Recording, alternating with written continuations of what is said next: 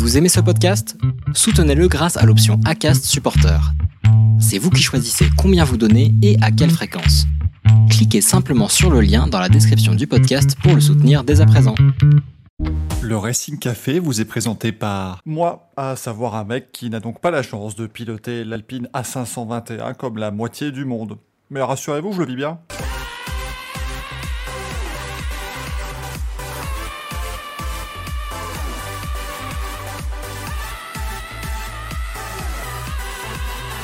Bonsoir, j'espère que vous allez bien. Bienvenue dans le Racing Café. Vous voyez, je, je le vis bien, il n'y a pas de souci. Absolument pas. J'espère que tout le monde va bien et que vous êtes ravis d'être avec nous parce que nous, on est ravis de vous retrouver. Voilà, je vous le dis comme ça. Enfin, en tout cas, moi, je suis ravi. Après, chacun va en juger, évidemment, mais on verra si les deux, euh, si les deux zigomars qui m'accompagnent, oui, j'ai envie de lancer des beaux mots ce soir, euh, seront tout aussi heureux. Alors, il parle... Non, le retard n'est pas uniquement pour avoir fait cette intro de, de qualité, bien évidemment, qui était absolument extraordinaire. Que voulez-vous hein? Moi, à un moment donné, quand j'ai deux heures de route, eh ben, ça travaille là-dedans et... Maintenant, évidemment, vous pourriez potentiellement dire bah, arrête d'aller au boulot, ça ne sert plus à rien. Je vous comprends bien là-dessus, il n'y aura pas de, problème. Ce soir, eh bien, on va bien s'amuser, euh, évidemment, chers amis. On va revenir sur euh, tout ce qui s'est passé cette, euh. Oh non, Geeks s'est fait pub. Il s'est pris la pub au moment où je mettais la fausse pub. Ça ne serait pas arrivé si tu étais abonné. Absolument terrible, hein, mec qui Qu'est-ce que c'est que ce sourcil Excusez-moi, il y, a des- vrais problèmes sur cette terre quand même, mais qu'est-ce que c'est que cette merde? On dirait Pascal Obispo. C'est un, désastre. Excusez-moi, on va arrêter cette émission. Ah, on, euh, on me dit qu'on vous entend pas, c'est formidable ça. c'est génial. Bah oui, non, mais dites. je- J'explique, je fais le. Il réagit en disant Ah, bah oui, mais forcément, on t'entend pas. On te voit juste réagir. Mais on t'entend pas, ça ne fonctionne pas comme il faut. Heureusement qu'ils n'ont rien dit de pertinent depuis le début de l'émission. Est-ce qu'on aura dit quelque chose de pertinent à la fin de l'émission. Attends, vas-y, vas-y, Manu, parle. Ah, bah, décidément, vraiment, je suis. c'est- compliqué. Bah, j'essaye de faire le. j'essaie de faire du. J'essaie de faire JFK à la je- JFK des- JFK des- Mais pourquoi ça marche pas? Why doesn't it work? Marre, moi. Euh, pour- attends, attends, on va, ça va marcher, vous en faites pas. Et puis, de toute façon, au pire, je ferai, euh, je ferai l'émission euh, tout seul. Wave Link Stream, c'est bien ça Bordel de merde. C'est quand même étrange. Euh, Ah, parler? Ça n'a pas l'air, hein. ça a l'air d'un. C'est con, j'avais cru trouver pourquoi ça n'avait pas marché. Euh, mais en fait, pas du tout. C'est- étrange cette affaire. Oh là, on a vu un angle sur Manu qui était très rare et très, très fort bien. Attends, Google Chrome, ça va. Post- Ah oui, pourtant, c'est exactement là où ça doit aller. Phrase qui est sortie de son contexte, peut-être euh, extrêmement étonnante, bien évidemment. Ah, on n'entend même plus les, oh, les jingles, on n'entend plus les jungles. Sans su. Euh, mais c'est alors en fait mon, mon système qui gère tous les sons a explosé euh, l'autre jour et puis du coup j'ai dû tout refaire et puis j'ai j'ai visiblement mal refait. Euh, bah alors là je suis je suis sur le Luc. Merci euh, Mamba qui offre un abonnement à Giggs. Voilà, Giggs ne sera plus pub désormais et ça c'est très plaisant et merci à Tatif qui a accumulé son 26e mois d'abonnement. C'est incroyable ce qui se passe ici. Euh, plus, ça aurait pu nous aider. mais- Ah, ça, ça y est, euh, la première fois qu'on les entend, c'est pour dire une connerie pareille. Mais vraiment, mais on est. Et là, si je fais ça, on vous entend plus. Bon, bah, écoutez, on va faire ça, du coup, ce sera en. Oui, euh, bon. Voilà, j'ai trouvé une solution système D, ça, ça passera. Hein, vous vous en faites pas. Enfin, dites-moi que vous entendez maintenant, c'est bon. Ça marche, tout va bien. Vous voilà. entendez, c'est bon Comme Alors, le dit pas. On salue les gens qui nous écoutent en podcast, bien évidemment, et qui là viennent encore de passer un sacré moment. Euh, bien évidemment. Coup- Oh, le train de l'hype approche. Ça, c'est extraordinaire, c'est formidable. Ouais. Euh, Train de hype alors qu'on a juste pas parlé et on essaie de régler un problème son. à un moment donné, peut-être falloir se Qu'est-ce que ce serait si on faisait une émission. Ce sont, sont quand même souvent les meilleurs moments de l'émission. Donc à un moment donné, on fait, on fait ce qu'on peut. Donc, messieurs, comment va Manu? Bah écoute, ça va. Après cette intro chaotique, mais surtout cette magnifique, ce magnifique sponsoring en début de- d'émission, non, tout va bien. Euh, prêt à parler de, de plein de choses de sport mécanique, euh, décerner des merdolinos, répondre aux questions des gens, enfin, la routine quoi. Oui, c'est précis. J'espère qu'il a préparé son balai à boules, ce cher Gaël. Oui. Euh, pourquoi une pastèque, Gaël, maintenant? Tu as, tu as de la pastèque ce soir? Alors, eh ben non, c'était pour faire un appel aux dons. On ne trouve plus de pastèques dans ce pays. Peut-être que c'est plus la saison aussi. Je me suis Bah oui, connard C'est-à-dire qu'on est en septembre, hein, à un moment donné. euh. Faut que tu te remettes au fromage, ça, ça viendra toute l'année. Je vais prendre du boursin.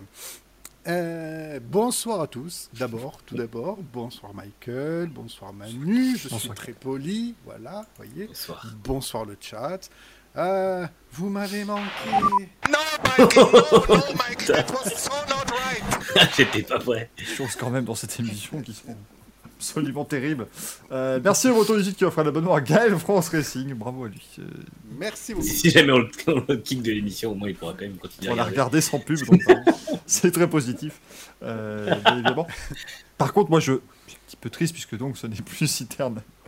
Euh, C'était Citerne de quoi déjà Citerne de Chias qui était le De dernier abonnement, qui était vraiment très sympathique. Malheureusement, ça n'est plus le cas. Moi, je suis, euh, je suis outré euh, et extraordinairement déçu. On a 94% du train de live. Encore une fois, c'est important quand vous animez une émission, peu importe le domaine, parlez comme si vous compreniez ce qui se passe à l'écran et ce que vous dites. Donc, euh, 94% de ce train de la hype, c'est super. Là, Ou c'est pas top. d'interrompre tes propos pour justement remercier les gens et parler du train de hype. Ça, c'est indispensable aussi. Ça, parce que Oh, pardon pour l'aboiement. il y a un gros problème, c'est qu'au début, j'ai cru que c'était Gaël qui avait aboyé. Et je me suis dit que c'était très étrange. Est-ce qu'on peut passer le générique de 60 millions d'amis, s'il vous plaît? 30 millions. Ah, c'est 30 Oh, je sais pas. Mais il n'y a pas 60 millions de chiens en France. C'est 60 millions de consommateurs. Oui, exact. No, Mikey, no, no, Mikey, that was so not right. Mitram qui me dit perso, je suis modo et j'ai quand même les pubs. Ah oui, mais tu as un salaire. David Goudin. No, Mikey, Merci- oh merci, Mikey, Dave. so Dave Murray, right. bien évidemment, encore une fois, ça n'est pas Dave, euh, la coiffure blonde, tout ça, euh, qui offre un abonnement. Merci beaucoup. Euh, qui offre un abonnement à Bob Jamin.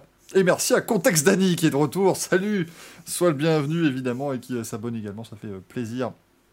Pour une fois que c'est un abonnement, un abonnement et pas un éternuement. Écoutez, voilà, maintenant ça y est, cette émission s'ouvre euh, également aux animaux. Voilà, c'est assez euh, Il y a formidable. de nouveaux intervenants. Voilà. On l'avait encore jamais fait celle-là. C'est bien parce qu'on arrive encore à se renouveler alors que c'est la 513e édition de l'émission. Là, maintenant, je commence à ne pas les compter. C'est Euh. quoi comme marque de chien qu'on a entendu C'est un chihuahua. Ah, d'accord. Bah, parce que j'étais parti sur un caniche, moi. Mais... Non, Mais, mais tu croyais qu'il allait te répondre quoi Jaguar F-Type? Enfin, je- mais suis un peu déçu. on appelle ça une race. pas de rebondir, c'est fou. Exact. Un communiste. Évidemment, c'était très précis. Oui, le son de Gaël est faible, mais là, moi, je l'ai mis au maximum. Donc, il va s'augmenter hein, très joliment, et très sympathiquement. Et normalement, dans les 15 secondes, vous entendrez Gaël parler comme ça, et c'est génial. Ça va être génialissime, mais voilà. Est-ce mieux? Non, Sérieux? Sérieux, genre. euh, ah, un- Le, le sérieux était mieux que le S mieux. Alors attendez. Ah, on commence à l'entendre. On l'entend plus. Euh, et là Allez, on va dire que c'est bon. Écoutez, 20h50. euh, ne serait-ce que pour les gens en podcast, on va dire que c'est bon parce qu'eux, ils doivent commencer à s'ennuyer un peu. Le truc le plus fou qu'ils aient eu pour l'instant, c'est un aboiement. Donc, euh. Allez. on y va, c'est parti. Putain, là, ça- ça- là, tu satures, connard. On dirait, on dirait Jean-Jacques Bourdin. Emmanuel Touzeau, les Français ont besoin. Moi, je sais plus que imiter Jean-Jacques Bourdin. C'est beaucoup plus facile avec El Cavache, mais bon, les gens n'ont plus la ref.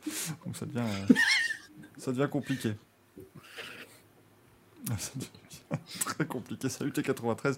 Il y aura un live Twitch un jour sur l'Eurovision. Vous en faites pas, ça reviendra très vite. Un jour, hein, faut pas s'inquiéter, mais ça reviendra avant l'Eurovision Junior. Oui, parce qu'il y a un Eurovision Junior. On vous fera un Racing Café pour vous expliquer tous les trucs bizarres du monde, euh, du monde hein, évidemment. C'est pour- c'est le karting, mais pour l'Eurovision. Ça, on réunit tout le monde et tout va très très Mais bien.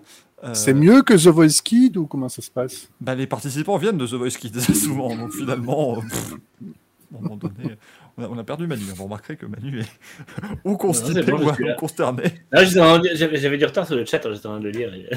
J'ai fait évacuer le chien du bureau, donc j'étais plus très concentré pendant tristesse. Mais, mais c'est donc pas toi qui l'as Ah, parce que Manu prend le temps de lire absolument toutes les réponses. Ouais, toujours, moi j'ai euh, le le volet défilement du chat est visible à mon écran. Oh là là, et quel HQ celui-là, je vous jure. Non, Non. c'est juste que je sais faire deux trucs en même temps. Mais... Ah, donc c'est pas un mec. Manu est une femme. Emmanuel, Emmanuel Le. Ça y est, Je crois que ça va, ça va être clippé, le Manu est une femme, juste pour faire un hors contexte. évidemment. Ah, mais on attend que ça arrive, hein, le, le out of context reste. Il y aura un montage, c'est Encore genre une Manu fois. est une femme avec, avec l'aboiement du chien derrière, c'est trop bizarre. Encore, encore une fois, on vous rappelle bien évidemment que euh, s'il n'y a pas encore de out of context Racing Café, c'est simplement parce que pouvoir uploader une émission entière sur Twitter n'est pas possible. Euh, les, les- les clips sont limités. Donc, euh... Gaël, si tu pouvais mettre tes lunettes par contre, ça nous arrangerait. Parce que... Ah oui, pardon. Attention, le... comment il s'appelle l'autre déjà, Superman, là, Lois Lane ou je sais pas quoi. Ça va Loïs et Clark, là, euh, mais attends l'autre, là. euh, Mais si, je regarde Batman, moi. chapeau melon et bottes de cuir, là, il est merde. euh, Moi, c'est que Batman. Les autres franchises, je connais pas. Là, chez moi. Merci, Comment il s'appelle. Merci Breton pour les 100 bits. Oh, c'est incroyable. Ouh, le vomito. Ah bah j'ai- frisé. mais, mais- ah j'ai défrisé, tout va bien. je- Petite, euh, petite boucle, un petit peu, un petit peu partout, c'est assez, euh, assez formidable. Tu as la tête du jeu dans le film là-haut. oh merde. Bon, messieurs, si nous commencions par l'image de la semaine, parce que ce serait plutôt pas mal. J'ai même un jingle pour ça. C'est quand même Ah, assez. formidable. non, je, je- je termine juste par une annonce. Il faudra que vous soyez rapide dans le chat à la fin de l'émission. Parce que nous vous offrons une opportunité exceptionnelle si vous avez un micro et une caméra. Alors, attention. Vous allez pouvoir venir dans le Racing Café, Oh, mais que pour le jeu de fin. Tu es déjà. Gaël, t'es déjà dans, l'émission, toi, je sais pas si tu sais. Gaël est en train de, de se préparer. Oh attends, attends, faut Oh, être rapide. chaud, là. Faut être rapide là, ça va être. euh, fou. Ah, moi, je, je découvre. Je déconne. C'est Bon, allez. Bon, il envoie son image alors Ferme ta gueule. enfin, je. Oh. Merde, c'est pas comme ça qu'on parle aux gens. Encore une fois, on remarque que je suis Cyrano de Bergerac, hein, ne, l'oubliez jamais. Euh, bien, évidemment. Allez, bah, je vais, il, va- être content, je vais le lancer le, le jingle. Voilà, il- arrêtez de faire chier. c'est pas possible cette affaire. Le groupe vit bien. hein. Bah voilà, bah, il n'y a même pas eu de son en plus sur le jingle, comme ça au moins on a une bonne nouvelle. Euh, donc il n'y a plus de son maintenant. C'est absolument incroyable. Euh, L'image de la, de la semaine, eh ben, écoutez, euh, c'est quelque chose qui va être compliqué pour euh, beaucoup de gens à, à revoir, bien évidemment, mais c'est c'est ça. c'est une voiture de Formule 1 avec une voiture moins rapide devant. Parce que autant vous dire que c'est un petit peu ce qui a fait parler, évidemment, pendant ce Grand Prix d'Italie. Euh, une voiture de sécurité, un- une safety car, évidemment, avec Max Verstappen derrière, qui s'est donc imposé hein, dans ce Grand Prix euh, d'Italie à, à Monza. Mais euh, ce fut long quand même, cette affaire. hein, pour sortir long, la safety car et pour la laisser en piste un petit peu plus longtemps. Ça fut assez long pour la faire sortir, surtout on a perdu une minute quand même à la faire sortir, et du coup elle n'est pas sortie au bon moment, donc elle est sortie derrière, enfin oui, devant George Russell, donc en fait c'était, euh, il a fallu en gros que ensuite Russell et les gens qui le suivaient doublent pour que Verstappen revienne derrière, et qu'ensuite Russell revienne derrière Verstappen. Donc en fait on a perdu euh, deux procédures, il y a eu quasiment deux procédures complètes, ce qui fait perdre sous safety car bah, l'équivalent de un tour, un tour et demi, malgré le fait que les voitures aillent lentement. Ça, plus la, mi- la minute et quelques qu'il a fallu pour la faire sortir, et bah, ça fait qu'on n'a pas eu de fin de course. Euh, toutefois, je suis assez content qu'on n'ait pas eu de de course personnellement, comme j'ai annoncé, euh, comme j'ai comme j'ai expliqué dans le, Racing, dans le Grand Prix mardi. Euh, moi, je pense que l'important, c'est de respecter la procédure, quoi qu'il arrive, même si des fois, c'est un peu frustrant de finir sous drapeau jaune, d'autant qu'effectivement, il y avait le temps de finir sous drapeau vert, mais euh, vaut mieux, vaut mieux ça que l'inverse et que vaut mieux ça qu'on relance des voitures qui se dédoublent pendant que des commissaires sont encore sur la piste. On sait que ça peut être dramatique. Donc, je pense que c'est plutôt une bonne idée globalement. Ah oui.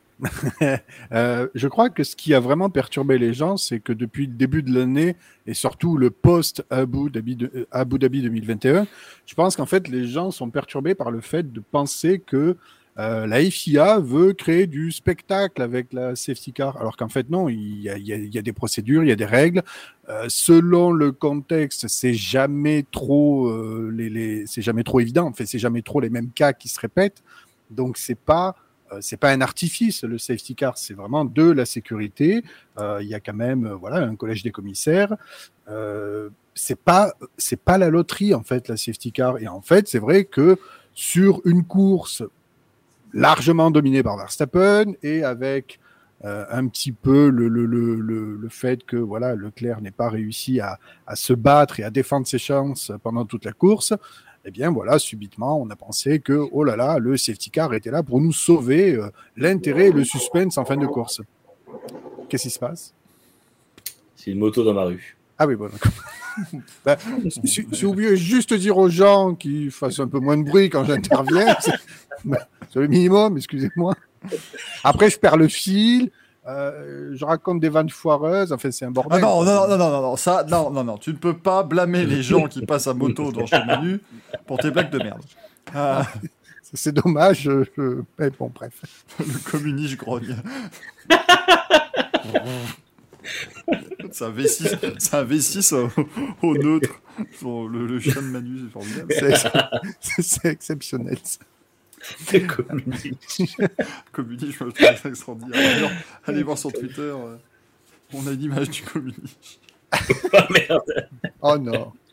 Bon, j'avais presque terminé de toute façon mon intervention. Je pense qu'il n'y a pas trop à, il y a pas trop à gueuler sur cette. C'est dommage effectivement que euh, on puisse pas terminer une course sous drapeau à damier, euh, mais c'est comme ça. Oh là là, oui, je viens de voir le Pour ceux qui voilà, qui n'ont pas vu sur Twitter. Nom de nom de Dieu. On doit encore ça à Greg Rollins, évidemment.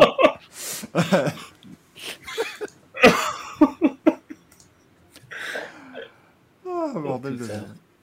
Ah, qu'est-ce qu'on rigole. Euh, vous remarquerez quand même que, enfin, euh, j'aimerais, parce que personne ne l'a signalé, même un effort surhumain, je vous ai trouvé une, une image de l'Aston Martin devant la Red Bull de Max Verstappen, c'est-à-dire que Oui. c'est assez compliqué pour en trouver une. J'ai galéré. Donc j'en suis, euh, suis pas mais c'est Après, j'ai vu dans le chat qu'on nous disait qu'on était habitué au drapeau rouge parce qu'il y avait eu euh, Baku, euh, Mugello, Imola avant. Mais c'est des. je me rappelle plus Imola exactement, mais euh, Baku et Mugello, la piste était grandement jonchée de débris, ce qui peut justifier le fait qu'on fasse intervenir le drapeau rouge parce que ça sert à rien que les voitures y passent. Baku, c'était un petit peu moins justifié, mais il y avait la justification des pneus. Ils avaient peur qu'il y ait des crevaisons sur les pneus sur les trois derniers tours qui. Enfin, non, au moment où c'est sorti, les cinq ou six derniers tours qui restaient. Euh, et puis Mugello, à chaque fois, euh, il y a eu quand même euh, des interventions à faire avec des grues ou un carnage dans la ligne droite, donc forcément, il fallait arrêter la course. Maintenant, maintenant c'est vrai que oui, bah oui, après Imola, effectivement, si c'est l'accident Bottas Russell, il y avait des débris partout, et pareil, quand la grue sort, on, ça, c'est près de la piste, on, peut mettre le drapeau rouge, surtout s'il y a des débris. Donc voilà. Bref, tout ça pour dire que effectivement, c'était des cas spéciaux, mais mais il n'y a rien qui l'obligeait, en l'occurrence à Monza, où la moitié de la piste était praticable largement. Il n'y avait pas de débris, il n'y avait rien. La voiture était rangée en partie hors piste, donc euh, il y avait la possibilité de passer. Il n'y avait pas besoin, euh, il avait pas besoin de, drapeau rouge. Quoi. Non, moi, je, j'aime pas trop le, concept un peu que tout le monde, justement, euh, estime qu'il fallait mettre drapeau rouge, tout ça, pour un, finish. Des arrivées sous safety car, il y en a une tous les, tous les 3 ans, quoi. C'est, c'est vraiment pas, pas commun. C'est pas récurrent. Donc on n'est pas obligé, pour moi, de changer un truc qui, n'est pas... Ah, puis comme je le disais euh, avant-hier, euh, en, en 2012, le championnat se joue et se finit sous safety car, et personne n'en a fait un foin. C'était comme ça, en fait. Et on a eu des grands prix, genre euh, Monaco 2010 qui se termine sous safety car. Je crois que de mémoire, c'était la première fois qu'il y avait euh, la règle, enfin, c'était la dernière fois qu'il n'y avait pas la règle disant qu'en gros le safety car s'effa- s'effaçait, mais que euh, ne pouvaient pas doubler, parce que Schumacher avait doublé euh, Barrichello sur la ligne. Alonso. Mais. euh, Alonso, Ah oui, Alonso, pardon. Oui. Scandale d'État. C'est ça. Et, euh, et voilà, et en fait, c'est. euh, Ouais, toute personne, enfin, personne faisait cas, en fait. Et comme tu le demandais l'autre jour, Michael, je sais pas quand les gens ont commencé à s'offusquer du fait qu'une voiture de course pouvait finir au safety car. Donc, la NASCAR, c'est la NASCAR, mais les autres, les autres disciplines n'ont pas d'obligation de terminer sous drapeau vert. Donc, euh, pour moi, il n'y a pas besoin de faire des artifices pour que justement on se rapproche d'un modèle que donne la NASCAR qui est purement basé sur le spectacle et probablement injuste trois fois sur quatre. Et c'est ce que deviendra la F1 si on oblige à, finir les courses sous, drapeau vert, parce que du coup, il faudra soit ruiner des stratégies, soit ruiner des, des écarts, mais ça encore, ça peut arriver sur un autre safety car, peu importe. Mais euh, voilà, c'est des relances qui seraient injustes et c'est pas, pour moi, ça va pas forcément dans le sens d'une F1 euh, normale, on va dire. Et je vais même plus loin, si vraiment euh, Liberty Media voulait introduire cet artifice de suspense, c'est-à-dire par exemple, euh, il y a un drapeau jaune à moins de 5 tours de l'arrivée, ça déclenche forcément un safety car et on se dit, bon ben ok, vite, on transforme le safety car en drapeau rouge, comme ça, ça nous laisse au moins 3-4 tours pour terminer la course et- et on crée un suspense artificiel parce qu'entre guillemets, tout le travail qui aurait été fait par les écuries et les pilotes pendant euh, 40, 50 tours de course avec les stratégies, etc., et la domination qui est en l'état, et ben en fait, on dirait, ben non, euh, finalement, nous, ce qu'on veut, c'est un suspense jusqu'au dernier tour, en fait. Donc, ça remettrait complètement à, zéro euh, tout, toute l'ADN de la F1, quoi. Donc, c'est- complètement idiot. Je vois, dans le chat, euh, c'est c'est Marie-Jean Balek qui dit la présence d'une grue ou d'un tracteur sur la piste justifie à lui seul le drapeau rouge, premier au dernier tour de course, peu importe. Là, je vais euh, peut-être encore me faire avocat de gamme, mais enfin, excusez-moi, c'est encore une fois sous safety car. Sur le sec, il n'y a quand même pas de risque. Enfin, Oui, encore, c'est si c'est pour faire le parallèle avec Suzuka 2014, c'était pas pas du tout les mêmes circonstances. hein, et- non, mais et- c'est ça, le truc avec Guy De Vries, là, c'est bon, quoi. À un moment donné, euh, Ouais, il y, a- y vraiment presque zéro, presque zéro risque qu'il y ait un drame. hein. Je veux dire, la, la, la, la piste descend pas, n'est pas glissante, il ne pleut pas. Euh, bon, Il y a la safety car surtout, c'est ça la différence. Oui, oui, oui, oui, Euh, oui, c'est quand Bianchi sort, il n'y a pas la safety car en fait. Donc euh, c'est ça. Bian- Bianchi sort à 180 km/h sous la pluie. Enfin, je veux dire, il n'y a vraiment rien à voir. Il percute la grue, je crois qu'il est encore à 160. Donc c'est vraiment totalement différent. Là, ils passent à côté, ils sont déjà à 70. Donc euh, même s'il y a un freinage à faire ou quoi, et euh, sans parler du fait que maintenant il y a le halo et qu'à 80 km/h, il jouera forcément son rôle, il n'y a pas. euh, Ouais, il n'y a pas de logique à, à virer. Et en fait, encore une fois, les pilotes sont censés être avertis. Tant que la grue sort après la safety car, je vois aucun problème. Parce que les pilotes sont avertis, on leur dit la grue va arriver en piste, on leur dit il y a une voiture arrêtée. Enfin, il y a le temps. Je pense que malheureusement, Bianchi, c'était un vrai concours de circonstances parce que il y a de la pluie, genre beaucoup. Il y a une voiture qui est arrêtée, il y a la grue qui est sortie, il n'y a pas de safety car, il y a une mauvaise communication de Marussia, parce que ça on l'oublie souvent, mais s'il avait été averti de ce qu'il y avait en piste, il aurait peut-être plus levé le pied, euh, etc., etc. Il y a vraiment des choses qui sont très différentes et qui ne se reproduisent plus, parce que justement aujourd'hui, pour le coup, la direction de course sort la safety car. Il faut pas oublier qu'avant 2014, la sortie de la safety car était là que si vraiment il y avait un danger sur la piste. Quand il y avait une grue hors de piste, on ne sortait jamais la safety car. Ça, c'était des conneries. La FIT a passé des années aux commentaires de TF1 à dire un jour il y aura un drame. Et pour le coup, on peut lui, on peut lui, euh, lui, re- lui- enfin, lui reconnaître ça, c'est que il avait raison. Il a toujours dit, je me rappelle très bien de Nürburgring 2007, où il y a la pluie euh, en bout de ligne droite et où c'est n'importe quoi au niveau, euh, au niveau de, de ce que fait la direction de course. Et il, s'était offusqué des risques pris en mettant une grue en bout de trajectoire, alors qu'il y avait une espèce de, de, de mare au bout de la ligne droite où les pilotes arrivaient à 200 km/h. Et c'est vrai qu'il avait raison. Yudy a failli percuter la grue, notamment. Et il l'a touché. Il y avait aussi eu le Brésil 2003, pareil. Il faut sortir une grue sous une rigole d'eau en, pleine, en plein virage en descente, le truc complètement débile. Et ça, ça n'arrive plus. Donc à partir du moment où ça, ça n'arrive plus, moi, je vois pas de problème à ce qu'on sorte une safety car pour, euh, pour une grue et pas un drapeau rouge, en fait, tout simplement. D'autant qu'encore une fois, les pilotes passent à côté vraiment au ralenti. Donc euh, normalement, ils sont censés éviter. Et même s'il y avait une casse mécanique ou quoi, quand même peu de chances qu'ils finissent sous la grue. Enfin, même pas, pas de chance dans le sens où Oui, euh, ça. ils, ils font, ils font pas de, de, de, chauffe, de chauffe des pneus à côté ou quoi que ce soit. Enfin, on le voit bien. Donc euh, bon. Ça, ça reste effectivement un sport mécanique, comme le dit Marie-Jean Balek, mais encore une fois, voilà, im- imaginons, parce que c'était l'exemple qui avait été ressorti par tout le monde, imaginons, voilà, De Vries, il y a un souci, il casse sa suspension, il part tout droit, bah il va faire pan, et puis voilà, mais il va pas. euh, il va rien se passer de, de, de gravissime en soi. Euh, Donc, euh, Et, Brésil 2003, on se souvient que Alonso percute Weber près de 40 secondes après le crash. Quoi. Non, C'est- vous dire un peu les délais, Restons, restons calmes, il percute une Oui, roue. euh, la- oui, oui, il percute, il percute l'endroit où Weber c'est sûr que le drapeau jaune était agité vraiment n'importe comment. Mais euh, il y, a plein- il y a eu plein de suraccidents comme ça où, euh, où les pilotes savaient juste pas sur quoi ils arrivaient. Non, le pont, on sait jamais. Oui, non, alors, je suis d'accord, mais en- encore une fois, le truc, c'est que si on, si on, si on sort le drapeau rouge tout le temps, là, ça devient, là, ça devient plus du, plus du sport auto. C'est un petit peu le souci. Ouais. Alors évidemment, il peut toujours arriver le truc, mais encore une fois, soyons francs, si à 80 à l'heure, un pilote se blesse en, en percutant quelque chose, c'est que vraiment, c'est l'homme le moins chanceux du monde, ou la femme, euh, si ça arrive dans, dans pas mal d'années. C'est vraiment un manque de chance plus possible, là. C'est quand même aujourd'hui. euh, on a suffisamment de sécurité active et passive pour pouvoir limiter ce genre de, choses. Euh, Surtout que euh, les, courses, on, se rappelle du Mugello 2020, les courses qui sont trop interrompues, c'est illisible, imbitable, ce que tu veux, et c'est pas divertissant non plus.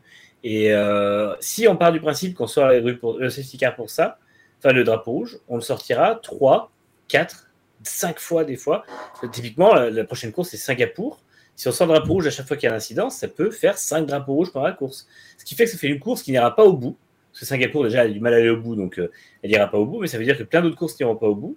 Et, euh, et voilà, quoi. Donc, euh, pour moi, c'est vraiment.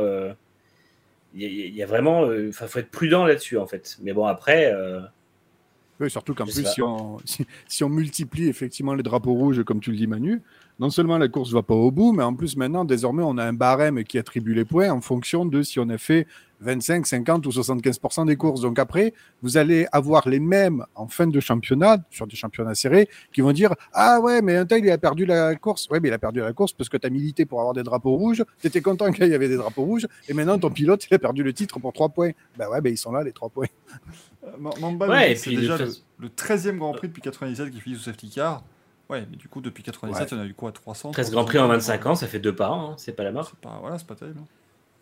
Et encore que je pense, euh, je dirais que c'est quand même sur les, sur les 13, il y en a beaucoup qui sont arrivés avant 2010 ou 2015. Parce que je crois que sur les, 10, enfin, sur les 7-8 dernières années, il n'y en a vraiment pas eu beaucoup. Donc, euh, donc euh, parce que justement, euh, il y a aussi beaucoup de professionnalisation, malgré ce qu'on a vu. Les interventions vont mieux, euh, ça, c'est quand même beaucoup plus. euh, les commissaires sont plus formés, quoi qu'il arrive. Moi, j'avais juste Et, Bahreïn euh, en tête, mais après. euh, Oui, c'est un tous les deux ans, pardon, c'est pas un deux par an. c'est- Je ne sais pas compter, hein, je... c'est pas grave. Écoutez, on va déjà essayer de, com- on va essayer de parler de sport mécanique de manière correcte. Après, on verra pour euh, le calcul mental, tout ça. Des choses qui ne sont pas, sont pas notre ressort, évidemment. Euh, Pas de blague sur Philippe et Massa, s'il vous plaît. pas parce que j'ai dit le mot ressort. Je, je- je vous vois venir, vous qui êtes euh, vil et ignoble dans le chat. hein, je, je sais. Euh, je te dis, il y avait la Renault drapeau jaune. Hein? Oui, Petrov en Corée. Tu te rappelles qu'ils avaient, on avait regardé Corée 2010, ils avaient laissé la, la- Ah oui Oui, oui, ils avaient laissé les paves de la, de, la, de la Renault en bord de piste. C'est vrai qu'ils se sont dit en même temps, elle est jaune, ça se voit bien. Il n'y a pas de.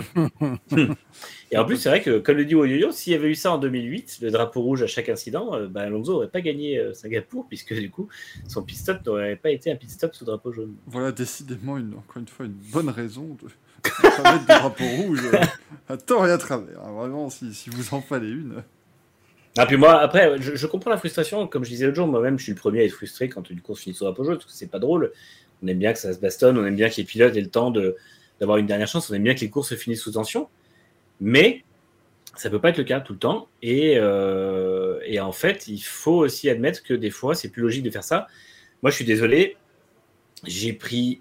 Enfin, c'est pas que j'ai pris plus de plaisir, mais j'ai été moins euh, scandalisé à voir la fin de course qu'on a eu dimanche que j'ai été scandalisé à voir ce qui se passait à Abu Dhabi en 2021. Parce que le dernier tour à Abu Dhabi, c'est le truc qui m'a le plus mis en colère devant un Grand Prix de F1 que j'ai vu de ma vie. Avec l'attentat de Schumacher sur Villeneuve. Mais du coup, c'est vraiment, euh, c'est vraiment des trucs qui me, qui me foutent hors de moi. Parce que la, la F1 a fait n'importe quoi pour le spectacle. Et, euh, et en fait, c'était en plus le troi- troisième incident. On a vu euh, en deux ans, même en trois ans, on a vu Monaco 2019 où il relâche les pilotes pas au bon moment. Il y a un commissaire qui manque de passer sous une voiture. On a vu ça à Imola 2020. Euh, il, y a eu, enfin bon, il y a eu la Turquie 2020 aussi où il, y a, il les pilotes trop tôt et ça c'était en qualif. Mais tout ça pour dire que tout ce qui est fait pour le spectacle aura forcément un risque sur la sécurité. Et les pilotes sont tous arrivés en disant globalement, c'est assez frustrant, mais euh, en tout cas, ce qui a été fait dimanche était une bonne idée. C'est ça, et comme le dit euh, dans le chat, sans Abu Dhabi, on n'aurait pas ce débat en fait. Je pense sincèrement que ça n'aurait pas été euh, choquant. Ah bah, c'est le- a 2021. C'est le point de référence désormais. Ce qui est bien triste, hein, parce que. Mm. Franchement, euh, on n'avait on avait pas besoin de ça. Il qui me dit plus en colère que Petrov qui bloque Alonso. Bon, tu sais, Manu, il est fan de McLaren à ce moment-là. hein, donc, Moi, de toute façon, j'avais pas, c'était perdu quoi qu'il arrive. C'était Red Bull ou Ferrari. je pense que c'était beaucoup plus divertissant pour beaucoup de monde de voir Petrov rouler tranquillement. Bonjour, je suis devenu bon. oh là là là là. C'était sa série de trois grands prix où il a été bon entre celui-là et son podium en Malaisie. En, je sais plus si c'était en Malaisie En ou en Australie. Australie. Non, en Australie. Après, ça a été terminé. En Malaisie, il a fait POUM Puis il a pété sa Ah oui, c'est vrai. Ah, et Malaisie, c'est Heidfeld qui fait podium, je crois. C'était bien le début de saison des, des Lotus Renault en 2020, non, 2011, pardon, et puis depuis. Ensuite, c'était. Avec leur échappement à l'avant des pontons. Qui, qui- pour qui faire était une bien jusqu'au moment où il décidait d'exploser. C'est ça. C'était Ouais, l'effet, fameux passé. effet Coanda. Et tu vas d'ailleurs nous l'expliquer, Euh, ouais, Mais je crois ça. pas que c'était fait Commanda. Si Non, Commanda, c'était quand il. Ah oui, non, c'était quand il. C'était les- le... ouais, c'était le diffuseur soufflé en gros. Les, ouais, ouais, ouais. Des- le- ouais. Là, c'était vraiment le fait que les, ex- les échappements ressortaient devant les pontons et l'objectif c'était qu'il y ait de l'air chaud qui passe sous les pontons pour aller rejoindre les suspensions à l'arrière. Mm. C'était pas con, mais finalement ça fonctionnait pas parce que ça avait niqué les- le- l'équilibre de la voiture. L'effet koala, oui. Moi, t'es délicate qui me dit à quelle heure aura lieu la démonstration de guitare de Manu. il jouera l'hymne américain avec ses dents. C'est une basse, je risque de plus avoir dedans à la fin du, de l'hymne. Mais bon, Jean-Bec qui dit honnêtement, je ne fais pas de pareil entre Fiat 2021 et la course de dimanche, c'est un peu capillotracté pour moi. Bah, on va pas se le cacher quand même que si les gens ont râlé, euh, il y a quand même de ça. Hein, c'est pour être tout à fait. pour, pour honnête. moi, en fait, le parallèle est faisable entre les deux et aussi avec Baku 2021. Parce que c'est pareil, c'est safety car dans les cinq, euh, dans les cinq derniers tours. Et effectivement, à chaque fois, on n'a jamais le même scénario. C'est là qu'il y a un problème. Parce que du coup, ça montre que la constance de la FIA, bah, elle est- se la mettre au cul. En gros, il y a pas, pour l'instant, il n'y a pas de constance. Après, à voir si maintenant qu'ils ont changé complètement le qu'ils ont changé complètement le- le- le- le- les gens qui sont à la tête, il y aura justement quelque chose de différent et qu'on va avoir constance sur cette décision. Mais j'ai peur que la F1 nous ponde une, sous-règle, le point euh, 41.1.a, point alinéa B, point machin, pour nous dire bah, finalement, quand c'est dans les derniers tours ou dans les cinq derniers tours, on met un drapeau rouge. Et ça, malheureusement, euh, je pense qu'on va y avoir droit, même si je trouve que du coup, ça sera vraiment totalement artificiel et ça ruinera les gens qui ont fait des bonnes stratégies et, et ceux qui ont fait une bonne course. Donc c'est un peu dommage. Alors, effectivement, Bakou, il y avait un problème de pneus et la voiture de Verstappen au milieu d'une ligne droite. Où les voitures viennent à 350 km/h. Écoutez, moi, moi, Sauf qu'ils passaient, sauf qu'ils sont passés trois fois par les stands. Donc euh, après le problème de pneus, je veux bien. puis en, 60 Mais, euh, en, en 1972, la course aurait continué. ouais, c'est ça. Un truc- À un moment donné, hein. Mais vous savez pourquoi ils vont changer le règlement? Et c'est quasi, euh, c'est presque quasi une certitude. C'est-à-dire que, étant donné que la communauté F1 s'en émeut, forcément, ça a soulevé un problème et forcément, en face, ils se sont dit ah ben oui, quand même, effectivement, cette situation-là euh, pose une interrogation. Il y a quand même X mécontentement. Ils vont même pas chercher à savoir s'il y a plus de frustrés ou plus de gens qui pensaient que c'était logique. Mais comme effectivement la grogne est là, ils vont se dire ah, ben ouais, peut-être qu'on pourrait essayer. Non, non, moi je pense pas. C'est- c'est- Si la FIA écoutait les gens, ça se saurait. Alors, ils vont les écouter quand ça les arrange, en fait. Oui, mais si Ross Brown est allé voir euh, Mohamed Ben Salem en disant Les gens ont adoré. Alors vraiment, voilà, la fin de course, oh là là, là, j'ai reçu que des messages dithyrambiques de chez Red Bull. Tous les Qui m'ont pilotes, dit que- tous les pilotes étaient d'accord. Enfin, les deux à qui j'ai parlé, dont un qui. Puis on sait. Non, mais de toute façon, comme, comme ne parle qu'aux gens qui gagnent les courses, puisque c'est les seuls qui ont leur mot à dire, il a demandé à Max Verstappen, il a dit good. Et puis voilà, c'est bon. oui, oui, je pars du. Oui, ça y est, je vous dépeins un monde où Max Verstappen ne sait pas parler anglais. C'est good. Ah, Qui a du média training depuis qu'il a 4 ans, mais bon, que voulez-vous. Euh, oui, qui me demande franchement si c'était Perez à la place de Leclerc, on aurait ce débat. Et non, car Perez n'avait pas le niveau ce week-end pour être à la place de Leclerc. Non Merci, on évite les dystopies, c'est déjà assez de bordel à régler comme ça. Mais euh, non, après, après c'est vrai qu'effectivement, je pense que si Leclerc était devant et avait gagné, le débat serait pas posé parce que tout le monde aurait été content du résultat qui changeait un peu et de Verstappen qui perdait la course. Malheureusement, on en vient à un point, c'est un peu comme à l'époque où, euh, où justement, euh, on était content par exemple que la FIA interdise le DAS de Mercedes, où on était content que euh, il y ait des choses qui soient, qui soient faites pour, pour casser la domination de Schumacher en 2005. C'est parce que les gens en ont marre de voir des pilotes dominés et dès qu'il y en a un qui est en tête, si on peut avoir un outsider qui gagne, eh ben, on veut à tout prix que tout soit fait, y compris si ça s'appelle, si c'est euh, tordre le règlement ou euh, faire un truc injuste. Et c'est vrai que euh, c'est ce qui est triste parce que finalement, c'est probablement le, premier catalyseur de ça, c'est probablement euh, le fait que c'est Verstappen qui a gagné. Si, Leclerc avait gagné, je pense que le débat aurait été oh bah c'est dommage, mais c'est pas grave. Sauf les fans de Verstappen. Mais, mais voilà quoi, donc c'est un peu dommage. Bon, je me on n'est pas à 7 ans de domination Red Bull, faut pas abuser. Bon, on, on en reparle dans 7 ans. Non, mais après, quand un pilote a gagné euh, 10 courses sur 15 euh, ou 16, c'est. C'est vrai, 11 courses sur 16, il y, a, il y a quand même une forme de lassitude qui se pose déjà, sachant que c'est le champion en titre. Donc, c'est la voiture numéro 1. Ça va très vite, la lassitude. Enfin, les gens n'ont pas attendu 2020 pour être lassés de la domination d'Hamilton. Ils n'ont pas attendu 2004 pour être lassés de la domination de Schumacher. Donc, euh, c'est euh, souvent la deuxième année commence déjà à, à rendre les choses pénibles. Surtout que la deuxième année est souvent euh, une année assez violente. Donc, euh, beaucoup plus dominatrice que la précédente, donc Ouais. un peu plus compliqué. Si nous passions au résultat du week-end, messieurs, on reste évidemment du côté de la, la Formule 1, vous en faites pas, euh, puisque ce week-end, eh bien, c'était le Grand Prix Italie, auquel il n'était pas encore en cours, évidemment. Max Verstappen qui s'impose donc devant Charles Leclerc et George Russell. Comment, euh, Manu? Non, je disais, on parlait de quoi là? C'était juste Bah, une blague. On parlait de voitures de sécurité, ça n'a rien à voir avec la F1. Euh, Ah, suis- pardon. Merde. Hein, donné, nous on essaie de faire une émission bien. Toi, tu ne suis pas. euh, c'est Zarco qui nous dit la séparation de la FIA et de la F1, c'était pas censé empêcher que le sportif se perde dans le mauvais terre. En même temps, la séparation a toujours été là. Enfin, euh, ça, fait, ça, fait, ça fait 40 ans qu'il y a une séparation entre, Mm. entre la Formule 1, euh, la FOM et, euh, et la FIA. Donc, c'est pas. Voilà. Ah, ils ont mis Latifi dans le classement quand même. Bah, J'allais être de mauvaise foi dire putain, De Vries a mis un tour à Latifi, mais c'est un peu, c'est un peu méchant. c'est de la safety car. ils ont mis Latifi. Pourquoi ils n'auraient pas mis Latifi dans le classement? Je sais pas, ils roulaient ce week-end? Oui, c'est- Albon qui n'était pas là. Oui, ça, ça, oui, a d'accord. C'est- je, je vois pas. Il dit des Là, ils ont même mis. Albon. euh, Bah ouais, il est, il est en 8. Il est en 8 Ah draw. Ouais, effectivement. Et, et oui, alors un petit zoom serait bienvenu, me dit-on. Oui, mais là, euh, on peut pas. Cette émission est bien foutue, mais il y a des limites.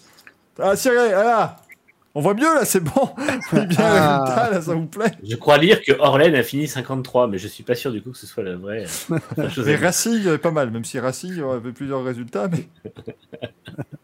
voilà, attention, hop, voilà, vous pouvez voir qu'il y a eu Lando Norris, Pierre Gasly Brice dans la voiture. Voilà, je veux pas. Non, ils sont pas classés dans l'ordre par contre. Tada Allez, maintenant, on vous met ça à l'écran. Devinez de quel Grand Prix on parle et qui a fini à quelle place. Allez, bon courage. C'est hein, pas mal. Alors moi, vu les écarts, je dirais que ça s'est terminé sous safety car. Comme ça, à la louche. Voilà. Non, parce que ça, la, la FIA laisserait pas passer. euh, ils veulent du spectacle. Donc, euh, Quand même le public serait hyper mécontent. Quand même deux secondes quart entre le premier et deuxième. Mais enfin, regardez, la Ferrari qui a collé. Allez, merde, au secours, non, c'était pas. C'était là. Regardez, la Ferrari qui a collé 4 dixièmes à la Red Bull. Honteuse qu'a fait Ferrari ce week-end, ils avaient le niveau. C'est honteux. Alors, remettons un classement complet parce que je sens que les gens euh, qui nous regardent pas en podcast se disent Qu'est-ce que c'est que ce merdier? C'est absolument. euh, Note dégueulasse. que ceux qui sont en podcast se disent sûrement qu'est-ce que c'est que ce merdier? Alors Dave, oui, hein, donc 8, c'est euh, pour withdraw. Ça veut dire qu'il a, euh, n'a pas pris le départ, tout simplement. Euh, il pas parti. Parce qu'il Ah, était en train de se battre pour sa vie euh, à l'hôpital. Oui, c'est vrai que c'était, c'était chaud hein, pour Alex Albon quand même là. euh. Heureusement, il a l'air d'aller bien maintenant et ça devrait même aller Il est pour sorti l'hôpital, ouais. Ah oui, c'est nouveau ça. C'est, c'est à la fin de l'émission qu'on fait venir quelqu'un pour le, pour le quiz, mais pas maintenant. Barrez-vous, c'est trop tôt.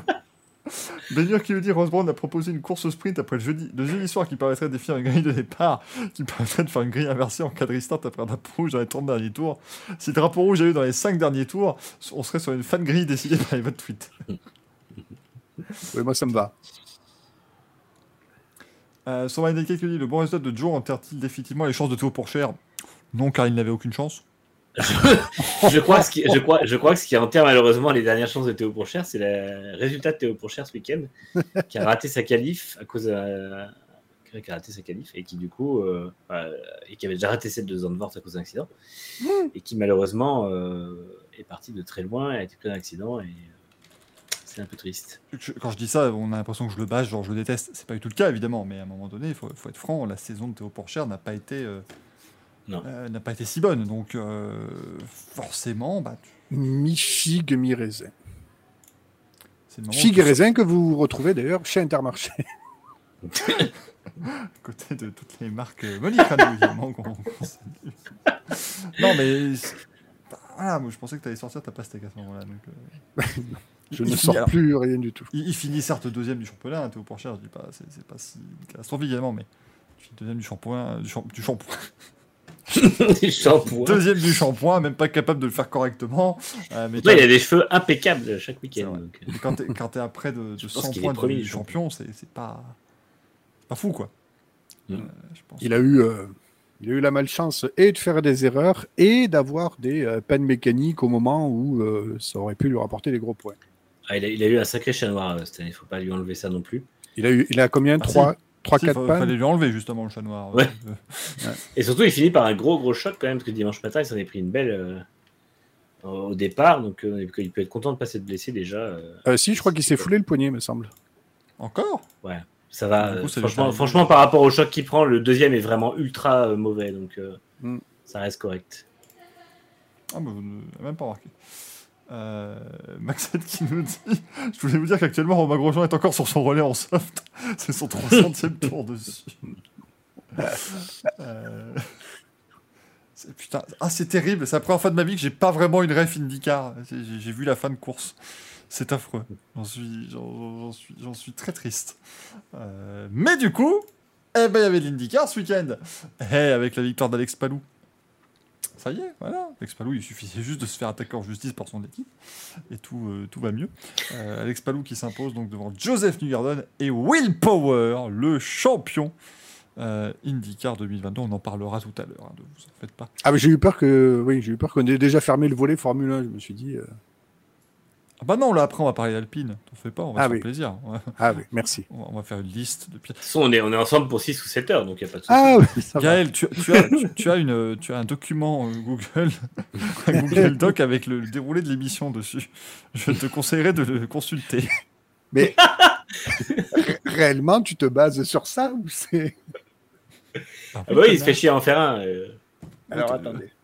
Évidemment, à un moment donné, l'émission est, préparée. Elle est, voilà. C'est- Ah oui. Maintenant, elle est, effectivement. elle est parfois préparée la veille. Eh oui. Alors, par contre, notez quand même que sur ce classement, Jimmy Johnson est terminé devant Simon Pagenaud. hein. Ah, on, atteint, on atteint des sommets maintenant. Ça devient euh, compliqué pour Simon, qui, qui a une, une mauvaise première saison. On voit quand même la 7 place de, de Romain Bah, Grosjean. lui aussi, euh, on parlait, on parlait de chat noir, mais alors franchement. euh, Ah, c'était un désastre. Alors là, Qui donc? Simon Bah. Pagenaud. Alors maintenant. Donc- ah oui, donc Qui, effectivement. qui ça Non, mais soit. non, bah, en, Qui fait, dit en fait, soit il lit le conducteur, soit il, il écoute l'émission. Je suis un homme, je peux pas faire deux choses à la fois. J'étais en train de lire le conducteur, vous parlez en même temps. Ah, et je peux pas te suivre. Quand j'aurai le conducteur, vous vous taisez, je vous redonne la parole et vous continuez. Je n'en peux plus. Je n'en peux plus. En rallye, une victoire. Ah, le triple Hyundai, mesdames et messieurs. Ah, on, est- on premier. est quand même très loin de l'époque où les Hyundai étaient une, euh, un très tôt, parce que franchement, cette voiture, putain, les progrès qu'ils ont fait depuis le début de saison, euh, moi je suis scotché. hein. Ah, Bah, mais il y a déjà euh, avait de- 27 que- rallyes cette saison, euh, pour. Au, au Monte Carlo, on nous aurait dit euh, Hyundai fera un triplé cette année, on aurait dit que c'était la science-fiction. Et au Monte Carlo, ils prenaient une seconde au kilomètre, faut pas l'oublier. Donc, euh, Et puis Bravo, surtout, il s'impose sur les le rallye qui est quand même euh, quasi le plus cassant. hein. Donc Oui, c'est quand, même un ex- c'est quand même un exploit. Le rallye de l'Acropole, hein, pour ceux qui n'ont pas, euh, pas le, le- le nom du rallye en tête, mais donc Thierry Neuville s'impose de Rod Tanak et, et Dani Sordo. Euh, bon, euh, Calais Rowan Perra, là, ça devient. Enfin, peut-être falloir euh, conclure un moment, monsieur, parce que. Il, il vit sur ses acquis. Ouais, C'est ce ouais, mais- avait- C'est ce qu'avait noté sur mes fins de trimestre. Se repose sur ses acquis. Ah non, mais là, là Roman Pera, c'est c'est compliqué. Hein. Puis vous voyez, effectivement, avec l'API aussi qui a eu euh, des, des soucis. Bon, bah, il n'y avait que Katsuta pour. euh, pour Ouais, Toyota, ça a le été difficile sur l'île Acropole. C'était vraiment compliqué. Et puis j'ai envie de vous signaler euh, la personne que vous voyez en 25e position, à savoir que c'est donc Castro qui a terminé 25e du rallye. Et, euh, c'est- c'est très fort, bravo. Un Bravo, fidèle de l'épreuve, évidemment. bien Eh oui, évidemment. bien sûr. Grosse perfo de notre français, bien entendu, Lequel? Pierre-Louis Loubet. Ah Bah oui, Oui. quatrième. Le, le monsieur avec la, la, la- la M-Sport. Franchement, non, il a Il est fait un bon solide. rallye. euh, Ouais. Il est solide cette année, Loubet, quand même. Il fait une ou deux conneries, mais putain, au niveau du rythme, ça fonctionne bien.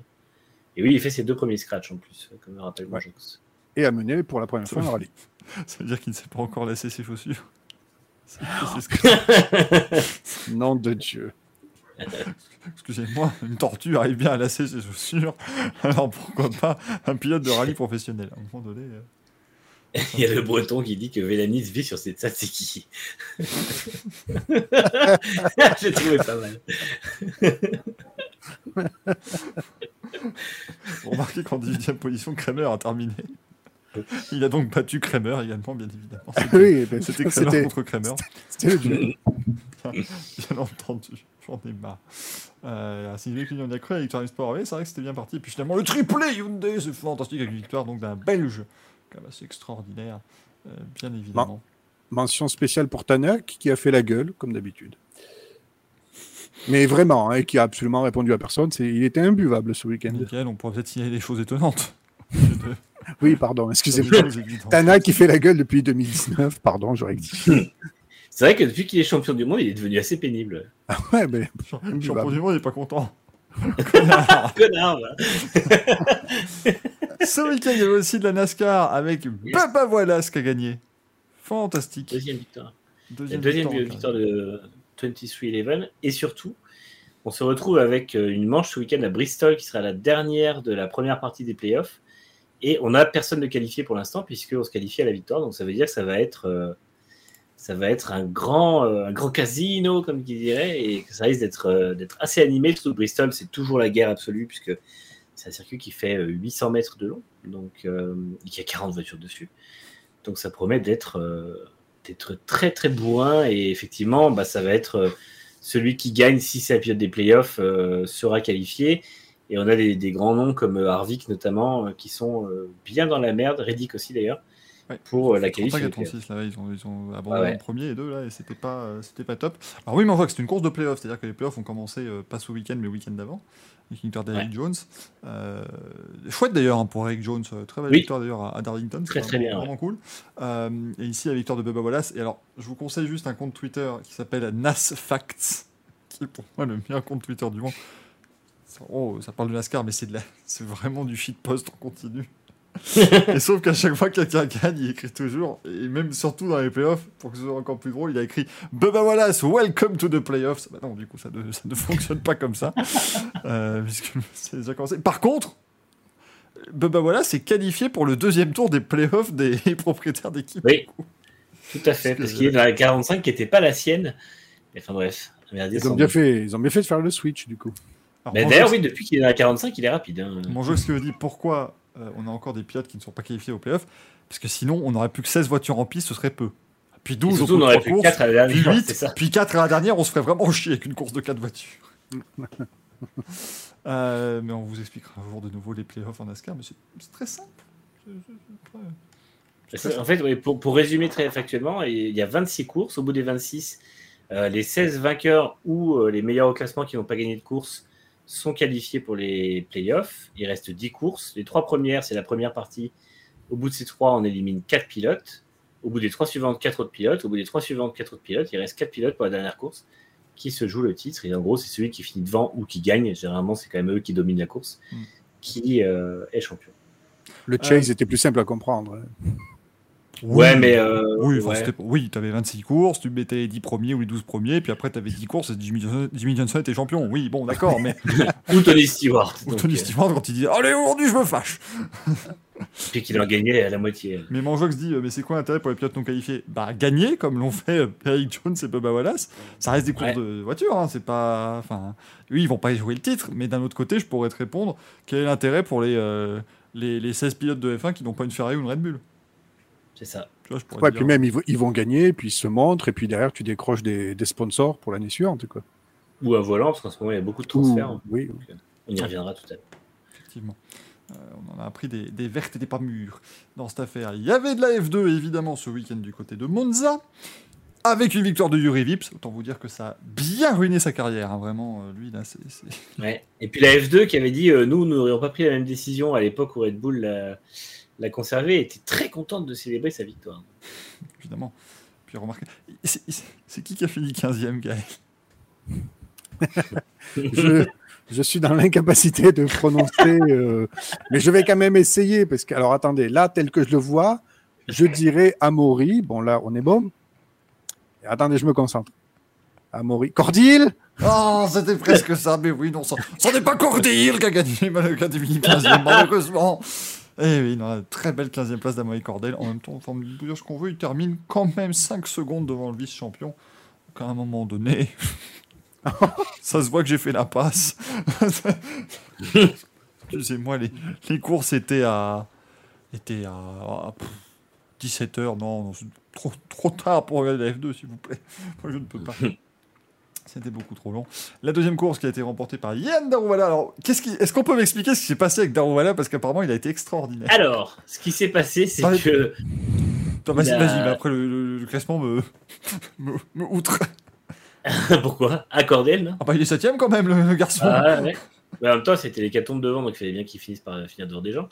Mais euh, non, non, en fait, Daruvala, tout simplement, a, au départ, était à l'intérieur au moment d'arriver sur la deuxième chicane et s'est juste rabattu complètement sur l'extérieur en, en envoyant deux pilotes dans le décor. Euh, et puis, bah, il n'a pas été inquiété par la direction de course qui apparemment était au Café Croissant les deux fois euh, où il y a eu de la course de F2 et euh, qui, euh, qui l'a laissé gagner euh, toute impunité. Donc, euh, un bien bel exemple euh, de sportivité. N'oubliez pas, le, le crime ne paye jamais. Sauf dans ce cas. C'est important à savoir. Mais non, mais Amaury Cordel, septième. Extraordinaire. Euh, bravo à lui. On a eu un festival. Piètre être humain, mais il a fait une course.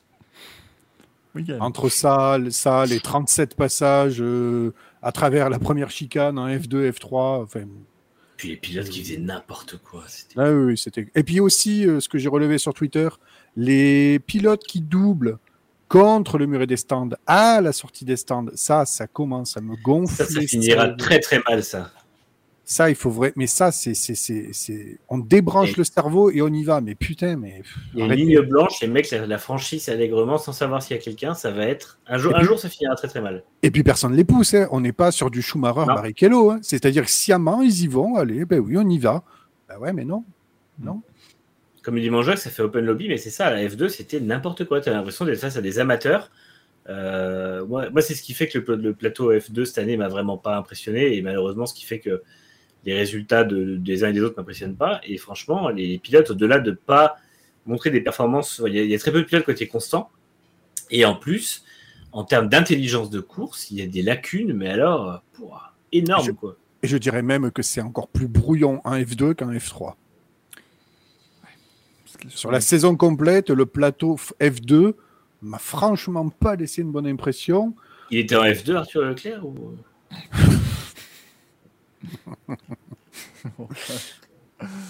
Ah, Arthur Euh, Leclerc était très bouillon. Mais oui, le plateau F3 est beaucoup plus, à mon avis, on aura une belle- bien meilleure génération de, de pilotes F2 quand ceux de la F3 actuelle, les bons de la F3 seront arrivés en F2. Et du coup, effectivement, la F3 avec euh, Colapinto qui avait gagné la première course. La première course, ça va, hein, en soi. Bon, voilà. Le leader du championnat fait dixième, c'était. Mais voilà, bon, la première course est sympa. Alors, la deuxième. Quel enfer Ah, la deuxième. Quel enfer oh là là. Bon, Zayn Maloney qui gagne, bravo à lui, tout ça. Mais Victor Martins, mais. mais pff, Il, oh il respire, il respire mieux d'ailleurs ou pas? Non, mais c'était. Là, pour le coup, j'ai suivi ça sur les réseaux sociaux, mais c'était affolant de bêtises, la F3. là. Et bah de, de- d'amateurisme et de la direction de course surtout. Oui, oui, je parlais, non, mais je parlais évidemment pas des pilotes, hein, mais. euh, Les mecs posent des, les mecs posent des, euh, des pénalités comme ça, et puis bah, on ne met pas de classement. Enfin, c'est, euh, c'était honteux. Mais de on va toute pas façon, redémarrer la euh, course parce que vous comprenez, merde. Il n'y a pas le temps, vous comprenez, il n'y a que 3, il y a que 5 heures, il y a que 5h40 avant la F1 et il y a quand même encore deux courses à faire. hein, donc, euh, Au bout d'un moment, euh, la, la moto qui a 3 courses en 4 heures, euh, faut arrêter les conneries. Quoi, je veux dire. Non, non, c'était. Mais bon, au moins ça a permis à Victor Martins de remporter le titre. et c'était irrespirable du coup, mais bon, au moins c'est un titre, on en à Ouais, c'est très bien pour lui. Dans les news. Mais voilà, un Français qui gagne le titre, quand même champion du monde de F3, c'est- pas tous les jours que ça arrive. C'est même jamais que ça arrive d'ailleurs que quelqu'un devienne champion du monde de F3. donc, Ça ne peut pas arriver. Vraiment, c'est très beau. En tout cas, voilà pour euh, tous ces euh, sympathiques résultats, parce que bah, voilà, on a eu un week-end bien chargé, bien fourni, et ça va continuer, hein, parce que là, autant vous dire que maintenant, jusqu'en novembre, vous en avez tout le temps des courses, hein, absolument partout. Euh, ça va être encore fabuleux cette affaire. Très bonne remarque de Xoans dans le, le chat, effectivement. Il y a eu du, du championnat du monde d'endurance aussi ce week-end, mais il peut-être pas au courant. Manu, c'est terrible, tu as frisé, mais tu as une tête extrêmement sérieuse et on t'entend rire, donc ça ne, ça ne correspond pas. Je suis, je Ah, suis toujours là. Ah oui, c'est. Oui. ça mais.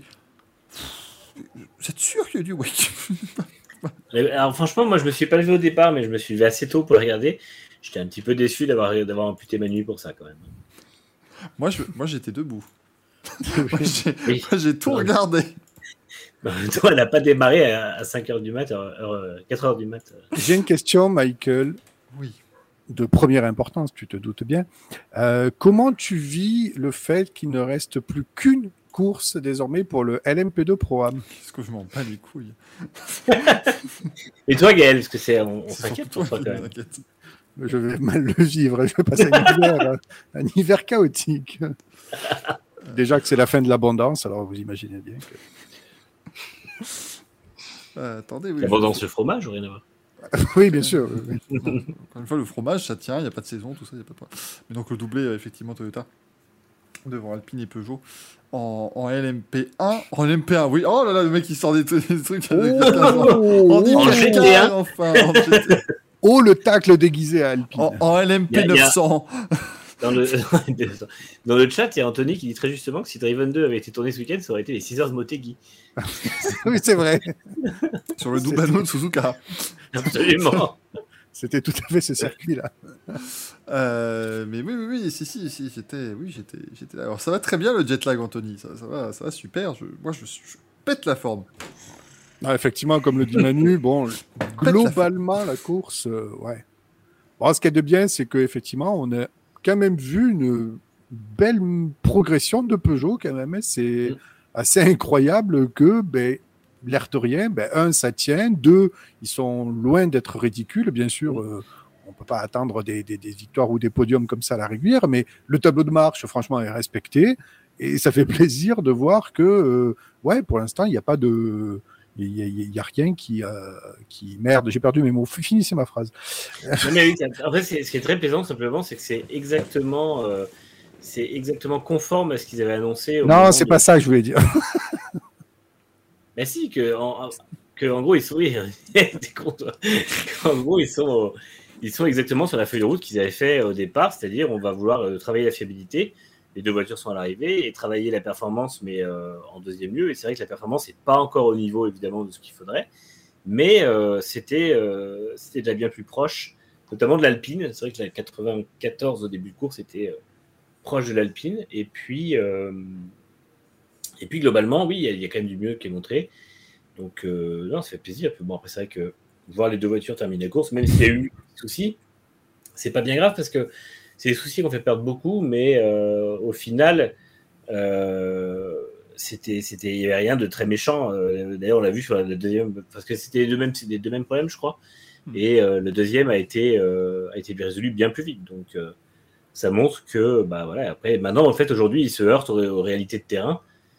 Donc, forcément, les réalités de terrain, euh, je pense que tu as beau faire des essais et des essais, euh, bah, quand c'est en course, il n'y a toujours pas la même façon de les résoudre, c'est pas la même euh, protocole à respecter. Et puis, bah, ça, c'est, euh, ça s'appelle mettre une équipe dans le bain de la course. Donc, après, euh, tant mieux d'avoir fait cette année et de partir l'an prochain sur des bases plus solides avec un hiver pour, euh, pour digérer tout ça. Donc, euh, franchement, il n'y a pas de souci. Après, effectivement, quand on voit la machine Toyota devant, ça a de quoi impressionner, mais déjà la BOP est là, et puis, et puis Toyota, peut-être que quand ils seront un peu plus sous pression de plus de constructeurs, il n'y aura pas non plus les mêmes euh, capacités à faire rouler la voiture en dessous de sa limite mécanique. Mm. Et donc la fiabilité notamment pourra aussi euh, commencer à être un peu plus défaillante parce que la GR010 n'a pas non plus été exemple de problème cette année. Donc euh, il n'y a pas de raison que ce soit un, un véhicule parfaitement fiable l'an prochain. Manjox nous dit euh, est-ce que c'est l'équipage de Alpine qui est champion pilote Alors non, déjà il reste une course de WEC euh, dans deux mois, le 12, euh, 12 novembre à Bahreïn, euh, les 8 heures de Bahreïn. Et actuellement, euh, ils sont ex au championnat, c'est-à-dire que l'équipage de la 8 qui a gagné dimanche, à savoir euh, Brandon Hartley, Ryo Hira- Hirakawa et Sébastien Buemi, est ex aequo avec André Negrao, Mathieu Vaxivière et Nicolas Lapierre qui sont dans la dans l'Alpine numéro 36. Donc tout sera décidé euh, lors de l'ultime manche, les, les 8 heures de Bahreïn. Je pense que Alpine va se prendre une BOP de bâtard à Bahreïn pour pas qu'une LMP1 soit championne. euh. Alors, lo- logiquement, selon l'EOT, pas tellement, mais il- le scénario est quand même intéressant parce qu'il faudrait pas qu'il arrive un souci à la Ah ouais. Toyota ex aequo avec Alpine et que Alpine, avec une seconde place, soit champion. Ce serait, ce serait assez comique que Encore que quelle est la marge avec le barème de 8 heures? Parce qu'on va avoir un nouveau barème là, de, de points avec les 8 heures de, de course de, de Bahreïn. Ouais, il y a peut-être un, il y a peut-être un écart de points qui, je sais pas, avec la, la Toyota Surf, faudra voir quel est l'écart si jamais elle fait 1 et la, Ouais, elle, est l'Alpine quatre- elle a 2. 95 points. euh, Elle est loin, ouais. Non, non, non, Ah ça, oui. va se jouer, ça va se jouer entre la Toyota 8 et l'Alpine. Et euh, effectivement, après, a- on en revient à ce que je disais tout à l'heure, c'est que la fiabilité de l'Alpine, finalement, était beaucoup plus euh, démontrée que celle de la Toyota. Et effectivement, il ne faudra pas se louper. Je ne sais pas quelle heure sera le départ, mais j'imagine qu'en plus, ils rouleront en partie en journée à Bahreïn. Ouais. Donc, euh, C'est un jour, deux jours et deux nuits. ouais. Ouais, c'est ça. hein. Donc, euh, ça risque de. euh, enfin, il y aura, il y aura un vrai risque à ne pas prendre. euh, en début de course, notamment sous la chaleur, quitte à perdre un peu de temps, parce que euh, ce sera le, le pire ennemi de, de- de Toyota. Fiabilité et ou accrochage. Hein. aussi. faut rien exclure. Hein. C'est rien, rien Gicke- Gicqueno ne sera pas là. Oui, Ils ont annoncé qu'il serait pas. ouais. Et Porsche non plus. Euh, En LMDH. depuis quand il pleut pas au Mont Fuji? Ah bah ça, Oui, ma oui, bonne ça- dame. Ça, terrible désillusion. Bah, je pouvais. Depuis vendredi, un truc comme ça. Non mais j'ai fait tout ce que j'ai pu. J'ai mis tout, tout- des trucs chauds, les pulls, les machins. Il a fait, il a fait 30 degrés tout le week-end, 70% d'humidité. Condition idéale pour jouer au football peut-être, mais pas pour faire des courses automobiles. Quel enfer. Mais, euh, mais par contre, c'est c'est très joli le Mont Fuji, sachez-le. Je, je ne peux que vous le conseiller. C'est absolument, euh, absolument Est-ce que magnifique tu quand on le voit. est-ce que tu as pu faire ce que je t'avais demandé? Tu m'as demandé quoi déjà? Pour le Mont Fuji Changer mon Fuji. Est-ce que tu as pu changer mon Fuji d'époque? Oublié. ah, putain. J'aurais pu en plus. Quelle tristesse, oui. j'aurais pu. Oh Je t'ai pas, je t'ai pas relancé, mais s'il fallait Mais le oui, faire. mais oui, j'avais, mais oui, j'avais forcément oublié. Ah merde, mais oui, on aurait oui. Oui, oui, oui, messieurs, vous savez donc ce qui se passe dans nos conversations privées. Il aurait fallu que je change mon fusil d'épaule. Ce qui aurait été assez incroyable. Oh, purée. Ah, là. Tant pis, je vais devoir me, me faire engager dans une équipe WEG l'an prochain pour aller au Mont changer Fuji. Ouais, et puis là, il pleuvra tous les jours et tu le verras pas. Euh, parce que ça, le, le pire moment, je crois qu'il y a une journée, on le voyait au petit-déj. On était, dans- il y avait un catering dans le circuit, donc tu voyais, vu sur le mont Fuji pour petit déjeuner, il n'y a pas mieux. hein. Et en fait, tout le long du petit-déj, tu vois les, les nuages arriver. Puis début d'activité en piste, ah bon, on voit plus le mont. On va, on va pas pouvoir faire des belles photos parce qu'on le voit pas. ça ne marche pas. Et puis Il y avait le, il y avait le, il y avait le retour du Safari Circuit d'ailleurs. Et oui. C'est l'un des meilleurs trucs que vous puissiez faire en sport auto. C'est vrai? C'est c'est une. Parce qu'en fait, le truc. T'as pris un Euh, bus ou t'as pu le prendre? Ah bah oui, j'étais dedans. Ah ouais. j'étais évidemment dedans. Tu n'as pas regardé le- les Reels de Peugeot Sport ce week-end sur Instagram, toi? Ah je, je suis un boomer, je te rappelle, moi c'est Facebook. Instagram, je connais pas. Bah, je crois qu'en plus, les Reels Instagram sont suggérés sur Facebook, donc tu aurais dû le voir Ah. quoi qu'il arrive. Pas le savoir. Euh, non, non, mais dites-vous que, en fait, le truc, il, il- il passe pas tranquillement à côté, en fait. C'est-à-dire qu'il bombarde. Hmm. Les, les pilotes ont fait des temps en 1.30 pendant le, Ah ouais. pendant le, le circuit safari. Les mecs Je me- je- te bombardent à côté de la gueule. je- je- mais j'ai vu que les trajectoires, ils font un, peu exprès quand même de raser les bus. Il y, de- avait la voiture de Kubica euh, qui est passée à ça du bus juste pour, euh, pour impressionner le monde. Euh, parce que pour les gens qui ne comprennent pas, donc en gros, le circuit safari à, à Fuji est sur toutes les manches du, la super, du super. Ah, la tête de Manu par... Ah, c'est dommage, il y avait... ça a frisé sur C'était formidable.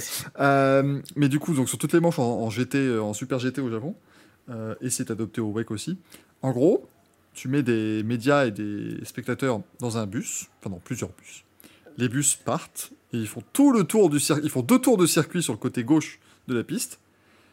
Et en même temps, on dit aux voitures de course, bah allez-y, vous roulez pendant 12 minutes, vous pouvez rouler. Et ça permet d'avoir des, de, de- de faire des images incroyables, de d'avoir là pour le coup bah, les odeurs, les, le bruit, les sensations, les vibrations, tout à côté de toi en même temps. Euh, et quand t'as tout le peloton qui passe, c'est quand même assez euh, sympathique. Et mention spéciale au moment où les bus s'arrêtent sur le côté gauche de la ligne droite des stands, parce qu'au bout du premier tour, les personnes qui sont à droite du bus bah, vont à gauche et réciproquement, pour que tout le monde puisse voir. Et là, t'as les voitures qui te passent à 250 à l'heure à côté. Putain. parce qu'elle les calcule pas. hein. Euh, et c'était le alors le bus malheureusement c'est un bus fermé c'est pas un bus euh, à impérial ce qui aurait été absolument génial mais tu peux ouvrir les fenêtres donc du coup tu tu vis ça bien quand même Et, quand Kubica t'a t'a doublé, est-ce que t'as brandi un drapeau Massa? Non? Mais le duel, c'était pas Massa Kubica? Ramer. Le silence. Non, ça vrai. mais- c'est hallucinant ce qu'on vit là Mais pourquoi, pourquoi tu fais ça à chaque fois? Je me sens, me sens tout chaud, tout chose. T'as, t'as un fantasme particulier sur Fabrice Lucchini enfin c'est quoi le, le, le délire tu Ah, Il y a peut-être des gens, effectivement, dans le monde qui s'imaginent au lit avec Fabrice Lucky qui fait Mais c'est hallucinant ce que tu vis là, c'est fantastique. Alors oui, c'est Fabrice Lucky. Et oui, pour te répondre, Gaël, c'était bien Massa Kubica, le duel. euh, Ah, merci. à- à Ouais. Anthony qui découvre qu'on prononce Reels et pas réel. Mais, mais, mais pourquoi des gens ont cru que ce sont des réels ça ne, marche, ça ne marche pas, des réels. T'as vu mon dernier réel sur Instagram? Non. Alors sache, mon cher euh, Gaël, que la blague de changer, changer mon Fuji d'épaule, elle existe depuis au moins 2017 sur Twitter. Donc, Oui. on Je On sais, n'a pas inventé grand chose. Ah, il le sait en plus, il est content. mais je Mais voulais, C'est que- une version en vrai. je voulais une version du Forest, moi. Euh, ah, apparemment, Lucas Di Grassi a dit du bien de Scott Dixon. Ah Ah. C'est enfin un propos de Digrassi qui est pas trop con. Ah là là, décidément, Lucas, il n'existait pas. Il n'existerait Il pas. faudrait pas. Alors, voilà, en tout cas, normalement, on a tous les résultats du week-end, c'est bon là. Est-ce que, je vous parle du TCR japonais et de, et de la F4 japonaise? Non, ça va, je peux. Parce qu'il y avait ça à Fuji aussi. C'était- c'était- Le Super GT a pas roulé plus vite que le WEC, par contre. Mais il n'y avait pas de Super GT. euh, Je viens de te Pas parler, de, le- non, de te parler de TCR et de F4. Pas le Super GT, le GT euh... Qu'est-ce que c'est qui roulait en même temps que le. Ah, alors, c'est pas moi qui l'ai viré.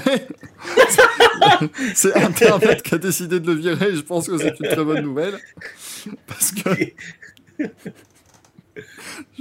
Manu, on est d'accord que je viens de lui dire deux fois ce qu'il y avait en même temps en piste sur le Oui. que le WEC. Faut dire, il n'y a pas de GT. pas C'était du TCR. Où est-il Bah, je ne sais pas, je suis perdu là. Euh, terminés F4 italienne, un Belge a marqué des points. C'est qui Qui a marqué des points en, en F4 italienne ce week-end? C'était Hugo Deville? Parce que je vois que lui en jeune belge euh, qui pourrait, Ah, Franchement, alors là, qui pourrait marcher. Oui, là on, on commence, on commence à aller comme chercher. dit loin. Burrid et Jean-Pierre Cova. Et Jules Castro, eh ben voilà Jules Castro, encore une fois après un superbe rallye. euh, Oh. Et oui, Aiki Cohen a gagné le championnat de rallye japonais. N'empêche, ça montre quand même que malgré sa carrière pas ouf en F1, même s'il a quand même gagné une course, euh, c'est quand même un sacré touche à tout parce qu'il avait commencé, il a fait du GT, il a été très très bon. Il a fait du rallye, il a été très très bon. Et euh, bon, après, c'est rallye japonais, je sais pas exactement ce que ça vaut, mais c'est quand même pas mal. Jean-Marc Yerem Kouamedopoul a gagné à Vuelta. Ça, on le sait. Ça, on le sait, mesdames et messieurs. Ça, c'était le plus grand exploit belge depuis des années. Et oui, en, en WEC, Iron Dames a terminé deuxième Oui. à nouveau euh, en GTE. Ah, Non, ça fait un bon résultat encore chez Iron Dames. Euh, WRT gagne le LMP2 aussi, euh, devant les deux, les deux Jota. Euh, c'était la 38. euh, non, c'était à 28 qui a dû faire la remontée, je crois, après cette fête dégommée dans le premier tour. Ça, c'était dans, les attentats, on en a vu, un des comme ça, mais Mm. euh, des aussi forts, c'était assez rare. Euh, en GTO Pro, c'est les 28 Ferrari- ouais, qui, qui est remonté. c'était Qui roulait très très vite. ouais. les, les Ferrari Bah, le- ont terminé aux deux premières places. En... GTE Pro, ça a été horrible. C'était. euh, voitures. Bah, j'avais avec 5 voitures et puis alors, putain, les deux Ferrari étaient largement au-dessus du lot. Euh, elles se sont pas vraiment battues. euh, C'était. Et, et en, en, en GTE AM, alors qu'on retrouve le, le monsieur, peut-être que maintenant, il a enfin- Ah, il a enfin pu écouter ce que je lui ai dit trois fois à propos des voitures qui étaient en même temps que le euh, sur ce week-end de course. Euh, mais du coup, du côté du euh, GTE AM, c'est euh, TF Sport qui s'est imposé. 53e victoire de la saison pour Ben Keating, bien évidemment. Euh, et euh, Aaron Dames, deuxième, effectivement, dans, euh, dans ce classement-là. Euh, et puis en LM, LMP2 Pro AM, j'ai même pas le, le classement. Euh, on va pouvoir passer à la suite. On va pouvoir peut-être commencer notre premier débat de la soirée. Il est 21h51. Autant vous dire que ça va être très très long, euh, cette émission, mais ça fait évidemment on est prêt. euh, plaisir. Ah, attends, le breton nous dit on ne dit plus Henri Téton, mais Thierry Boutsen. Oh non. Allez, ça passe. C'est- capillotracté, mais ça passe. Tente, de faire ce qu'on peut. Et encore des motos. Si, quelqu'un pouvait arrêter le Grand Prix de France Moto autour de chez lui, c'est chez moi. Nitra, alors, Hamilton pour ou contre. C'est ça le débat en fait, exactement. Fraude Milton. Lewis Hamilton, vrai, faux, pour ou contre, chaud, froid, slip au caleçon. Euh... Mais c'était une imitation de Guillaume Durand. Alors on tente- des trucs ici à un moment donné, hein, on se fait, on se Ah, fait tu- plaisir. Tu nous l'avais jamais fait, Guillaume Durand, encore. Si, Ah oui, ben j'étais pas là. je crois, je crois que je dois- toutes les deux semaines, à un moment, je dois vous faire un vrai faux, chaud, froid, machin. enfin, Je crois, je crois que tu le, fais, tu le fais une semaine sur deux en alternance avec Laurent Boyer. Mais... Et donc imaginez, on pourrait faire pire. Alors du coup, euh, vrai faux, chaud ou froid, euh, slip ou caleçon, qu'est-ce que t'en penses? C'est peut-être l'album de la maturité, t'en penses quoi? Vo- votre animateur est en slip quand même, je sais pas. si votre animateur a chaud à un moment donné. Par contre, est-ce un slip ou est-ce un short? Je laisserai évidemment les gens en débattre chez eux. Vous pourrez lancer évidemment un sondage et euh, vous pourrez peut-être savoir à la fin de l'émission si c'était vrai ou pas, bien évidemment. Ça va, j'ai pas sorti le calbut de chat, franchement. Ça aurait pu être pire. Ça a pu être pire. Par contre, dites-vous que c'est un calbut smoking. J'en suis pas peu fier. Vous allez tout savoir. C'est donc ça les 90%. Les 90% de quoi? Ah bah, du Parce reste, que j'ai dit, j'ai dit euh, sur Twitter, c'était l'émission 10%, c'est ce qui est marqué en dessous. Ah oui, non mais oui, si, si vous découvrez encore ce soir, ça devient... Ah non, c'est, c'est- cette émission... Là, je trouve qu'on a beaucoup trop parlé de sport auto, donc là, autant vous dire que maintenant, on va, on va lâcher la bride. hein. Ah, pendant une bonne heure, on n'en parle plus. Ça va être fantastique. hein. Euh, hop Plus proche de l'info. Bah, attends. Euh, Qu'est-ce que je. Oui, attendez, parce qu'il faut que je. Voilà, donc c'est sur plus Ça va être donc la Formule 1 euh, Alpine. Voilà, ce sera ça. Le mec qui présente très bien l'émission. Alpine, vrai ou faux? Voilà. Donc, maintenant, euh, C'est un bon débat déjà. c'est- voilà, je pense que juste Alpine, point, ça, ça marche très bien comme débat, vous voyez. c'est, euh, Je l'ai- je l'ai intitulé comme. Comment il s'intitule? Euh, Qui sera la meilleure. Oh oui, oh là là Oh, ça va être formidable. Oh, vous allez voir, on va vous annoncer des noms. Ça va être absolument. Alors là, je peux vous dire que ça va. N'êtes pas prêts. Je vous lance un jingle histoire que vous soyez vraiment pas prêts. Et puis, euh, on, on en parle tout de suite.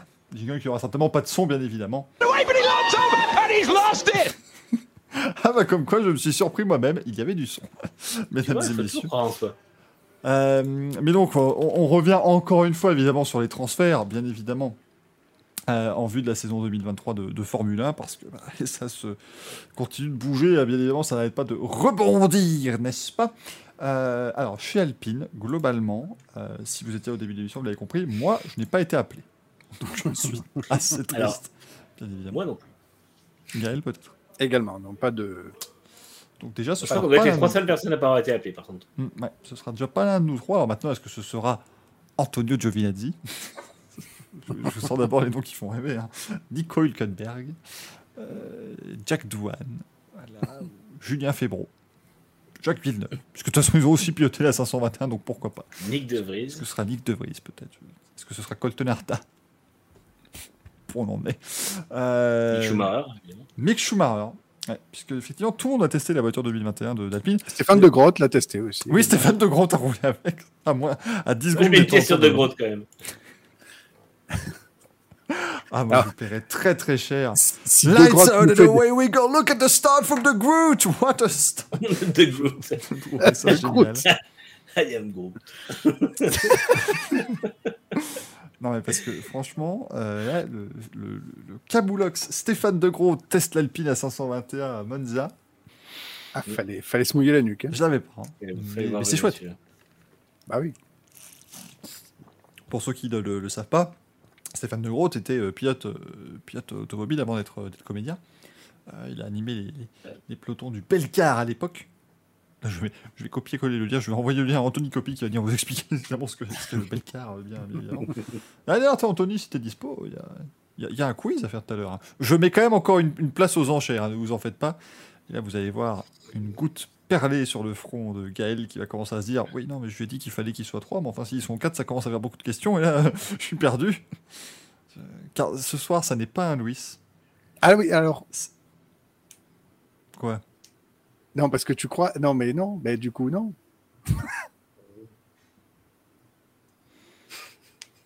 Je crois qu'il y a eu faux plan. Il l'a pas fait, ce couillon de la lune? Alors que je lui ai dit de le faire J'ai marre de cette émission, moi. je, je vous explique. Grosso modo. Non, on l'expliquera plus tard. Non. Ah, il faut que j'explique maintenant. À un moment donné, tu te lances dans une explication, la moindre des choses, c'est la finir. Non, Il y, il y a un quiz de, de, de préparé, mais pas finalisé. Donc, euh, Tu peux, tu peux pas faire comme Greg, le finaliser pendant l'émission? Euh, Bon, ça se. Alors attendez, je reviens. je reviens. Mais il a volé devant sa cam ou quoi? Qu'il pèse son store. Non, mais attendez, euh, je- je- tiens, voilà, on vous dit tout, hein, c'est tout par mon poste ici.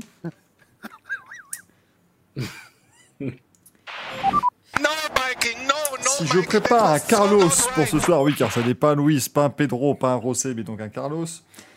Pour ce soir, c'est bon. Idéalement, il faudrait trois joueurs. Or, moi, on sera combien ce soir? Je lui dis, ah bah merde, on est trois, mais on essaiera de trouver quelqu'un le moment venu, parce que je veux absolument voir un Carlos. Réponse de Gaël avec un smiley, pouce levé.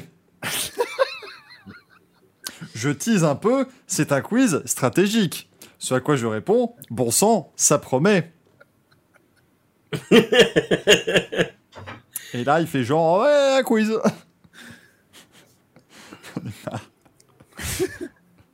Donc, donc on est d'accord, le chat, vous allez d'accord.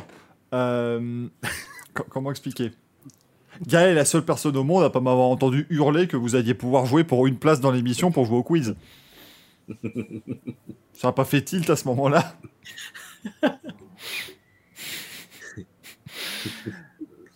Il faut pas me changer mes habitudes, moi. C'est toi-même qui as voulu te les changer tes habitudes. Je t'en remarquerai. Yvan Chess qui dit We are thinking of plan E. Ah, voilà, là, c'est c'est ça. là, c'est plan, plan X, plan tout ce que tu veux, plan Z, plan. Il n'y a même plus de lettres là. c'est- Plan, plan, plan, plan F, effectivement. Ah, plan F pour fail, un truc vraiment là. Mon Dieu, mon Dieu, mon Dieu, mon Dieu. Oh, oh Burgrid, putain. Gaël aussi fiable que. J'ai même pas fini la phrase tellement elle est drôle. Qu'un influenceur chez Phil Racing. On n'a pas eu les noms d'ailleurs. Bref. Oui, c'est vrai, mais bon. Effectivement. Non mais là c'est c'est- c'est- c'est beau. Donc écoute, oui, tu as, tu as une bonne heure encore pour euh, pondre un Carlos. Et pas le dictateur, pas le terroriste, merde pas Ah, le, le le- le chanteur. avec des chemises à fleurs, pas tout cela. hein. J'allais recopier la page Wikipédia. moi. Pas le pilote de rallye, pas le pilote de F1. C'est la même personne, on vous le rappelle. Oui. Je suis désolé, c'est marqué Carlos Sainz dans les deux cas. Donc, à un moment donné. euh, euh, ouais. Bon, donc Alpine, hein, euh, Stéphane De Gros, tu tiens la corde. non, mais, mais- non, mais messieurs, la, la question est quand même sérieuse. Qui pour vous vraiment serait le meilleur pour aller épauler Esteban Ocon euh, Parce qu'ils sont quand même Mick face à un cornélien, hein. Pour moi, c'est Mick Schumacher. Euh, En fait, Pierre Gasly serait un bon choix, mais ça met trop de temps à se faire et c'est en train de s'embourber et tout le monde est en train de réfléchir à est-ce que ce serait une bonne idée, tout ça. J'ai l'impression que ça va pas se faire et que ça va pas se faire au moment où ils auront plus la possibilité de faire autrement que de prendre un vrai, un vrai plan B Euh, et que ce sera pas une bonne chose. Donc, euh, je sais pas ce qui s'est passé. Non, mais Greg Rollins, moi, je, je n'en peux plus.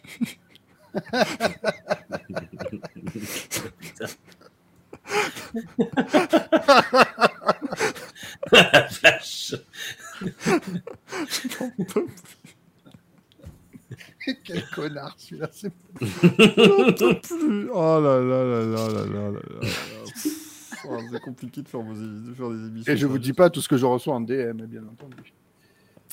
Sobres Delicate qui me demande d'ailleurs si Schumacher ayant quitté l'Académie Ferrari, ce n'est pas déjà le signe qu'il aurait euh, signé chez Alpine. Non. Le départ de Ferrari est déjà pas officiel pour l'instant. Et euh, en plus. Je travaille, je vous ai Il a baissé la visière en, plus, euh, je sais pas. En fait, j'ai l'impression qu'il y a un vrai truc bizarre autour de Schumacher. Euh, ça a plus l'air de fonctionner avec As. Ça n'a plus. Il a l'air de vouloir aller ailleurs. Il y a des rumeurs comme quoi il irait chez Sauber l'an prochain en tant que réserviste pour ensuite euh, mettre un, pied à l'étrier du, programme Audi en F1. Pourquoi pas Mais effectivement, sinon, sinon, euh, peut-être qu'il est déjà en discussion avancée avec, euh, avec Alpine. Il n'a pas signé, sinon il se ferait pas chier à, tester 524 pilotes. Mais euh, effectivement, pour moi, il doit être en haut de la liste parce que quand tu as raté Alonso et Piastri, la, seule façon de garder la face, c'est de prendre Gasly ou Schumacher. Euh, faire venir De Vries, ça me paraît être un risque. Et je pense que De Vries ne devrait pas être trop gourmand et devrait signer chez Williams rapidement avant que la place soit prise. Euh, Giovinazzi, gros manque d'ambition. Hülkenberg, gros retour en arrière. Il, a fait, il était dans l'équipe il y a, il y a trois ans, on a vu ce que ça donnait. Euh, il y a qui d'autre? Euh, enfin, Apparemment, ils ont pas la Vettel aussi, mais voilà. Ça, ça Ouais, se mais fera pas. ce serait fou ça. Mais ça se fera pas. En fait, ça, ça a été euh, apparemment le sujet a été abordé, mais Vettel n'a pas voulu. euh, prendre- enfin, ça, que ça prolonge. De toute façon, je pense que Vettel aurait pas mis de, de bâton dans les roues de Schumacher quoi qu'il arrive.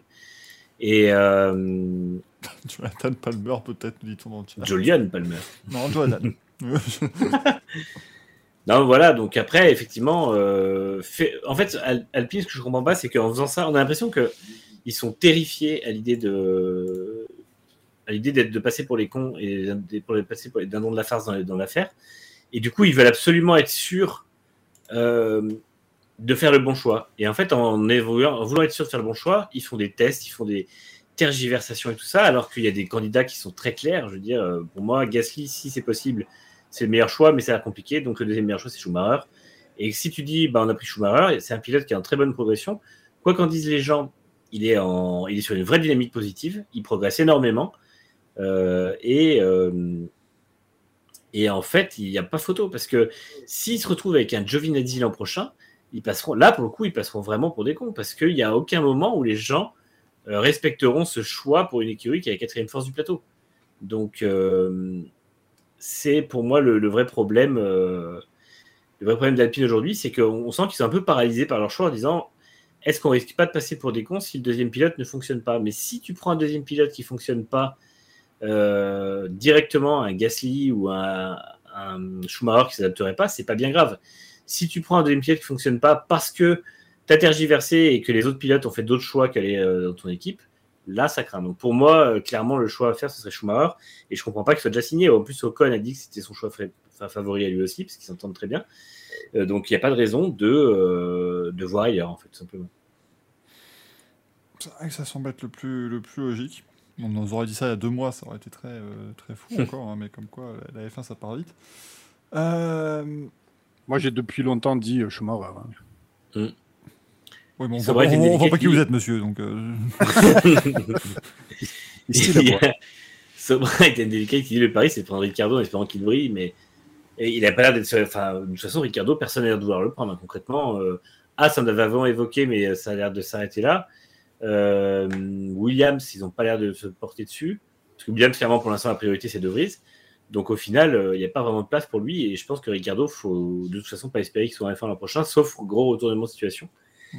Mais, euh, mais Alpine a un côté un peu revanchard avec lui, ils veulent pas revenir dessus. Et malheureusement, Ricardo en 2022, c'est un pari énorme qui coûte cher, parce qu'il coûtera plus cher que d'autres pilotes qui, euh, qui représentent moins de risques. Parce que Ricardo est tellement en manque d'adaptation que s'il refait une saison comme ça, c'est avoir une voiture morte et c'est dans le groupe du peloton où ils sont, c'est risqué de passer de la quatrième à la septième place du, du championnat. Donc, euh, parce que Ocon est peut-être pas aussi important qu'un Norris, aussi décisif qu'un Norris, et c'est pas lui qui viendra compenser euh, le manque de performance d'un Ricardo comme le fait Norris cette, cette année. Très clairement. Et comme le dit Jean-Béric, pour résumer, Alpine, quoi qu'il arrive, sera perdant. Bah oui. C'est un peu. Alors, je dirais que s'ils ont un Schumacher qui est sur la bonne pente euh, versus un Piastri qui est en première année, pour moi, sportivement, ils sont pas perdants. Sur le plan du marketing non plus. Et euh, encore une fois, ça fait un choix assumé et un choix logique. Là, le problème, c'est qu'on voit que le choix ne sera pas assumé et que le choix soit vraiment, sera vraiment un choix euh, par, dé- par défaut, quoi, tout simplement. Après, ils sont, pour moi, ils sont, par- ils sont perdants vis-à-vis d'Alonso, vis-à-vis. Enfin, tu vois, c'est vraiment. euh, Ah, mais de toute façon, oui, après ça. de base, de toute façon. Euh, ça marche pas des masses. Donc, euh, Ivan Chess nous demande si pour Alpine, euh, Physica est encore di- dispo. Euh, on nous a proposé du Di Grassi, évidemment. Pourquoi pas autour de D'Ambrosio C'est, s'il vous plaît. Euh, Romain Grosjean aussi, un truc à faire, au point on en est. Qui sort de un bon résultat en IndyCar, donc peut-être que ça va peut-être lui rouvrir des portes. Est-ce qu'on F1. peut, est-ce qu'on peut juste évoquer quand même que chez Alpine, pour signer un contrat là-bas, euh, c'est comme les 12 travaux d'Astérix, il faut aller chercher le formulaire A38, quoi. ah, mais c'est un vrai problème. Ils ont l'air de, de- ils ont l'air de, de vraiment s'embourber totalement dans cette histoire de contrat. Ils savent plus quoi faire. Donc c'est, euh, Ah ben, c'est surtout que là, ils sont vraiment passés pour des buses, quoi. À quel moment tu prétends être ou devenir un top team quand l'administratif est complètement à la rue, quoi? Parce que Et global- puis, euh, globa- globalement, c'est le B à bas, quoi. C'est, enfin, je veux dire, c'est une entreprise à des salariés, tu signes des contrats, quand même ça, tu ne sais pas le faire, c'est, quand même inquiétant. Et le problème, c'est que tu dis ils sont passés pour des buses, mais imagine s'ils finissent par signer Giovinazzi. Ce sera terrible. Oh la vache.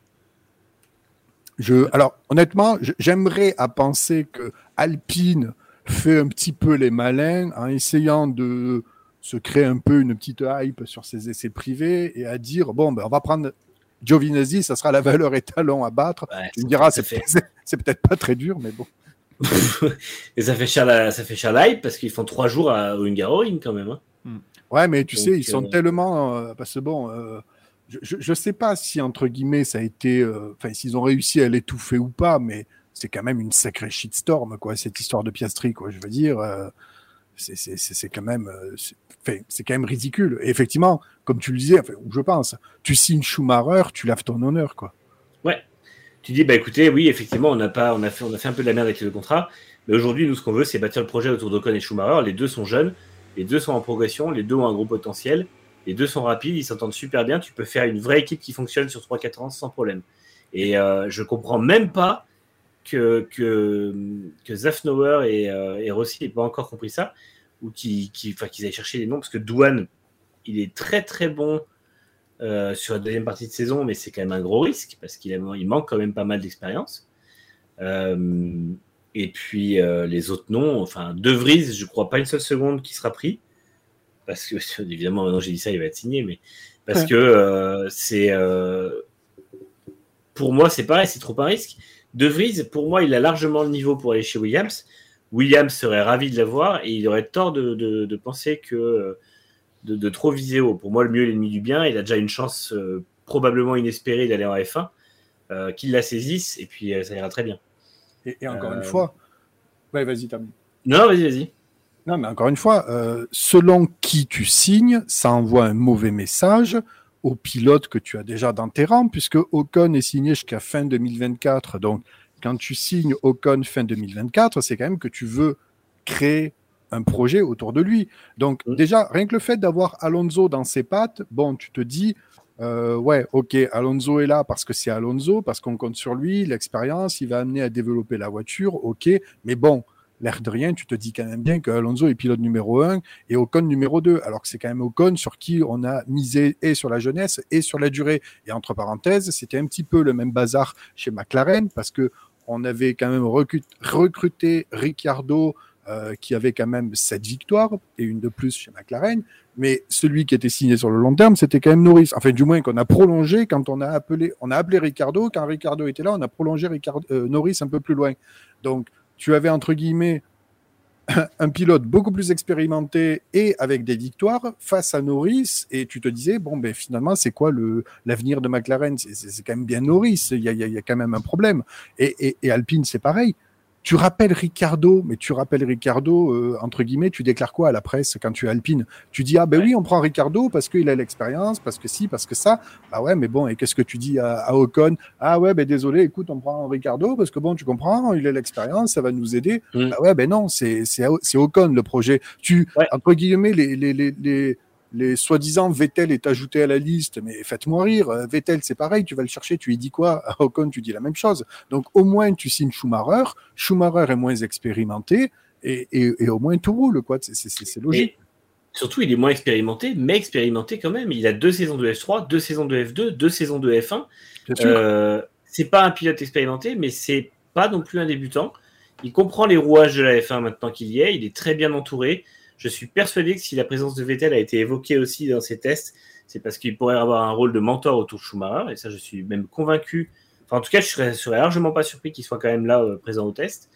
Et, euh, euh, oui, il est très bien entouré. Il a Sabine Kem autour de lui, il a sa famille. Je veux dire, au bout d'un moment, c'est un pilote qui est intelligent. Parce que Schumacher, pour le coup, il a peut-être pas la pointe de vitesse de d'autres, mais franchement, au niveau intelligence de course et de façon d'aborder la compétition auto, il est excellent.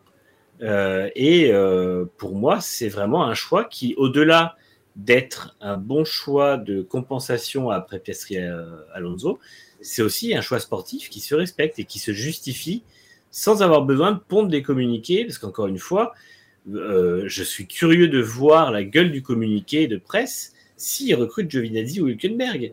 Parce qu'on ne Oui. pourra pas dire c'est pour leur potentiel, on ne pourra pas dire c'est pour leur expérience, enfin, ça on pourra dire un peu, mais voilà. On pourra pas dire c'est parce qu'on pense qu'ils peuvent faire des gros résultats, parce que l'un et l'autre n'en ont pas fait, euh, etc. Donc, euh, tu peux pas, euh, enfin pour moi, tu ne peux pas miser sur ces, sur ces pilotes. Aujourd'hui, ils disent on veut, un, pilote expérimenté, bah, tu, peux, tu peux voir côté Douane et De Vries. Donc en fait, avec les déclarations qu'ils sont en train de faire en ce moment, ils sont en train de dégager absolument tous les candidats qui vont tester la semaine prochaine. Donc c'est ridicule. Les deux candidats qui restent, c'est Gasly et Schumacher. Bah, soit tu, maintenant la situation est simple. Est-ce qu'il y a une chance qu'on ait Gasly? Oui, on travaille pour. Non, on prend Schumacher. Point barre. Il y a pas de, pour moi, il n'y a pas de, solution. Et je comprends pas que des gens qui sont à la tête d'une écurie de F1 ou qui sont PDG d'un constructeur engagé en F1 n'aient pas la vision euh, suffisante de ces choses-là en fait. Parce que ils devraient comprendre qu'au bout d'un moment, enfin, je sais pas, ou alors ils se renseignent pas sur ce qui se dit sur eux ou sur, ou ils regardent pas vraiment. Je, je comprends pas aujourd'hui une équipe qui pense à Giovinazzi avant de penser à, à mettre un contrat sur Nick Schumacher. À moins que Schumacher ait déjà un contrat ailleurs, auquel cas ça, ça pourrait se justifier. Mais s'il avait déjà un contrat ailleurs, il viendrait pas tester euh, la semaine prochaine. Donc, euh, Et, et encore une fois, pour terminer, euh, Alpine, ex-Renault F1, quand tu renommes Renault F1 à Alpine, tu comprends bien que c'est c'est quand même pour des idées marketing et rien d'autre, Oui. pour sauver l'existence d'Alpine, pour derrière, parce qu'Alpine va devenir un constructeur qui va vendre que des véhicules 100% électriques. Donc- c'est- aussi pour sauver, pour sauver la présence de Renault en F1 et, euh, et pour donner une touche, parce que ça, ils l'ont clairement dit le jour où ils ont changé l'identité de la voiture, c'est pour donner une touche sportive au programme sportif. Parce que Renault, ça vend des voitures électriques, ça vend des utilitaires, ça vend des SUV, euh, et c'est pas cool en F1. En F1, on veut des voitures sportives, et Alpine, Ouais, c'est ouais. très- une très bonne idée. Parce que la prochaine, la, la remplaçante de la 110, euh, qui sera électrique, ce sera une voiture de sport, il n'y a pas de problème là-dessus. Ouais, Mais- mais, mais quand tu as des Euh, idées marketing comme ça, il faut que Ouais. ton line-up de pilotes ait envie aussi de toucher des marchés qui, marketingement, sont intéressants. Ça, Signé- signé Gasly, Ricard- Gasly, c'est pas forcément une bonne nouvelle. Enfin, une bonne Ben, nouvelle. Gasly, non, Français. ça fait doublon. Ricardo, euh, que je sache, il n'y a pas de point de vente en Australie euh, alpine. Donc, par contre, le marché allemand et par extension, quand tu touches l'Allemagne sur de l'électrique, tu touches tout le nord de l'Europe. Donc, ça fait sens. Oui, et puis même après, après, après, moi, Gasly, je pense qu'en fait, là, pour coup, Gasly, ce serait pas marketing, ce serait purement sportif parce que Oui. déjà, les deux sont, euh, les deux sont euh, populaires. Ah, Après, si je peux me permettre, pour le côté. euh, Enfin, c'est- un aspect que beaucoup évoquent, évidemment, le côté euh, marché et tout ce genre de choses. La première Alpine électrique, c'est pour quand? Euh, 2026, D'ici. 2027. Ouais, oui. Ouais, mais donc, euh, oui. Mais tu, as, tu as le truc, la logique. Enfin, tu mets une marque en sport auto pour promouvoir Mm. le côté électrique, mais bon, la voiture, elle va sortir dans 5 ans. Euh, je suis prêt à prendre Ouais. les paris. À mon avis, le pilote qu'ils vont choisir cette année, il sera pas dans 5 ans. Ouais, Oui, non, c'est sûr. c'est Finalement, sûr, c'est tu vois, c'est un argument qui, qui est certainement dans la tête des décideurs. hein, je dis pas, mais qui me paraît quand même assez. euh, Enfin, c'est, c'est- ce serait dommage de le prendre. euh, voilà, si au final on choisissait un pilote parce que, ben, justement, euh, voilà. euh, euh, c'est Après, parce qu'il va nous offrir des, des- des- des parts de marché. Bon, les A110, ça se vend pas non plus comme des petits pains, je pense, parce que c'est quand même une voiture très. Euh, Bah, c'est déjà, une c'est un- voiture, mais c'est, c'est, c'est c'est vraiment. en série limitée, quoi. Enfin, c'est. ouais, Voilà. Bah, ils, en, ils en ont vendu 8000 depuis qu'elle est en, en circulation, je crois. Donc, euh, Ce qui, est- ce qui est pas mal en soi, hein, quand on veut dire c'est correct pour la tu- voiture que c'est, mais Voilà, pour, voilà. pour le, le- le volume de production. Après. Après, si c'est vraiment purement marketing, admettons que par exemple 2023 ou voire mieux peut-être 2024, Alpine se battent réellement dans les gros points et les podiums, voire peut-être plus, espérons. J'imagine quand même que euh, au directoire de Renault là-haut, là-haut, on switchera rapidement le marketing en rebadgeant, enfin en rebadgeant, en faisant des séries limitées d'Alpine de la future R5 électrique qui devrait sortir 2024. Ça, c'est ça, c'est 2025. déjà prévu. Ça, c'est déjà Voilà. prévu. Donc j'imagine bien que euh, quand Alpine va à nouveau conquérir des, des- des victoires, euh, j'imagine tout à fait une série limitée Alpine, ne serait-ce que pour me coller la gueule de Ocon et de... Ce qui est Non, mais parce Al- que- Alpine, Alpine sera, de toute façon, Alpine sera le- le- l'identité sportive. Enfin, la- ça, ça remplacera Renault Sport en fait dans la gamme euh, Ouais. Renault. Donc euh, il y aura une vraie, une vraie synergie, mais je pense que le marketing, c'est pas que la vente de voitures. Le marketing, c'est aussi la vente de merchandising, euh, l'activation de fans, parce que mine de rien, c'est ça aussi. Il Oui, faut oui. avoir des pilotes qui sont, euh, qui sont populaires et tout. Et encore une fois, j'en reviens toujours au même point. Pourquoi Giovinazzi? Mais c'est ça, mais regarde, n'y a pas une base de fans. en même temps, ah, en même temps, Manu, je suis désolé, tu vas en Amérique, euh, t'en as énormément des, des, des gens dans les rues avec, le, avec la tête de Giovinazzi sur des t-shirts, euh, voilà, ouais, avec, un, c'est- avec un halo, tout ça. Donc, euh, moi, je- c'est c'est comme... il, a même, il a même des bâtiments à son, à son C'est comme, euh, c'est comme Lance. Qu'est-ce qu'il génère comme merch, Lance Oui, Stroll mais Lance c'est pas pareil, c'est le fils du patron, ça n'a rien à voir. Ouais, d'accord, mais bon, l'air de rien, pour euh, la renommée d'une équipe, euh, ça compte aussi. Quoi. Heureusement qu'ils ont pêché Alonso, parce que franchement... Ah, mais pour la renommer ou pas, il est fils du patron, il est là, c'est tout. Et Moumout, qui- cadeau on en parle depuis tout à l'heure. Effectivement, Giovinazzi est envisagé par Alpine, hein, c'est- incroyable, hein, mais euh, euh, il pourrait envisager Giovinazzi. Mais il est envisagé par tout le monde. Il à nous faire. Enfin, il finit dernier de la Formule 1, il devient euh, encore plus hype que, que De Vries ou Van Dorn. Ouais. Ouais, en fait, c'est ça, je prodigieux. comprends pas. Je comprends- À ce niveau-là, quitte à faire venir Giovinazzi, moi je fais venir Van Dorn en fait. Bah oui. Parce que Van Dorn est champion du monde de Formule E. Son, son premier passage à F1 était catastrophique, mais on connaît les conditions dans lesquelles il l'a fait. Et à cette époque-là, il était un jeune Puis pilote. après, il y a une année catastrophique, mais en soi, euh, Oui. 2017, c'est pas Oui. non plus. 2017, c'était très bien. Sa première course en 2016, c'était très bien. Donc, effectivement, en 2018, il se fait juste broyer par la machine Alonso sur une année où McLaren fait complètement de la merde. Donc, euh, moi, pour moi, euh, pour moi, c'est un des plus gros gâchis de ces dernières années. Euh, on a tendance, en fait, à, à broyer les pilotes en F1. et de toute façon, c'est un peu le problème. Mais quand tu vois des, quand tu vois certains pilotes, le temps qu'ils ont besoin pour se mettre dans le bain, euh, je, je reste convaincu que Giovinazzi a eu ce temps-là, parce qu'il a eu trois saisons et il n'y a pas eu de, de coup d'éclat euh, réel. Bah, Euh, il y a même eu plutôt des, des, des, des gâch- du gâchis. Euh, mais par contre, voilà, un, un Albon, heureusement qu'il a eu cette deuxième chance. Euh, et, puis, et puis, pour moi, un Van Dorn aurait pu l'avoir plus qu'un Giovinazzi. Donc après, il faut arrêter les conneries. Euh, c'est pour ça que je ne suis pas contre voir De Vries en F1 une année, même si je pense encore une fois que chez Williams, ce serait plus logique. Mais, euh, mais en fait, Alpine doit aujourd'hui assumer son statut de quatrième force du plateau et recruter un pilote qui soit de ce gabarit-là. Et encore une fois, dans la liste qu'ils vont tester la semaine prochaine, moi, j'en vois que un. Et il y en a un autre qui est chez Red Bull, enfin chez AlphaTauri, mais Nitram nous dit arrêtez de me faire miroiter Van Dorn en F1, je ne peux plus y croire, mais il sera pas en F1. Enfin, moi, je, Ah bah non. je suis désolé de vous le dire, mais euh, il y a aucun.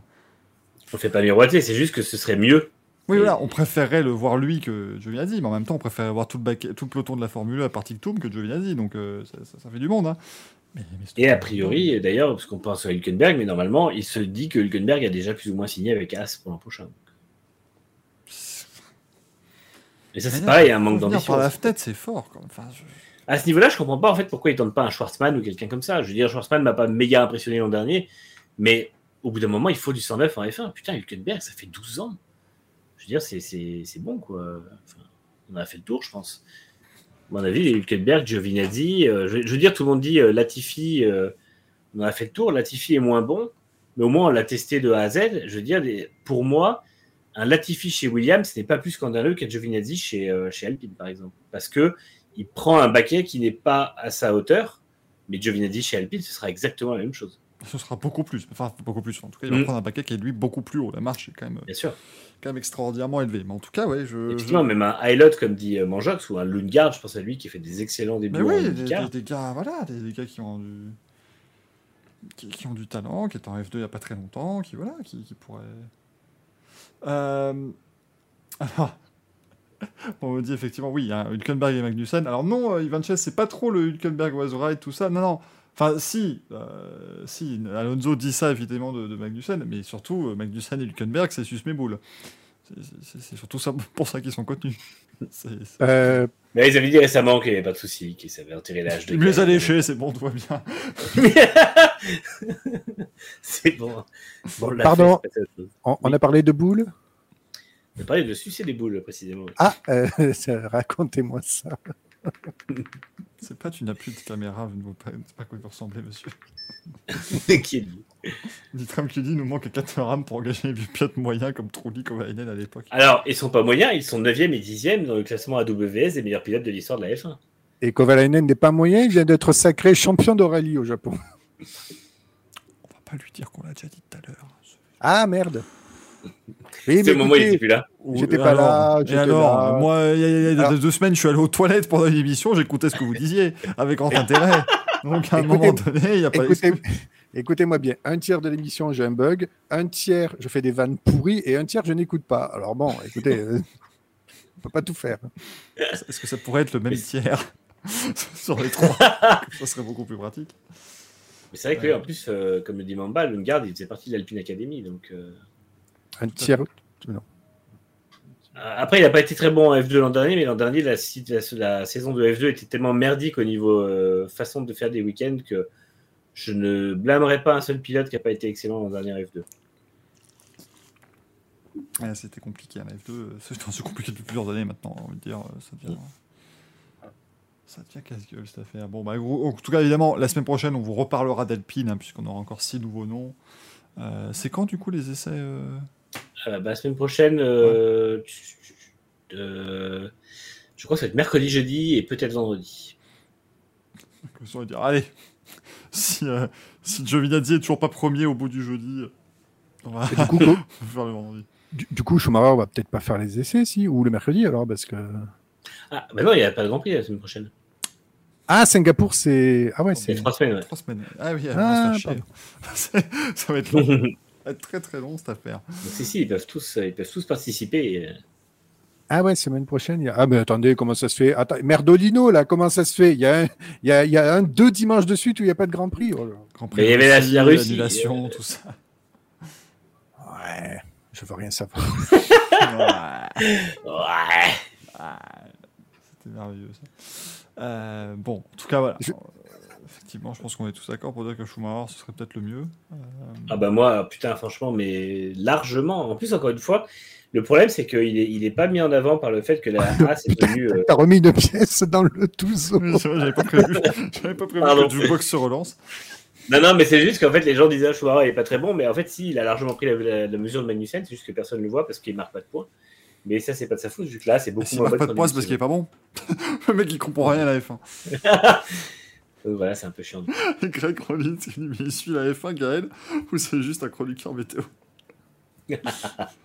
Il suit, il suit un petit peu, je pense. Il fait des, il fait des screenshots des fois, je, je les vois passer. Ah ouais. Ah, c'est trop, c'est trop d'honneur pour Greg Rollins parce que vu ce qu'il lui faut pour qu'il suive une météo, lui, euh, il est toujours en train de m'envoyer des screens des Miss Météo, donc euh, oui, ça balance. Ça balance pas mal à, à Paris. Balance aussi. pas mal.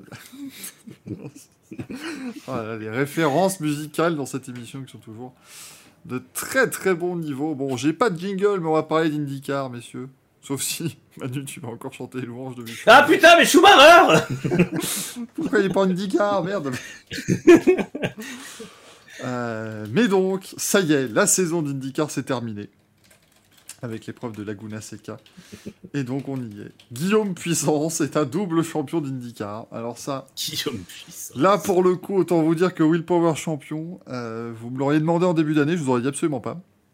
Euh, je faisais sans doute partie de ceux qui pensaient que le monsieur était un petit peu finito, bien évidemment. Comme il essaie Mais c'est vrai qu'on passe pour des cons, parce que ça fait deux ans qu'on dit oui, putain, mais je comprends pas pourquoi. Faut que Penske arrête de le prolonger, il fait n'importe quoi, il est plus au niveau, c'est Surtout bon, que- fini. Ça fait, ça Surtout fait que- deux ans qu'on essaie d'imaginer la sextape de Roger Penske que Will Power a à sa possession pour garder son baquet, mais finalement, bah, champion. Et surtout, ça fait deux ans qu'on dit oui, bon, Power, Poissard, il n'y arrive plus, euh, et Rossi, euh, finir aussi, ouais, bon, il a gagné cette année. Oui, on a gagné une course, ça va. euh. Avec une voiture illégale, donc. euh, Avec une voiture cheatée. Ce qui est beau, c'est que vous vous l'avez vu, hein, évidemment, les, les yeux de Manu qui se sont fermés. Il a imaginé la sextape de Roger Penske. hein, ça, c'est très clairement. euh, voilà, hein, ça, c'est, Est-ce ça, que c'est tu peux nous mimer la sextape?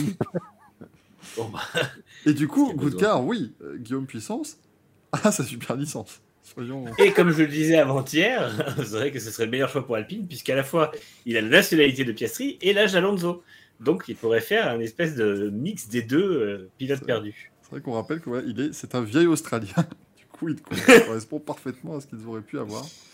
Euh, alors oui, Momout nous dit, oui, c'est sera puissance, si on traduit de manière extrêmement littérale, puisqu'il s'appelle Will Power, euh, bien évidemment.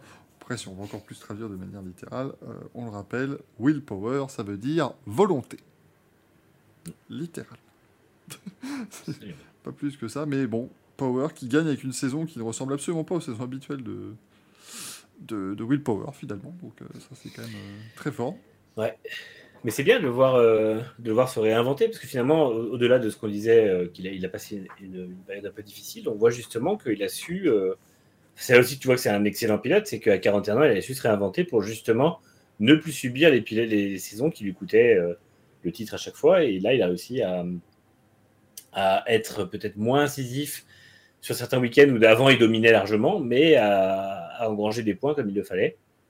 Et finalement, bah, finalement ça, ça vaut le deuxième titre, donc bien joué à lui. Une seule victoire cette saison, là pour le coup, c'était c'était très peu, puisqu'il dévance de 24 points de Joseph Newgarden qui a gagné 5 courses cette année, et qui fait une sacrée course dimanche. hein. Euh, il part dernier après sa boulette en qualif, il finit deux. Je pense qu'il était super énervé de sa boulette en qualif.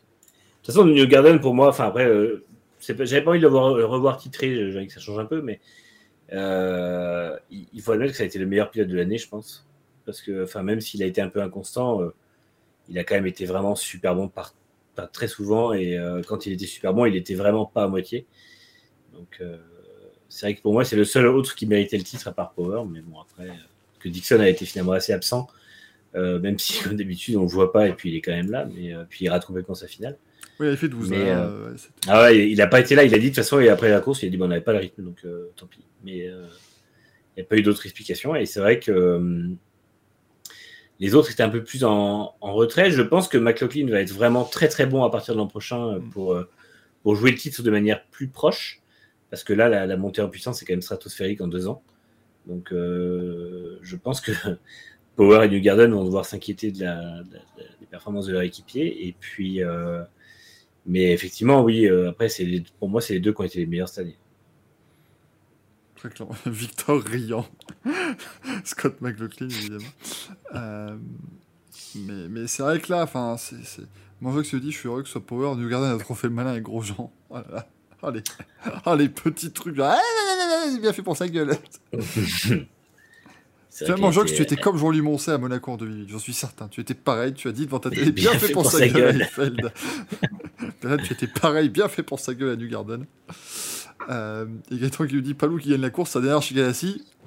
Ce qui était, ce qui était trop drôle, c'était l'interview à la fin de la course. Où le, le- parce que du coup, il y avait euh, Palou qui était devant sa voiture. Et il y avait Chip Ganassi qui était au fond. On le voyait, il était en train de regarder. euh, il était posé comme ça, en train de regarder euh, Palou qui parlait aux médias. Et le, je pense que l'intervieweur l'a vu. Et il a demandé du coup, alors, l'an prochain, qu'est-ce que vous faites ça? Et Ouais.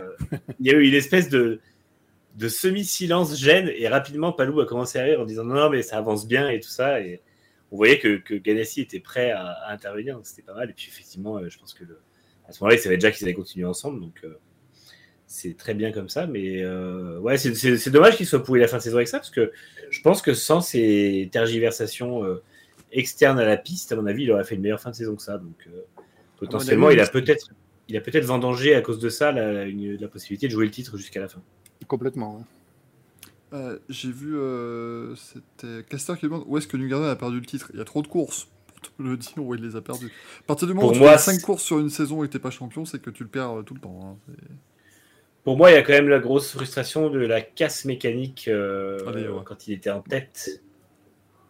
Ou là, euh, c'était quoi C'était dans l'Iowa? Oui, oui, deuxième course. Ouais, c'est ça. Où là, euh, celle-ci, elle était pour lui et ça aurait changé les choses. Mais bon, après, effectivement, il y a eu pas mal de, de- de boulettes euh, mécaniques, ou... enfin, surtout mécaniques d'ailleurs, je crois. Et stratégiques. Ouais, c'était une saison très compliquée pour Newgarden qui finit quand même très près du titre. Euh, après avoir changé toute son équipe à l'intersaison aussi, on rappelle, hein, il a changé Mm. le stratège, les ingénieurs, tout ça. Enfin, ça avait mis du temps à se mettre en, en route. Euh, enfin, deux courses. Mais ça, pour Newgarden, c'est mettre du temps. Euh, Christian Lundgaard qui finit cinquième ce week-end, hein, qui est rookie de l'année également. Très très bon. Très très belle saison hein, pour lui, le, le pilote danois. Dans une équipe qui, qui est en galère cette année surtout, hein, donc euh, c'est- vraiment très fort. Euh, il finit pas si loin que ça de Kramral, je crois. Ouais, il finit à 22 Qui? points. Euh. Ah oui, Sans Oui. pression, finalement, il fait un peu la même saison que Grosjean l'an dernier. Moins, moins Mm. flamboyant, mais ouais, ouais, c'est c'est solide en tout cas. plus discret, mais par contre, belle montée en puissance.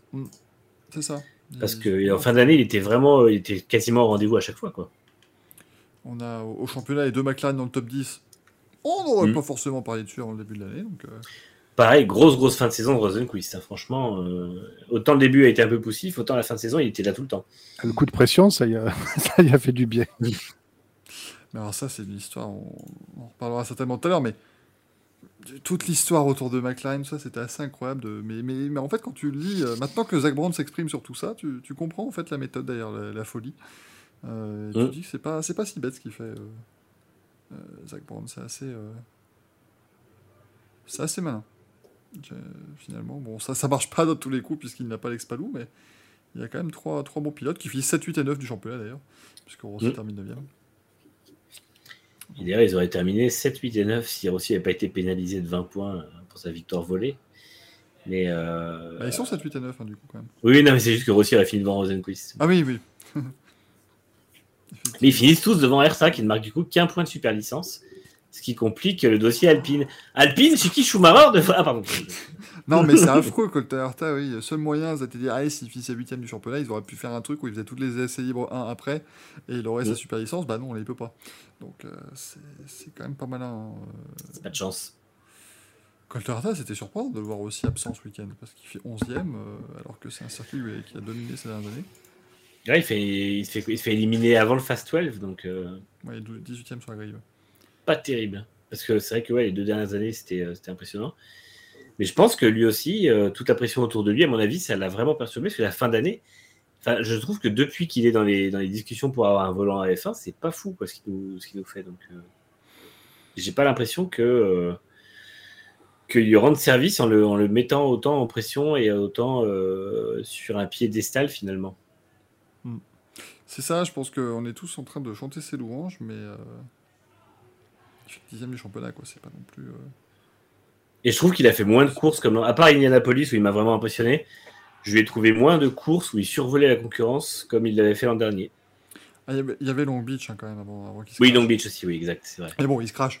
Encore une fois, c'est le problème, quoi. Il, il se plante.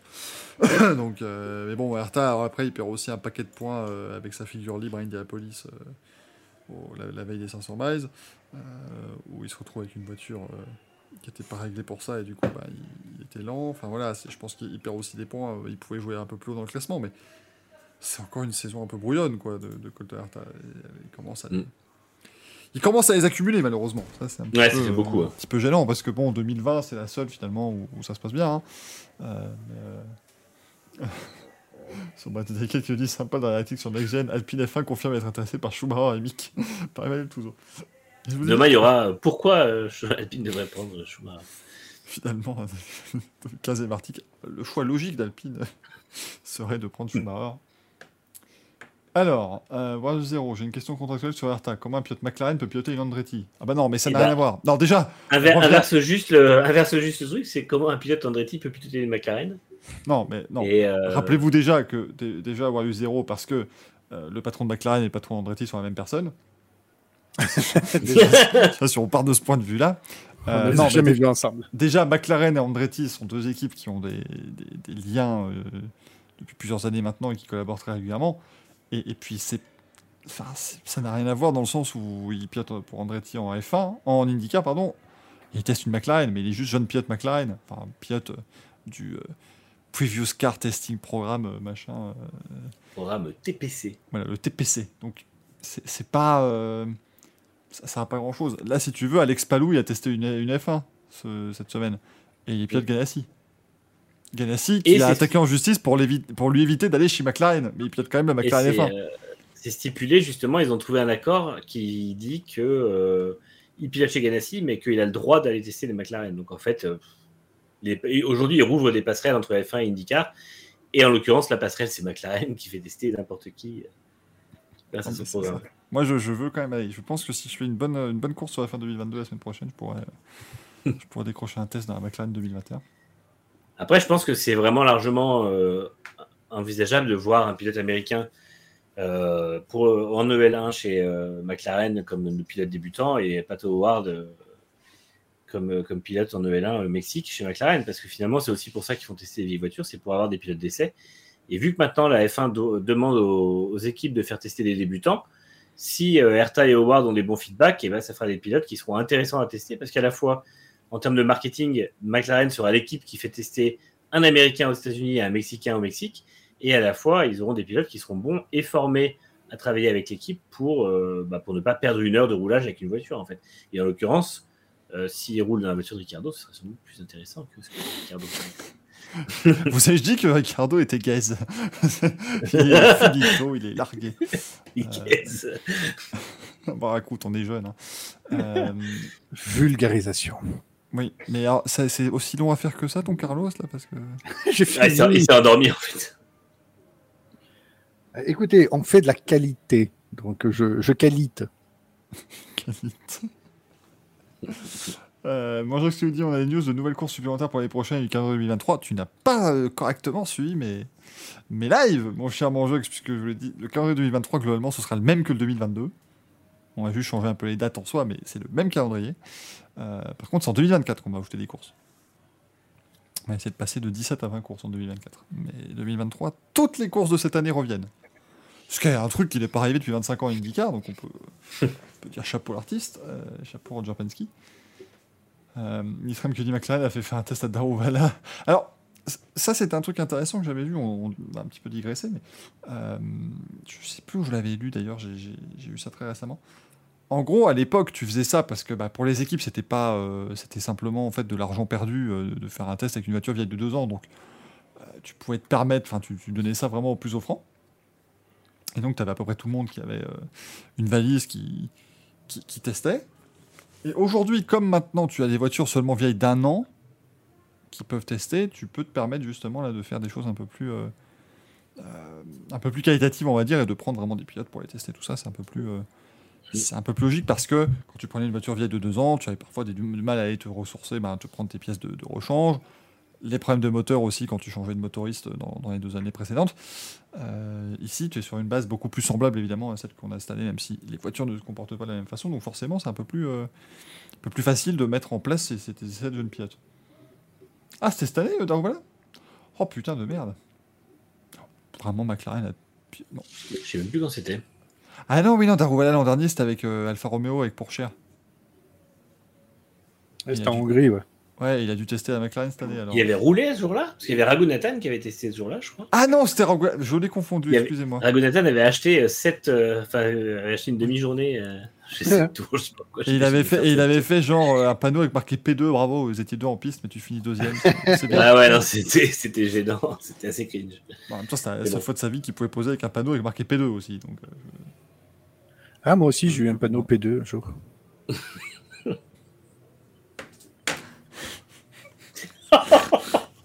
Excusez-moi, elle, elle est arrivée en jet lag celle-là. Oh la vache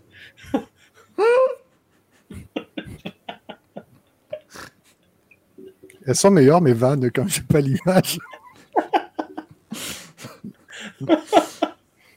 Et du coup, Gaël, quand tu Oh. termines en, en troisième position, comme termines en troisième position, toi qui adore la NASCAR, c'est la P-Dale, c'est ça?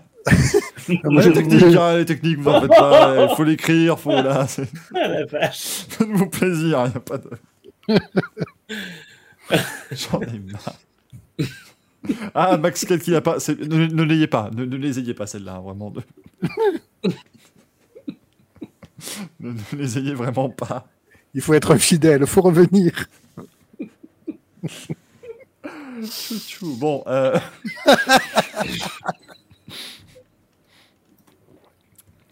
Allez, pour terminer Oh. ce syndicat, on salue Devin De Francesco qui a fait 15ème ce week-end. Pour Dominica, on fait salut Devine de Francesco, juste. Tu aurais pu saluer Dalton. Manu, il en a tremblé tellement c'était terrible de saluer Devin De Francesco. Il a fait. C'est affreux. oh merde! Putain. Quand les pieds de McLaren forment le pet, est-ce que c'est le pet de Rast? Oh putain Les techniques.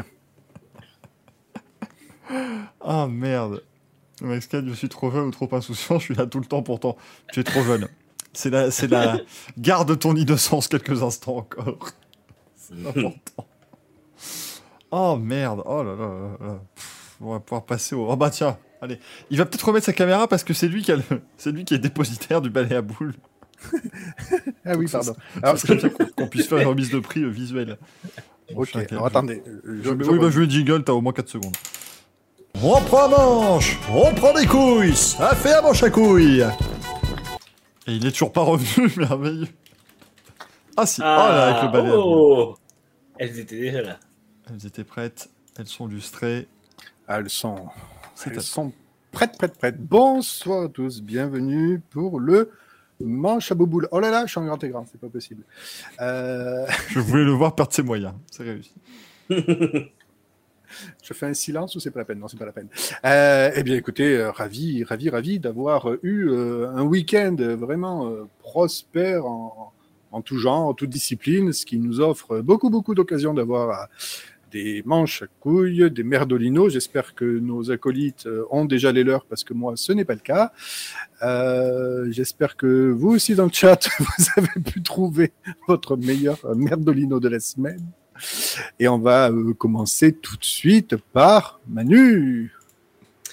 Eh moi, je la le- chat n'existe plus, le chat peut aller se faire. euh, Ah non, mais si, bien hein, sûr, mais- je- je- j'espère que tu lances, euh, voilà, que tu, tu- tu m'accompagnes en lançant. Il y a eu qui d'ailleurs qui a été nommé, nommé par les, les viewers Eh ben, il y, en a- il y en a pas mal. Il y a eu du Stéphano Dominicali, hein, parce que Stéphane Dimanche maintenant commence à devenir une valeur sûre des manches à couilles. Ça devient, ça devient très fort cette affaire. Ah, mais euh, Arthur qui nous dit, je mettrais bien Peugeot, mais il y en a un qui a pas aimé. Mais tant que c'est argumenté, argumenté, allez-y. C'est, remarquez que c'est le truc le plus important dans le cérémonie des manches à couilles, ce sont nos argumentations. c'est ça qui est c'est très important. Euh, et on voit, oui, le, le chat est souqué par les, tes, tes boules asymétriques. Ah ouais, écoutez, Pardon, j'avais pas vu le- un autre sondage Nitra, C'était j'ai pas vu. qui était un sondage vraiment 100% belge pour le coup. Pensez-vous Pensez-vous que Gaël sache prononcer Et là, il y a, Gaël, il y a le nom d'un magasin belge. Le magasin, c'est C-O-L-R-U-Y-T. J'ai essayé, j'ai pas, pas réussi. Et du coup, donc ça, ça, ça se prononce Colruyt. Ah, Et les propositions étaient oui, non, cordile. ça, ça, j'ai vu. Mais le Colruyt, je l'aurais pas sorti comme ça. hein, Je suis honnête. Les Colruyt euh, Oh merde. Ah, mais je, je, je m'attendais pas à ce qu'on parle de Colruyt dans un racing café. Et pourtant, on vous en a parlé hein, des, des, des spécialités belges, hein, que ce soit le bifi, euh, la frite andalouse, tout ça, mais là, là ça m'a ça m'a surpris. Donc, quelle est votre poche à douille? Donc, Stéphane Dimanche. Stéphano Domenicali, hein, pour ceux qui n'ont pas la rêve, parce que ça devient compliqué. Euh, Qu'est-ce qu'il y avait encore? Comment ils vont? Euh, euh, ta, ta, ta. Les directions de course à Monza, c'est vrai que lui, ça mérite. hein.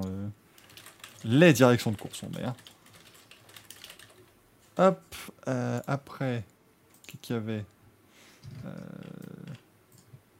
j'aurais- pu préparer l'émission. hein, ce- ce- Est-ce qu'on est la seule émission sur Twitch? Non. Où on expose des boules comme ça Bah non. Ah bah du coup non, on n'est est certainement pas les seuls.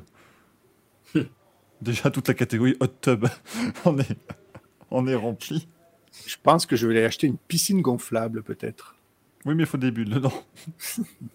T'es pas obligé d'acheter une machine qui fait des bulles du coup après ça c'est. Tu, tu gères comme tu veux ça. Euh, Et puis on avait, on avait Alpine qui organise un Royal Rumble au, au. Bref, on retrouve à peu près les mêmes nommés que d'habitude. Hein. C'est c'est vrai, on commence à. on- Ah oui, t'as Ronaldo dans ta rue ou comment ça se passe il vient de sauter.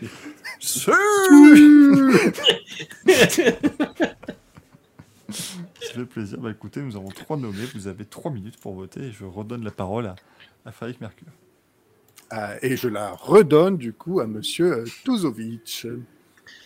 Eh bien, moi, ce sera la direction de course F2, F3 euh, pour l'ensemble de son œuvre, à savoir euh, ne pas pénaliser les pilotes qui coupent la chicane, enfin, attaquent comme des bourrins, coupent la chicane et prennent un avantage, ou font sortir leur, euh, rival de piste et prennent un avantage. Pour le fiasco de la relance de la course F3 et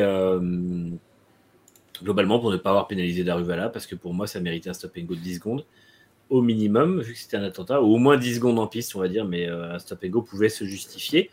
Et pour avoir du coup euh, totalement euh, abattu leur courroux sur Vips, qui lui s'est pris un stop and go de 10 secondes pour une petite manœuvre pas trop méchante, juste parce que au bout de deux jours de totale merde, la direction de course s'est dit Oh putain, il faut peut-être qu'on pisse dans les coins pour marquer notre territoire. Donc ils ont totalement détruit Vips, qui, je n'aime pas le personnage, je ne le méritais pas sur ce coup-là. Donc euh, voilà, c'était minable du, du, du, du samedi au dimanche et c'est bien dommage parce que ça méritait pas cette fin-là en F3 et mine de rien, c'est déjà l'avant-dernière course en F2 et ça méritait pas non plus que pour deux mois à venir on ait ce souvenir-là de la F2 puisque maintenant le calendrier étant fait comme il, euh, comme il est fait, on reverra la F2 pour un week-end dans deux mois. D'avis. ouais. Euh, Marie Jean-Bec a mis Alpine car il ne titularise pas Mick Schumacher pour l'instant. Oui Euh, direction de course F2, F3, c'est un très bon choix. Je rajouterai la petite cerise sur le gâteau que ce meeting absolument, euh, absolument clownesque de certains pilotes euh, le faisait peut-être en hommage quand même à Roy Nissany qui était suspendu ce week-end à Monza. Vous, vous remarquez que maintenant, le, enfin, ça y est, c'est en roue libre la plus totale. Quoi. Ça y est, on, on prononce des merdes. Je rajoute. ça y est, je, je rappelle. On remet Ah, mais c'était- débat, c'est- débat au sein des Merdolino. C'était la plus-value, c'était le. Voilà, ok, mais très bon choix, euh, monsieur Manu. Euh, Mike, là ton tour pour le Merdolino. Je suis en jet lag. je donnerai ma réponse d'ici 15 heures. Non, je sais pas du tout. Alors, et Arthur dans le chat qui nous dit Ah, euh, les bus en piste au WEC. J'en ai parlé tout à l'heure. Les bus, c'est génial. Donc, on ne donne pas de merdolino à ça, s'il vous plaît. C'est la meilleure idée du monde. Ne donnez pas le fun, les gens. On l'a pas en F1 encore, ceci dit. Bah, heureusement. hein, Peut-être parce que peut-être parce que Stroll passerait sous un bus, mais bon, ça c'est encore autre chose. Cela dit, quand tu vois, euh, tu pourras mettre des camions. Parce qu'on a vu dans Driven que tu peux passer sous un camion avec une voiture de course. Et, aussi éviter une bouche des Ceci dit, c'était une carte des années 90 et c'était bien plus bas. Comment, Manu? Ah non, c'est la proto. J'ai c'était une carte des années 90, c'était bien plus bas euh, qu'une F1 actuelle. Ah non, c'était pas, non, non, c'était pas une carte des Non, c'était, c'était le prototype euh, ultra futuriste Ah oui, c'est vrai. qui avait la même gueule que la voiture actuelle. C'est vrai, pardon, Euh, excuse-moi. Ceci dit, Lotus s'est amusé à faire une promo avec un semi qui saute par-dessus une Formule 1. C'était pas plus intelligent non plus, mais bon, bref. Ouais, puis il y avait euh, Jean-Claude Van Damme, il a fait un grand écart entre deux camions aussi. Oui, ça n'a plus aucun rapport, hein, mais important de le, important de Et dans. True Lies, on voit une superbe séquence aussi. non, mais On remarque, est-ce qu'on est qu'on peut est-ce qu'on remarque vraiment que cette partie de ma- cette partie de mon visage est paralysée désormais parce que j'ai pas fait genre le le lover non j'ai vraiment levé les deux sourcils mais il y en a qu'un qui s'est levé il y a plus de y a, il y a- il y a plus de vie là. C'est absolument terrible. Je comprends plus. Faites le faites le 15 s'il vous plaît. Je suis en train de faire un AVC fait un AVC. Ah, bon, on va appeler Bigard, c'est un spécialiste. Ah, non mais vous savez parce que alors par contre faites gaffe non parce que on rappelle que l'AVC l'un des critères pour dire c'est propos incohérents ça fait deux ans qu'on nous tient des propos incohérents donc euh, non Non, cette émission, c'est pas un critère. Sinon, vous allez appeler le 15 pour tout le monde tout le temps. Donc, euh, Il nous reste que, il nous reste plus que les sourcils, nous. le truc c'est paralysie enfin une partie du visage paralysée des propos incohérents et la moitié de, la moitié de l'émission ce soir c'est Manu qui est comme ça parce qu'il frise et nous qui racontons de la merde donc forcément on pourrait croire pourrait croire que c'est un peu compliqué Euh, non bah je sais, je sais pas j'ai pas je, je- Ah, quel dommage. quel dommage, Madame Jambier. Oui, je l'avais en tête. oui. oh putain. ah t'es vraiment qu'une grosse truie violette hein. Euh, Euh, non, bah moi je non, je trouve que le monde du sport automobile a été formidable. Qu'est-ce que je vous dise moi? Si- Ah, j'ai presque quand même envie de le donner à Mohamed Ben Sulayem parce qu'il, mais juste parce que j'ai l'impression qu'il gère la FIA maintenant, mais d'une manière qui est... Enfin, il arrive à nous faire regretter Jean Todt, quoi. Donc ça me... Ah bon? Pourquoi il est assis beaucoup trop haut? Oh putain. Oh la vache. on appelle ça. Dans le jargon, on appelle ça une balle perdue. C'est pas que mon micro était ouvert. Oh, si, tu savais très bien que ton micro était ouvert. En Angleterre, ça siffle pas. non, mais je trouve qu'il est vraiment dans une démarche, on le voit partout. Enfin, tu vois, c'est très. euh, Je, je trouve que c'est très matu, enfin, c'est très matu vu sans forcément avoir de choses derrière qui sont en, en cours de route. Tu vois, on a mis un pansement sur la direction de course de la F1, mais pas grand chose de plus. Alors que Jean Todt, bah, on voyait peut-être moins, mais il y avait vraiment du travail de fait derrière avec euh, la sécurité routière, tout ce genre de choses. Donc, moi, je sais pas, voilà, c'est s'il fallait en mettre un parce que j'ai pas d'idée, voilà, comme ça, pouf, pouf, pouf, hein, mais bon, sinon. euh, Non, mais il se justifie pas mal. Ok, bien, ben écoute, ça sera un, un peu. Est-ce qu'on peut dire un petit Un petit Oui, oui, après, on voit que t'as voté pour lui à l'élection du président de la FIA et que ça t'emmerde, hein, ce que je dis là, mais euh, c'est très. Et Max a une, photo dédicacée de Jean Todt. J'ai vraiment failli dire qu'il y a une anecdote dédicacée de Jean Todt. Écoutez, il est 22h53, donc dans ma tête, il est 6h du matin, j'en peux plus. je veux me coucher. Mais, mais, re- mais remets ta flip-flap à l'heure, c'est c'est terrible ça, c'est un enfer. C'est flic- C'est quoi une flip-flap? Putain, je l'ai. c'est flic-flac. Flip-flap Oh, je marsouine les boules bouches. Le bruit que ça fait quand tu rigoles. On dirait des, on dirait des castagnettes en cristal. Ah putain, j'en peux plus de moi, mais j'en peux plus, c'est pas possible. Ah, s'il vous plaît, ne clippez pas ça, j'ai trop honte. Flip-flap à l'heure et donc tic, tic, tic, tic, tic. Ah, merde. Ah là là. Bon, et du coup, t'as un manche à couilles, toi Malheureusement, oui. J'en ai deux même. Euh, le, Oh. premier, il est... le premier, il est pour toi, je suis désolé. Pour ne pas avoir fait mon Fuji change d'épaule. je change mon Fuji d'épaule, voilà. Ça t'apprend pas. Oui, parce que mon Fuji change d'épaule, ça ne veut rien dire.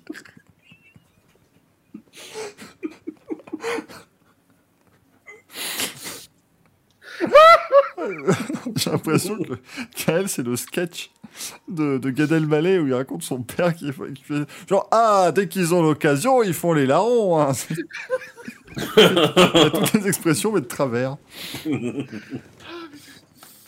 Ah là là. mais c'est toi qui faisais le, le G, le, le G- enfin, le, comment, le cri de guerre dans, dans Fort Boyau. Flip, flap, on passe à l'attaque. Quel enfer. Bon, je vais m'arrêter là, je pense. Je voulais en donner un autre à Alpine, mais non, finalement, on va s'arrêter là-dessus. Il en pleut. Alors, Alpine, Alpine j'attends leur choix pour leur donner. Marie-Jean qui dit flic flac, tête de tigre.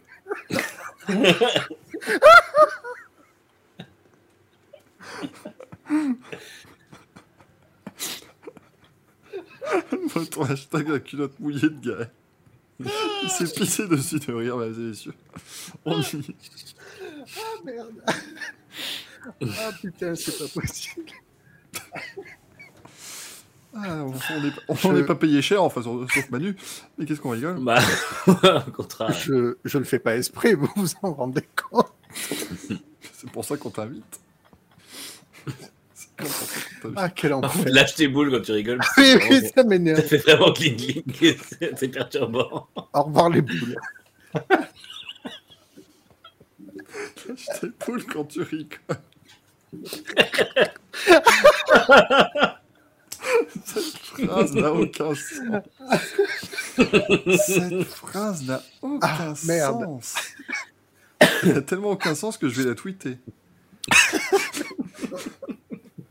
Parce que là, là, je- là, c'est encore une fois, nous sommes dans Retour Contexte Racing Café. Il n'y a pas de... Euh, bon, alors, ça, ça donne quoi euh ah, il est... Oui, c'est à moi de le dire. Les, oui, le public les donne aux directions de course aussi, voilà. Ah, Ah, bah bien. très bon choix. Lui, il est au taquet ce soir. Bien, bravo. Et premier degré, lui. Bravo. Ah, voilà, ouais, ouais, Ah, bravo. moi, je. Puis on va faire un sondage sur le Piat Alpine. Et si on dit Schumacher, je dis bravo, bravo. Ah, Lo- Lois Lane qui est de retour. Mets tes lunettes. euh, Ah, c'est bon. Oui, voilà. Louis Lane, toujours pas. C'est toujours pas la bonne. hein. C'est absolument terrible. hein. Attendez, je tweet. Je suis un, je, je suis un, un homme connecté, voyez-vous, mesdames et messieurs. Comment on bouge le curseur Je suis un boomer aussi de temps en temps quand je, quand je dois tweeter. C'est- compliqué.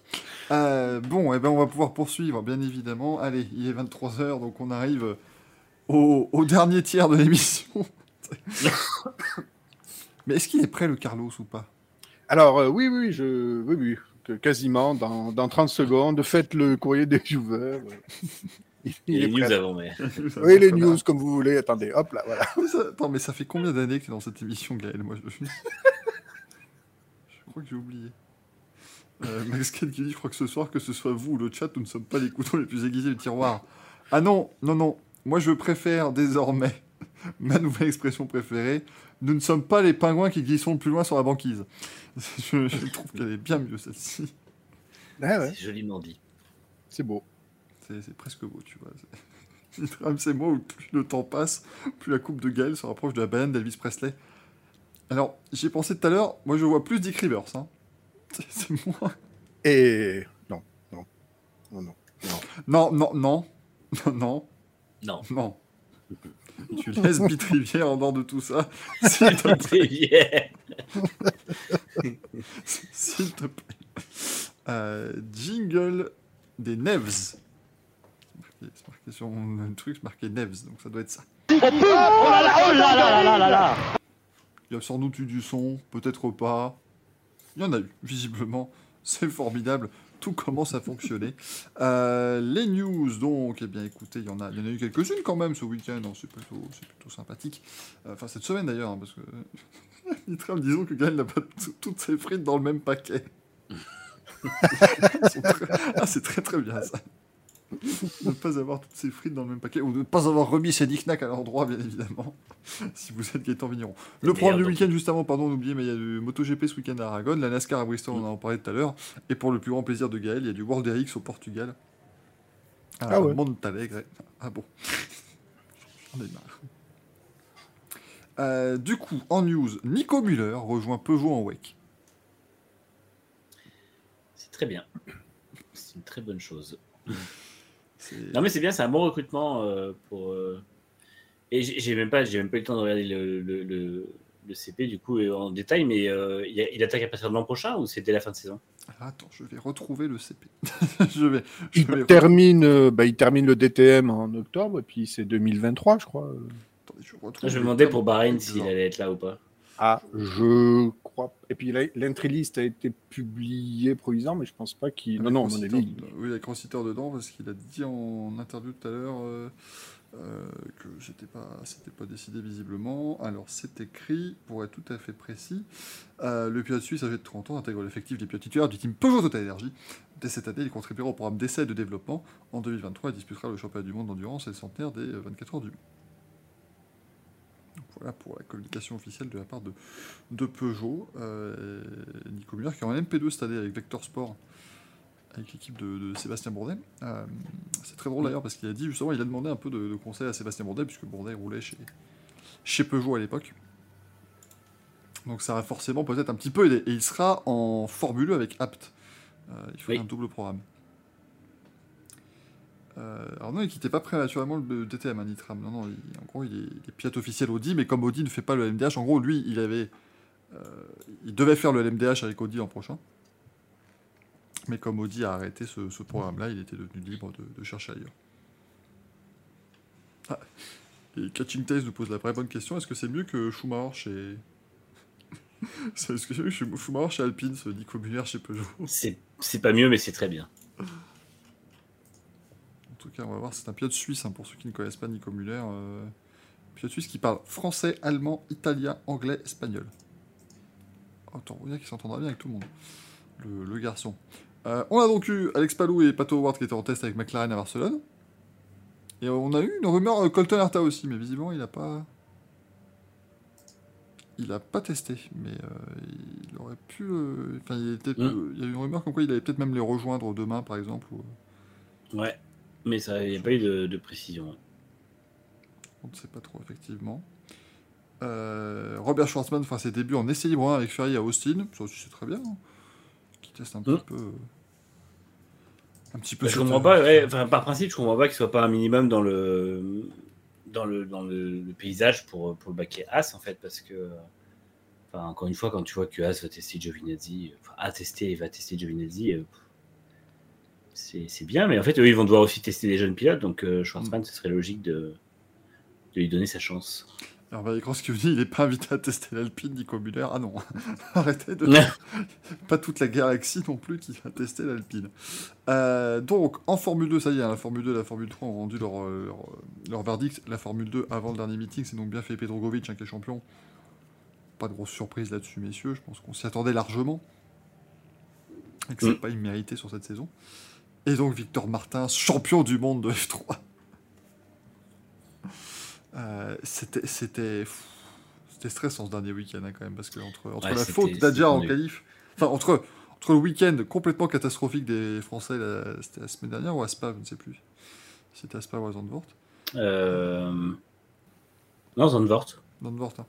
Euh, mais c'est là où les Français marquent pas de points Euh, le crash de Adjar en qualif Martins qui loin en première course qui a été en course 2 c'était très compliqué mais c'est très très bien on imagine qu'il est en F2 Victor Martins maintenant s'il arrive à avoir le Bah, normalement, ce serait, ce serait logique que euh, ce serait logique que Hart le, le, pro- le- le- le fasse monter en F2. euh, Vu le sourire qu'il avait, euh, Oui, mais enfin, il était devenu champion aussi.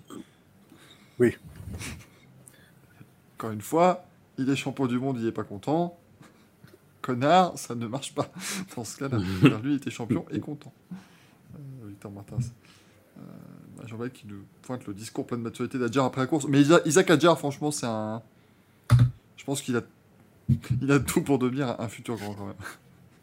Oui, lui oui. aussi, normalement, devrait être en F2 l'an prochain. hein. Oui, oui, c'est oui, ce qu'il disait effectivement. euh. Oh, ce sera pas, ce sera pas immérité non plus. hein. surtout Isaac Adjar, honnêtement, c'est euh, un, un gamin qui est vraiment super bien encadré. Alors j'imagine qu'au niveau du Red Bull Racing, il est bien, bien soutenu, mais surtout, euh, c'est ses parents, en fait. Et vraiment, mention spéciale à, toute l'éducation qu'il a reçue. Et vraiment, c'est, on voit vraiment qu'il est euh, posé. Et vraiment, euh, c'est, moi, c'est celui qui me bluffe le plus, quoi. Euh, Victor Martins aussi, hein, parce qu'on sait, on sait aussi le parcours qu'il a eu et, et, et j'ai- assisté à, à toute sa saison en F4 et c'était vraiment cruel la façon dont il perd le titre.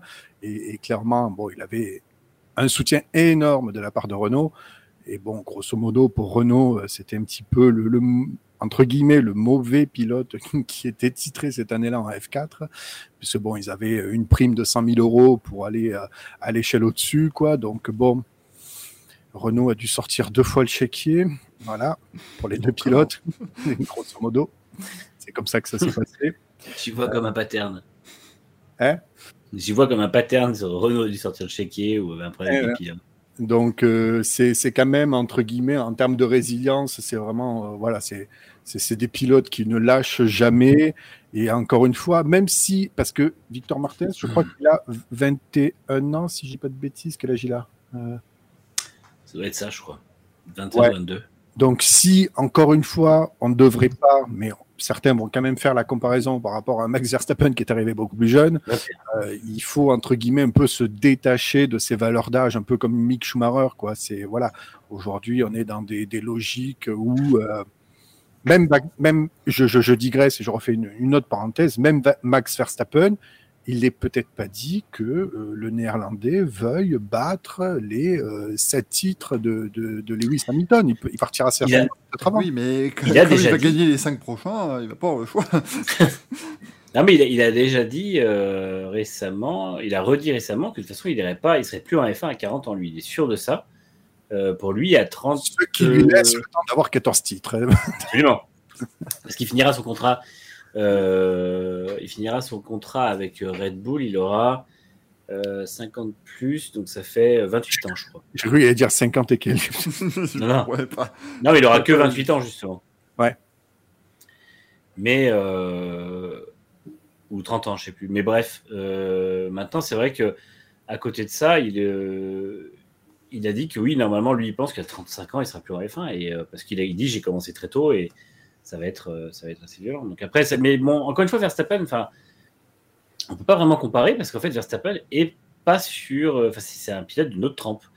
En il fait, pas sur le même logiciel en fait. C'est pas du tout Non. les mêmes- euh, pas la même destinée, pas le même parcours. Tu... C'est là pas où le même talent, pas le même talent. Je suis désolé, Verstappen, Oui, c'est pas, un pilote que j'apprécie énormément, mais il faut lui reconnaître ce qu'il faut lui reconnaître. Sur le plan du talent pur, on a rarement vu en F1 des pilotes avec un potentiel aussi énorme. Parce que là, actuellement, ce qu'il est en train de faire, il est même pas à son plein potentiel. Euh, faut pas l'oublier. Euh, Jusqu'en 2018, il rame un peu parce que bah, il découvre un monde qui est quand même très particulier. Et heureusement, justement, que Red Bull lui a laissé du temps parce que il le méritait. Mais euh, après il est pas aidé par la mécanique et après il commence à. Ouais, et puis il a fait et tout, mais à partir de 2019, c'est une machine à gagner. Et, euh, et en fait, ce qu'il faut comprendre, c'est que là, il est encore, enfin, je veux dire, il a un âge aujourd'hui que, que Schumacher, euh, auquel Schumacher a eu même pas son premier titre, je crois. Et, et c'est euh, Schumacher avait déjà, euh, c'est- différent, mais pour moi, ouais, Verstappen, il y a vraiment très peu d'exemples qui sont similaires à lui, donc on peut pas se baser dessus. Et, effectivement, le fait que Victor Martins n'ait que 21 ans, ça veut pas dire que dans deux ans, il sera pas en F1 s'il fait pas une super saison, par exemple, en F2 l'an prochain. Si Max doit se préserver pour sa carrière en e-scooter, évidemment. Euh, c'est là l'avenir, donc euh, la, la mobilité douce. N'oublie jamais. Euh, Rémi Gardner, bon bah ça y est, il a retrouvé un, un guidon. Malheureusement, Mm. sans Superbike. Moi, je suis très euh, déçu qu'ils doivent. euh, C'est triste parce que il, 30 enfin, lui s'est fait broyer par la machine KTM pour le coup, et Ouais. euh, j'ai pas l'impression qu'il méritait d'être aussi vite mis de côté. On a enfin une réponse entre Alex Palou, Félix Rosenquist, Ganassi, McLaren, tout ça. Tout ça n'a servi strictement à rien. Puisque tout le monde reste à sa place en 2023. Palou chez Ganassi, Rosenquist chez McLaren. Merci beaucoup. Ah, merci pour Ouais. tout. Merci d'avoir joué. Ah. Et c'est pas des choix, enfin c'est pas des choix illogiques parce que finalement Rosenquist finit très bien la saison, comme on le disait tout à l'heure. Euh, bon, j'ai un peu, j'ai mis un peu quelques doutes sur le trio euh, Howard, Rossi, Rosenquist. Je sais pas comment ça va donner. Je sais pas si McLaren leur fournira le Bah, matériel on nécessaire. attend pour aller toujours, moi j'attends le- toujours la troisième voiture, hein, parce qu'elle devait quand même faire quelques courses cette année. Euh, Elle en a fait que deux avec Montoya, mais à Indianapolis, mais euh, Après, j'imagine qu'ils auront plus de budget parce que je pense que Rossi va venir avec un sponsor. Enfin, à moins que. Je sais pas si euh, Napa va pas venir chez euh, McLaren du coup. ah, c'est possible, au moins Autonation, ouais, je sais pas trop. C'est un peu. Enfin, Napa ou Autonation risque de suivre Rossi parce que mine de rien, enfin Ro- Rossi quand il était à 98 avait déjà Napa avec lui. Mm. Donc, donc j'ai tendance à penser que Tu tout le monde reste à sa place, sauf Schumacher, selon Emmanuel oui, parce que franchement, oui, je le ferai à chaque fois.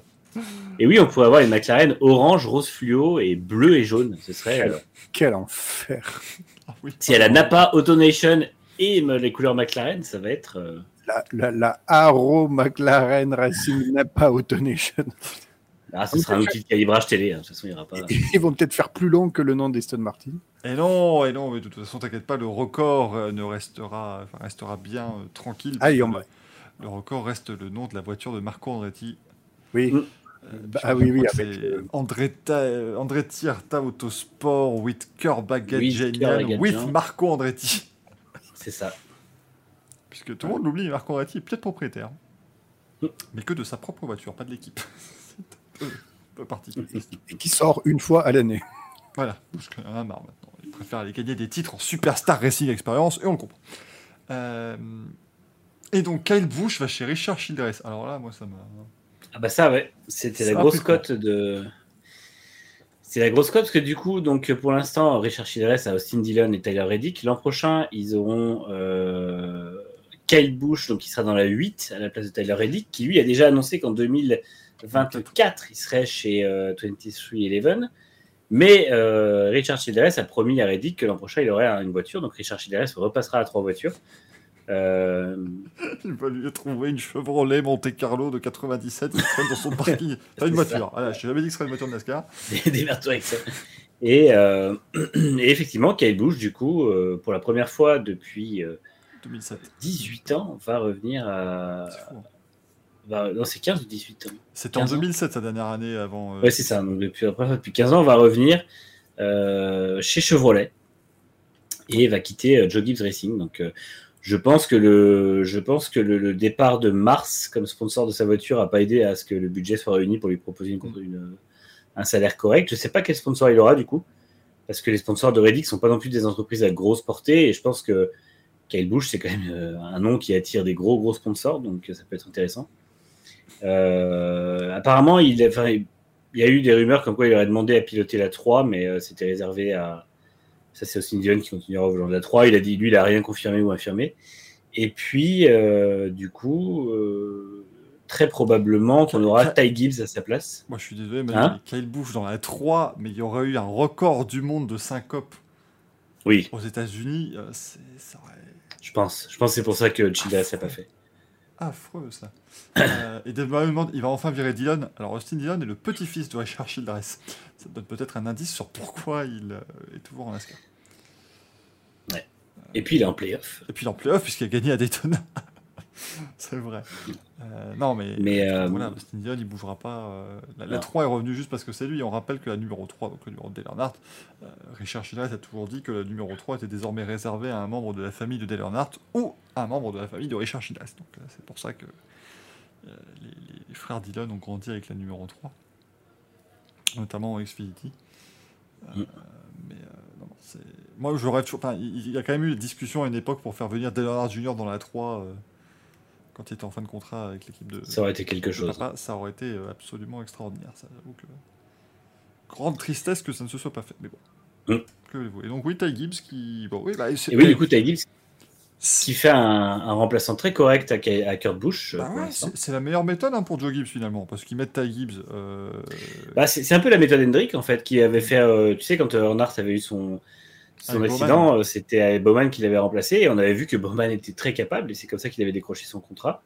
Et là, Ty Gibbs fait des très bons résultats euh, chez 2311 dans une voiture, dans une structure qui est pas, euh, qui est récente puisque c'est cette année qui a été montée la deuxième voiture. Donc, euh, moi, je, je trouve ça très bien et globalement, euh, je pense effectivement, après, bon, le problème de Ty Gibbs, ça va être le- la pression du numéro 18, tout ça, parce que c'est une voiture qui est attendue au tournant, mais euh, il a l'air de plutôt bien vivre son, ses débuts en, en, en, en Cup Series, donc euh, je pense qu'il n'y a pas trop de soucis pour lui, et puis de toute façon, il n'y a pas beaucoup d'autres noms euh, qui n'ont pas de contrat ailleurs et qui seraient aussi euh, intéressants. Donc, euh, et puis, ça semble se diriger euh, vers ça. Je crois que voilà, c'est, le, petit-fils également de Joe Gibbs. hein, donc ça y est. C'est, Ouais. euh, Mais après, du coup, restera à voir qui ira dans la 45, euh, parce que Kurt Busch, c'est pas sûr qu'il revienne l'an prochain, du coup. Déjà, ouais, qu'ils reviennent cette année, ce serait déjà, euh, Ouais. ce serait déjà formidable, mais euh, ouais. Euh, Je pense que euh, ça leur a fait réfléchir aussi, parce qu'il était déjà pas forcément très, très motivé à faire de plusieurs saisons. Donc, euh, Bah, Jean-Bel qui Ty Chris, tout à fait. Euh, il va sauter en fait en, de la Tour Eiffel en NASCAR. Ça va être incroyable. C'est un moment, un moment de folie à vivre. Bien sûr, répondrons-nous bien à quelques petites questions de nos amis les viewers. Mhm. Ah, en news aussi, euh, il y a BMW qui a teasé un, un espèce de SUV qui ressemble grandement à un Extremi. Donc euh, normalement, euh, ça veut sûrement dire qu'ils vont arriver en Extremi. Ce qui Et est logique, puisqu'en extrémie, ils n'ont pas de, de clignotant. Donc ça fonctionnerait. propre. propre. Et euh, l'autre news, c'est quand même que le e-scooter est en train de mourir. On en est actuellement aussi aux soins palliatifs. Donc, ça ne saurait tarder. On va pouvoir prononcer le décès d'ici normalement une ou deux semaines au rythme où vont les choses. Bon, va- van de très mauvais goût, mais les, le, les scooters est sous surveillance médicale, donc restez, euh, restez connectés parce que ça pourrait vite mal, vite mal tourner, cette affaire. Euh, mais oui, oui, oui, rendez-vous compte, les scooters qui Parce que risquent là- pas de ne pas passer le cap de la première saison. Sachant qu'il devait y avoir six courses. Il y en a deux qui ont eu lieu, deux qui sont en to be confirmed et deux qui sont en annulé. Donc ça pue un peu du cul euh, pour, pour cette discipline au potentiel incroyable et aux images fort spectaculaires. C'est faux. Ah, c'était nul à chier. Ah, Je pense que les mecs qui ont payé ça, ils, ils ont regardé la première course, ils ont fait Bah non. non, Et puis ils ont regardé la deuxième, ils ont fait Ah non, non, non. Ah, Moi non, j'arrête là. Oh là, la caméra sur l'enchaînement rapide, là, enfin rapide. Tout- Toute proportion gardée, le marathon ça va plus vite. Ah, Alors maintenant, Manu. Manu, Manu, Manu, je, je- je tiens à me dire, est-ce, est-ce qu'on quand est-ce qu'on lui dira? Enfin, je- que- viens de remarquer que mon micro était coupé. Non, je disais, est-ce que vous aviez vu la course que j'ai faite quand même en scooter? Oui, on a vu ce, ce montage de, de fort belle qualité, évidemment, avec Lucas Dirassi qui est à tes trousses, mais qui n'arrive pas à revenir. C'est ça, Bien plus rapide, évidemment. suspense incroyable. Ah non, Castor, il y a eu deux courses de, de 10 scooters. Alors, je serais incapable de vous dire le résultat, mais il y a eu, il y a eu deux courses. Alors, si tu es incapable de dire le résultat, c'est parce qu'on ne connaît pas les gens qui étaient dedans. C'est vrai. C'est vrai que, On sait juste que Nico Hülkenberg, en tant que patron d'équipe, n'a pas fait de podium. évidemment, ça c'est pas une surprise jusque-là. Quand même terrible. Tu, sens, tu vois quand même la différence de carrière. Quoi. Rosberg et Hamilton, ils ont eu des équipes en extrémie, tu vois, c'est au moins. Mm. Hülkenberg a une équipe en e-scooter. C'est peu, plus compliqué. Ouais, je sais pas ce que les gens qui ont investi de l'argent là-dedans vont, vont penser de la destinée de ce championnat. Je pense qu'il y aura bien les boules. Ça, c'est compliqué. Alors, quelle chaîne de télé a diffusé les courses? Mais aucune, mais ça, c'est pas, le- pas le problème. On a, il y a des courses, on a, on a des images. On a diffusé dans le Racing Café des images du dépassement du siècle. Ce, ce freinage en bout de ligne droite, là, comme ça, avec des coups de couteau. Oh, C'était merveilleux à regarder, on se serait que dans. C'était exceptionnel, Rodrache. au moins. Au moins. Je vais essayer de retrouver le tweet où on avait cette vidéo parce que. Bon, ils ont peut-être supprimé la vidéo depuis parce qu'ils se sont rendus compte que c'était quand même pas très rapide cette affaire. Euh, parce qu'en fait, en plus, c'est filmé. Il y a une caméra bord de piste avec le caméraman qui marche à côté des, des e-scooters, évidemment, et qui, qui filme le tout. et non, Brad Smith n'a pas couru, Dave Murray. Ça qui est merveilleux, c'est qu'il s'est fait chier à faire tout le développement de la, tout le développement de la trottinette pour ne pas se retrouver dans le championnat euh, finalement. Ça, c'est quand même, quand même extraordinaire. Bon, jingle et Putain. on, on va. Emmanuel, tu revois le. Non, j'ai j'ai vu, des, des- j'ai vu juste des photos, mais. Je vais juste mettre le lien du tweet dans le, dans le chat, comme ça vous Ah pourrez oui, aller mais voir. quelle erreur de vouloir mettre un lien dans le chat. Ah oui, merde. Évidemment, c'est c'est terrible, la, la boulette. Ah oui, très bonne question de Goodcar. hein. Euh, Stallone dans les paddocks de Monza, est-ce que est-ce qu'on est sur un Driven 2 Driven, bordel de merde. Driven non, mais ça, ça me, ça me fait chier depuis. Non, mais je suis ado. hein. Non, non, mais je sais, mais depuis que je suis ado, les gens disent. Tu vois, je connais, j'ai vu Driven. Oui, mais d'accord, mais c'est le, c'est bien la seule fois de votre vie que vous essayez d'américaniser un mot qui ne se prononce pas à l'américaine, malheureusement, euh, en américain. J'en suis. navré. Mais euh, ouais, non, non, c'est. Oui. Est-ce qu'il va nous sortir Driven 2 Est-ce que ce sera avec le fils de Jimmy Bly et le petit-fils de. Enfin, et Joe Tanto d'ailleurs. J'ai pas raison que. Il sera directeur d'écurie depuis. Évidemment. Euh, on va répondre à vos questions quand même, parce qu'il y en a quelques-unes. Et des sympas en plus. J'ai juste dit, Et- j'ai pas dit et des sympas en plus pour une fois. C'est pas comme ça. et, et restez connectés parce que vous allez bientôt pouvoir voir la grande tombola pour pouvoir venir participer au Carlos. Ou alors est-ce que le Carlos peut être fait à deux? Alors, il y a une mécanique de jeu qui se fait plutôt à 3, mais je peux adapter à 2. Mais c'est plus, de- plus drôle à On 3. va le faire à trois. Mais rendez-vous compte, on a Guy Lux. Oui, mais attendez, euh, moi j'ai organisé Non, comment il s'appelait l'autre là, le Thierry, mais le, le mec qui a inventé tous les jeux de la télé française, là, le chiffrette et toute la clique. Euh, ben, Guy Lux, non Non, Guy Lux, il les a présentés. C'était Armand quelque chose. Je suis sûr- Eh, il y en a suffisamment des, des gens qui, euh, qui sont vieux de tête dans le chat.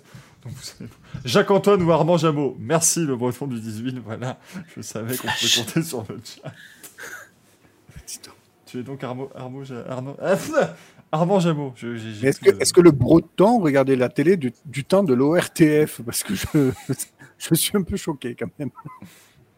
Oh juste, non, ni- ah non, c'était pas Gérard Majax non plus, Rogaille Saucisse. Jingle du grand. Oh, quelle masse d'armes Et on commence avec une question de né le 8, 18 mai 1967. Manu, est-ce qu'il y a À laquelle euh, nous n'avions pas la réponse, sauf Manu. Évidemment, naissance de Dieu, l'année 1. HHF premier, qui est né ce jour-là. Euh, pour avoir du spectacle, qu'est-ce qu'un bon circuit de F1 et qu'est-ce qu'un bon circuit de MotoGP? C'est pas facile. Là, pour le coup. Non, euh, C'est plus simple. compliqué que ça en a l'air. Hum, en fait, le, problème des circuits de F1, c'est que c'est difficile d'avoir du, spectacle le samedi et le dimanche. Parce que, euh, par exemple, les circuits urbains sont très. euh, ça génère énormément de spectacles sur un tour, mais après, en course, c'est souvent un peu difficile de dépasser. Là, c'est un peu le cas aussi d'un Mugello, par exemple, qui va être un circuit euh, sinueux ou Suzuka, mais qui ne donneront pas des vraies, des vraies possibilités de dépassement. Là où finalement un circuit avec euh, le, ce que j'appelle le schéma Tilke, c'est-à-dire des longues lignes droites, des épingles et des virages à angle droit, offrira un peu plus de, de capacité de dépassement, mais souvent aura un, un intérêt assez limité en termes de technicité et de pilotage. Quoi. Mais je dirais que le meilleur compromis euh, pour moi, c'était Sepang. Ah oui. Parce qu'il était un peu vallonné, il y avait des gros freinages, une piste large, et pourtant il était hyper technique. Et puis ça Il nous manque, sur la ces moto du coup. Ouais, mais il manque beaucoup Sepang. Alors imaginez Mick Schumacher dans une Alpine à Sepang là. Manu, euh, Manu fait l'hélicoptère pendant 20 ans. Ce serait superbe. Euh, alors, les pseudos étaient formidables mardi dans le, dans le Grand Prix et ça a continué ici. Une question de Nouille en feu. Pourtant, des un silence derrière. Euh, les voitures étant massivement équipées de 4 cylindres hein, dans, la, les Formule 1 les ont déjà eu plus tôt dans l'histoire, pourquoi, euh, à votre avis, la prochaine réglementation n'est pas allée dans ce sens, quitte à faire des V4 Parce que c'est ce qu'on voulait à la base, les V4. Avant les V6, euh, pour 2014, ça devait être des V4. C'était Renault qui avait poussé dans ce sens-là, je crois. Oui. Notamment. Et puis finalement, bah, ça euh, ça n'a pas été fait. C'est Ferrari qui a poussé dans l'autre sens. Parce que tout le monde parle du lobbying, soi-disant, de Mercedes pour l'hybride. Mais en fait, le plus gros lobbying de Mercedes et Ferrari, et surtout Ferrari, ça a été le 6 cylindres plutôt que le 4. Mais Ça a bien marché l'hybride, au final, absolument. Très bon Ferrari. donc, euh. Après, je pense qu'ils veulent quand même un minimum de, euh, de cylindrée pour, euh, pour avoir une marge. En fait, ils veulent, ils veulent une marge de- de- d'exploitation du moteur. Un 4 cylindres avec les puissances qu'ils développent, il y aurait beaucoup plus de, de difficultés, je pense, à les mettre dans une fenêtre de fonctionnement qui soit autant de performance que de fiabilité.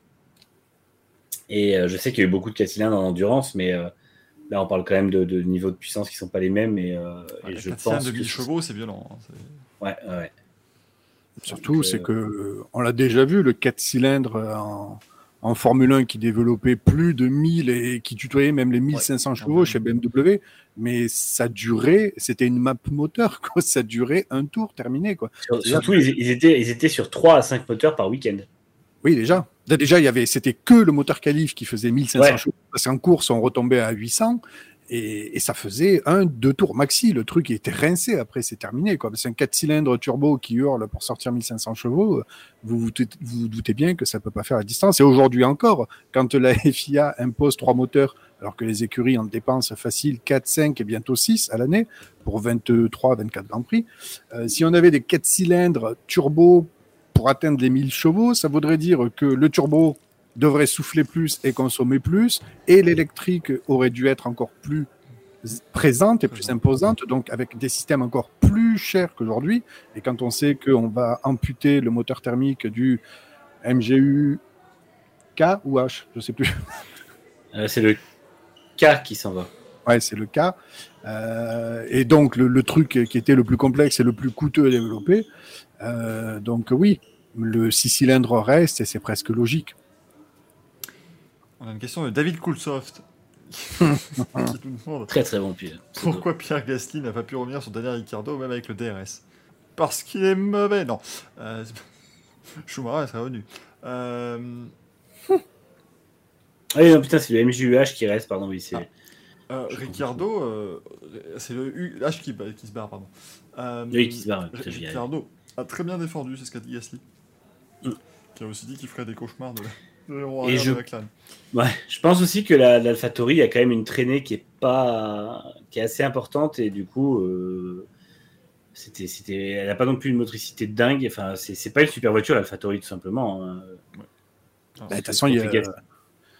C'était assez parlant, Monza, au niveau des ailerons, vous le voyez très Mhm. bien. hein. Ceux, ceux qui avaient découpé au maximum les ailerons, c'était les, les voitures qui avaient une traînée absolument catastrophique. On a vu la Mercedes qui, qui a découpé tant ce qu'elle- tout ce qu'elle a pu de son aileron, alors que, Mercedes, alors que Red Bull, ils sont arrivés avec un parachute. Quoi. Donc à partir de là, on s'est dit, bon, ben, la course est pliée. Quoi. Si, si Verstappen peut remonter et faire un relais avec cet aileron, c'est c'est mort. Quoi. Donc euh, toutes les autres F1 qui avaient des ailerons euh, façon euh, table pique-nique, c'était mort. Quoi.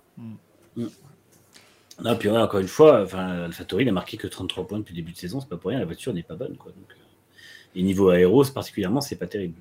Très peu développé et les peu des mises à jour, ça marche pas. Donc. Hyperdriver qui nous demande quelle est votre voiture de course préférée. La Peugeot 9X8, pourquoi? Alors, euh, c'est une question qui englobe quoi 2022 ou Bah, tout. depuis l'invention de la roue par Bah, Tout. Moi, la Bentley des 24 heures du Mans 2003, quand même, je, Ah oui. je la trouve très très très jolie. Mais ouais. Il n'a pas ouais, encore compris la question. Mais non, c'est que je, ouais, je, je, je veux pas donner un choix comme ça. euh, Je dirais, là, comme ça, en y réfléchissant, à chaque fois, celle qui me vient, c'est la Brabham BT52. C'est ce que j'allais dire. C'est quelle année C'est quelle année C'est quoi 80 83. 83. Ah oui, joli. C'est- celle que j'ai tweetée. Et sinon, la Jordan J11 aussi, que je trouvais. Oui, non, mais ça, ça compte. euh, tout ce qui est Jordan et jaune, ça compte pas. Tu n'as pas le droit. C'est dégueulasse Ouais, mais est-ce que c'est Frenzen qui a piloté celle-là Ouais, c'est une de ses pires, c'est sa pire saison avec Jordan, mais oui. Ah, c'est la Il 2000 la finit pas. Ah, ben si c'est sa personne, 2001, t'as le c'est. Ah, où il- 2001, oui. celle où il finit par se faire remplacer par Alési. Ah, mais c'est bon, t'as le droit alors. Très S'il se fait virer, t'as le droit. Mais elle était très belle. Euh, Mamba qui nous demande serait-il possible que la F1 fasse comme la NASCAR et mette donc un système pour terminer sous drapeau vert pour le spectacle? Jamais dire jamais. possible. Ce serait pas cool, mais jamais dire jamais, très clairement. Ouais. Et le curé de Maranello nous demande quels sont les championnats les plus débiles de sport mécanique, comme l'e-scooter ou la Super League Formula. Alors la Super League Formula, je trouvais pas ça débile. Alors, c'était c'était marrant, Eh, la Super le League. concept de la Ouais. Super League Formula, alors oui, c'était des clubs de foot, il y avait des phases de groupe, machin, tout ça. Mais putain, c'était des monoplaces avec des putains de V12. Ouais. Ça faisait un boucan du tonnerre. C'était génialissime, les Super League Formula. Ouais, c'était cool. Et il y avait des bons pilotes. Il y avait des beaux circuits. Euh, Dans le je même trouve temps, que j'aimais beaucoup la 1GP d'ailleurs. Je trouve, voilà, je trouve que c'est Ouais. en plus, c'était chouette. Alors moi, c'est c'est très euh, nostalgique. de- Mais en fait, tu rajoutais en plus les packages télévisuels et les commentateurs, tout ça. Entre la 1GP et la Super League Formula, c'était vraiment une époque que j'aimais du sport auto. C'était Mm. c'était la monoplace de très haut niveau, mais différent de la F1. C'était vraiment autre Ouais. chose et je trouvais ça formidable. Ah, puis on a eu des bons pilotes aussi. hein. Ah bah oui. Ah bah oui, non, Il y a eu Sébastien Bourdet, Franck Montagny, euh, Craig Dolby qui était tout à fait correct à l'époque avec Tottenham. euh. Il y a eu Duval en. On a un GP, c'était Duval? Oui, on a un GP, ouais. Ouais. Ah bon, on a un GP, c'est très très bon. Bah après, moi, je trouve toujours que le Dragster est un championnat complètement débile. Mais... Ah bah, le concept de faire une ligne droite de 400 mètres. Alors, ont Moi- des, des- véhicules. euh, quand je tombe sur du tracteur pooling, je reste scotché dessus. Il y, a il y a un championnat qui est très débile, mais qui est très très très diver- divertissant. C'est ce championnat de franchissement en Islande. Où euh, tu vois pas ce que c'est? Ils ont des espèces de buggy et le but c'est de franchir des murs verticaux. C'est absolument génial. Ah oui, oui, oui, oui, oui.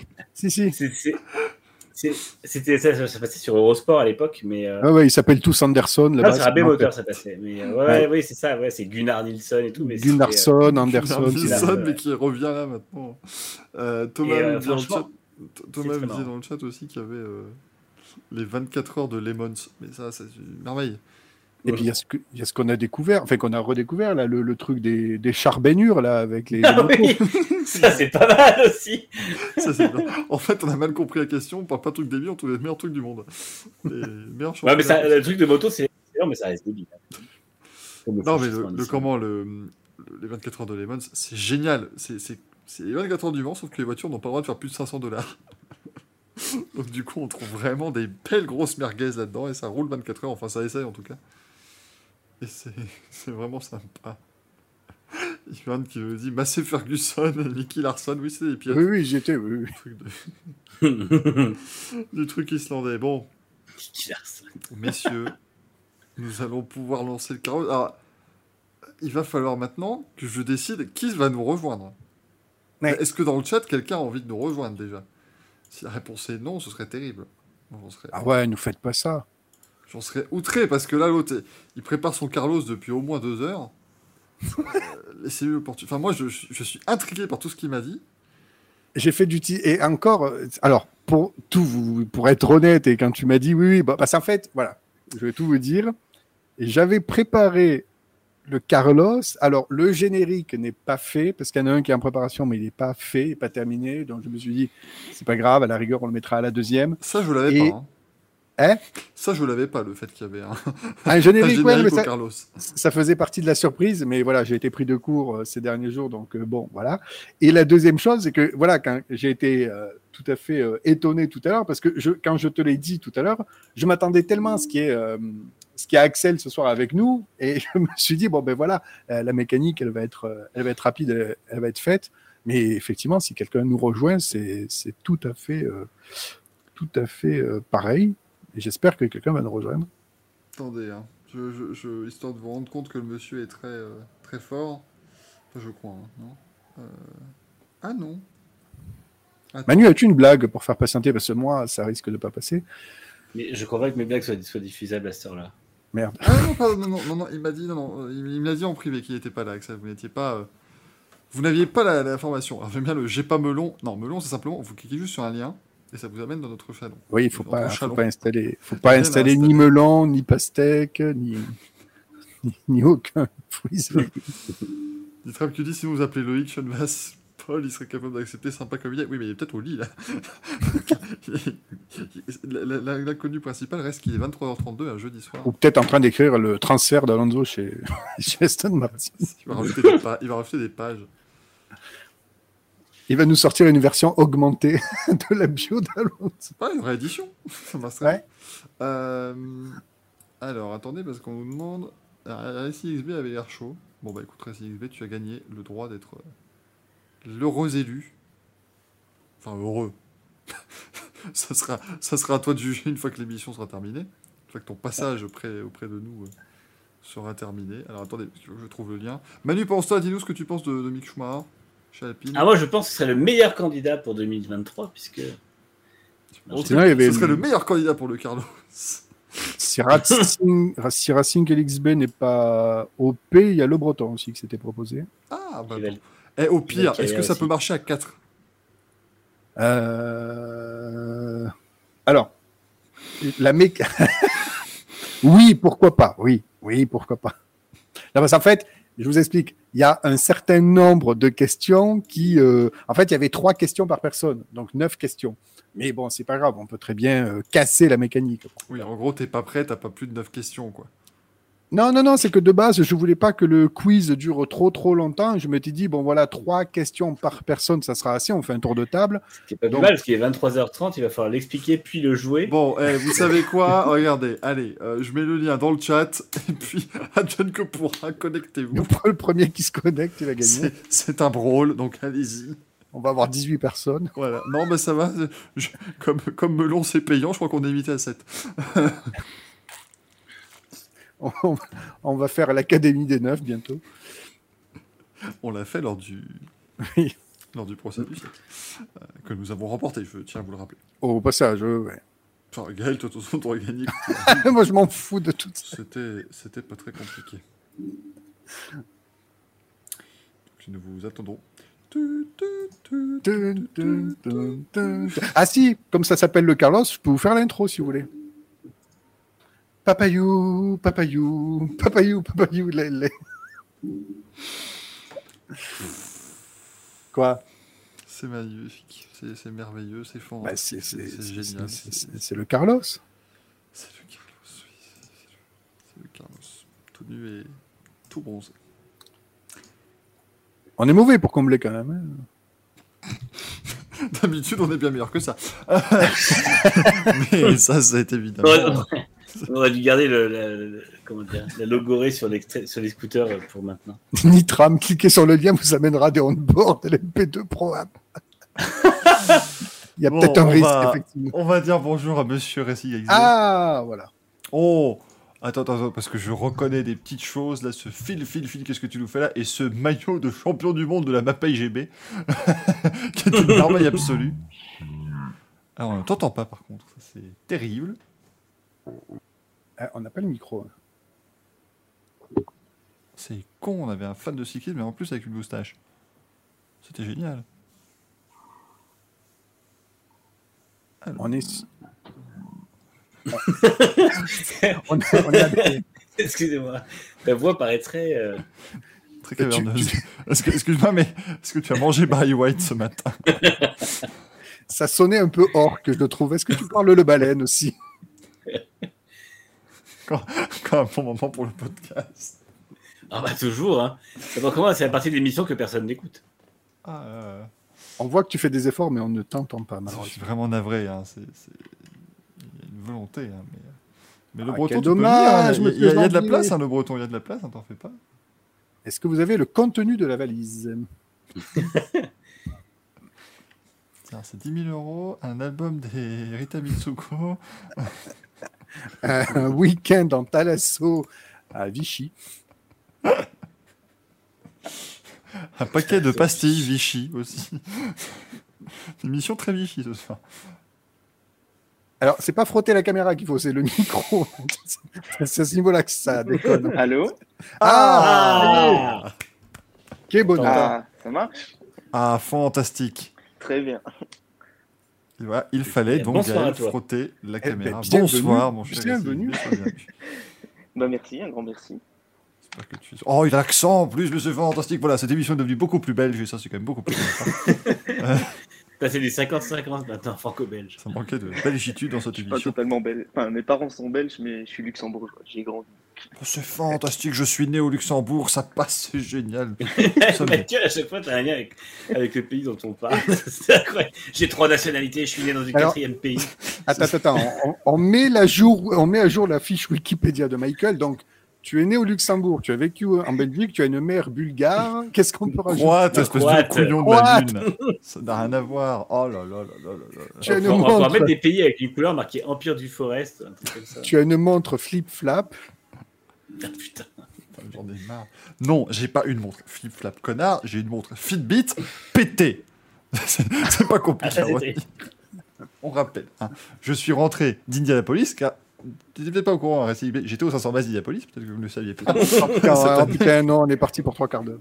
Coup- ça? Elle est tombée, elle a, elle a fait. Sauf que Ah, c'était pas une main. C'était un. J'allais dire, pourtant, si elle est tombée dans ta main, ça va, elle a pas dû se casser. Non, c'était des, c'était des pavés. Ah, Du coup, Michael, est-ce que tu peux mettre la caution belge d'un seul euh, côté de l'écran Histoire d'équilibrer. euh. Voilà, merci. Merde. Fout de ma gueule. Ah C'est quand même beaucoup plus agréable cette émission. C'est quand Quel plus chouette. bon, attends. je- Pourquoi la caméra bouge autant qu'à rester dans un chalutier Ne vous en faites pas. Parce que je suis sur, parce que je suis sur mon téléphone, donc euh, j'essaie de le tenir aussi bien que je peux. C'est vrai, c'est vrai que ça donne un petit peu mal, euh, mal de mer. hein. Je vais dégueuler dans Non, pas longtemps. on fait- Donc, euh, fait tous pareil, ça peut, ça peut finir par faire gerber les gens, tu vois. Je vais peut-être essayer de la caler. Moi, je vous fais une, une- une moitié de moi-même. Je vous fais, voilà. Ça vous apprendra. Moi aussi, moi, ça fait Batman, le mec. Voilà. Bon, il, va, il va commencer son. Je vais commencer. oui, Il va commencer son Carlos.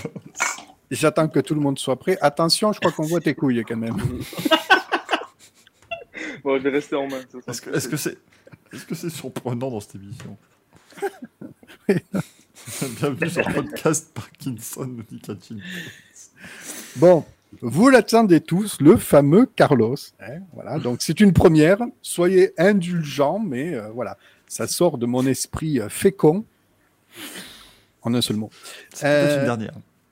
c'est peut-être la dernière aussi, donc profitez-en. hein, Vraiment, euh, voilà, très très fort. Donc, c'est très simple. Il s'agit d'un quiz sur la culture générale de la F1, vous l'avez bien compris, avec une thématique spéciale que je vais vous énoncer, mais j'ai rajouté un petit élément stratégique, c'est-à-dire, on fait un tour de table. Je vais vous poser à chacun une question, mais vous aurez le choix de prendre la main ou de laisser la main en fonction de l'indice que je vous aurai donné. C'est-à-dire qu'il y a un indice qui concerne la question, qui est plus ou moins capillotracté, ou alors qui est plutôt qui colle beaucoup plus au sujet, mais qui peut aussi induire en erreur. Attention. Donc, en fonction de l'indice, soit vous êtes hypé, vous dites OK, j'y vais, soit vous avez le droit de refiler la question à quelqu'un d'autre. Mais attention, si vous gardez la question et que vous répondez juste, vous, gagnez 3 points. Si vous répondez faux à votre question, vous perdez 5 points. En revanche, si vous donnez la question à quelqu'un d'autre, s'il répond juste, il marque 5 points. S'il perd, il perd 3 points. Est-ce que c'est que c'est la, première, le truc, c'est le règlement sportif de la F1. quoi. Alors, Excusez-moi. excusez-moi. Y il y, a une phrase, il y a un mot que vous n'avez peut-être pas capté plus tôt. Il a quand même commencé par c'est très simple. je n'ai pas piffé le moindre mot qu'il vient de nous dire. J'ai juste Si, compris qu'à un moment, euh, il nous a inventé question pour un champion. Ouais, c'est ça. Je prends la main, vous la laisse. Non, mais c'est le chat, qu'est-ce que vous en pensez? c'est le cul de globalement. compris? Non, moi, moi, ça- je pense que c'est à peu près compréhensible. euh. En fait, c'est. Je, Ouais, ça a l'air ok. Voilà, Michael, je te pose une question, je te donne un indice, plus ou moins tiré par les cheveux. Bon, ben ça, on a Il est l'habitude, hein. 6h41 du matin pour moi. Je suis plus en état. En fonction de, du mot-clé que je te donne, tu me dis, Hum, ouais, ça me parle, allez, on y va. Et après, de toute façon, on s'en fout, tu y vas, tu y vas pas, c'est le jeu. hein. Mais après, voilà, soit tu prends la main, tu gagnes les points, sinon, c'est les autres qui les marquent. Et si au contraire, stratégiquement, tu penses que ça peut piéger quelqu'un d'autre, tu peux très bien donner la question à quelqu'un d'autre. D'accord, c'est compris. Est-ce que c'est compris? Mais attends, parce que sinon on répond à la question qu'on choisit, on, a, on marque que 3 points. Non, si tu gagnes, si tu gagnes ta, si tu gagnes, euh, oui, si tu réponds juste à ta question, tu marques 3 points. En revanche, si tu perds, tu perds 5 points. C'est normal puisque tu étais sûr de pouvoir répondre, entre guillemets. Mais bon, si tu perds, tu perds 5 points. 5 points que tu, tu perds, voilà. Mais si, euh, oh là là. Oui, c'est bon. Oh là, vous êtes en train de m'embrouiller. C'est pas possible. Vous gardez la question ou vous Ouais, la je- donnez, vous marquez tant de points ou vous en perdez tant, point barre, vous allez voir, premier tour de table, ça ira de suite mieux. Euh, qui veut commencer? Allez, vas-y. Allez, Manu. Alors attendez, je prends les lunettes parce que c'est sérieux, à un moment donné, il faut pas déconner. Comment ta caméra de Madame Belpère de Loche. Oh, oh. Voilà, Ah, putain. j'éteins la caméra, comme ça je ne suis pas déconcentré. Manu, Mais le- attends, attends, attends, attends, attends, attends, mais d'où le fait de fermer ta caméra te déconcentre pas? ne pose pas de questions, c'est moi qui les pose. attendez, des questions. attendez, je vais être sûr parce que vous, vous, me, vous me déconcentrez trop. Voilà, si je ne me vois plus, c'est beaucoup mieux. Bon, ok, on va faire comme monsieur a décidé. Ah bah en tout cas, le, le- le Carlos a des. Oh, ce, ce jeu provoque un enthousiasme au Mans, euh, c'est incroyable. Ah, le, le Mans va faire la fête ce week-end. Mais qu'est-ce qui se passe C'est Ben, c'est pour toi, Gaël. Ah, on n'a pas le cul sorti Je, des rangs, je diffuse des émissions sur écran géant depuis 6 mois euh, au Mans. peut-être ça. Alors, l'indice est le suivant. Euh, à qui je pose la question déjà? Manu. Euh, Manu, l'indice c'est F1 by night. Est-ce que tu prends la main ou est-ce que tu lances, laisses la main? Je prends la main. Oh, Tu prends la main. Ok, très bien. Alors, euh, pardon, j'ai oublié de vous dire, tout le quiz. non, mais oui, pardon, excuse-moi. Tout le quiz concerne des abandons étranges dans la F1, en fait. Voilà, ça, c'est juste pour vous mettre sur, sur la Et là- lignée. Et là, Manu regrette. Non, non, Non, ça va. C'est que les abandons étranges, donc voilà, concentrez-vous Je là-dessus. crois que j'ai déjà Et- la réponse. T'as pas encore posé la Moi question, je crois que j'ai déjà la réponse. Mais- oui, pardon. Alors, mea culpa, effectivement, avec la thématique globale du quiz, euh, les, les, les, les petits indices peuvent mieux vous guider. Pardon, mea culpa. C'est une première hein, et une dernière. Euh, au niveau Non. de l'année, au niveau des années, on est euh, sur les 25-30 dernières années. Quoi. C'est, on va pas. Mais, à la louche, quoi. Le, le plus bas, non mais j'aurai de toutes les questions, le plus loin c'est, oui, allez, euh, fin des années 70 jusqu'à aujourd'hui. Donc F1 by Night, tu prends la question. Alors, Singapour, encore- Gaël, que Singa- toi, les années 70, c'était à 40 ans. quoi. Oui, non mais laissez-moi, laissez-moi. D'accord, je, je te laisse. je- je. Allez, je la question. Singapour 2008. Mark Webber abandonne au 29e tour.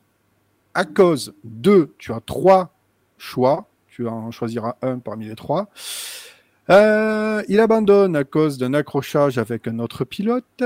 Il abandonne à cause d'une casse de sa transmission à cause des interférences électriques du circuit ou il abandonne à cause des secousses du circuit qui ont cassé sa suspension. Le troisième, Euh, pardon, c'était quoi la troisième du coup? La suspension. Ah oui. Alors perdu malheureusement, il, a cause, il abandonne sur problème de transmission Ah, qui a été perturbé cause du- à cause des interférences du circuit. C'est Bah, absolument Ah ouais, dingue. je croyais je croyais que c'était la piste, tu vois. C'est pour ça que je l'avais avant même la question, je suis fier. Ah bon? Donc Manu, par exemple, tu vois, tu es à moins 5 points. Hop là, Aïe, ça aïe, t'apprendra. Euh, on fait le tour, on tourne comment euh, Tu fais ce que Racing? tu veux. Ouais, Ouais, Racing, hors, de, hors des Alors. Pardon, ton, ton prénom euh, Hugo. Merci beaucoup. Racing, donc. Alors, LXB, du coup. Voici l'indice. Alors, gazon maudit.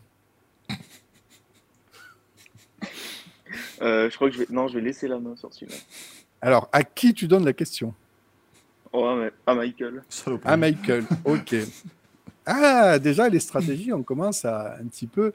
Alors, Monza 98, Michael.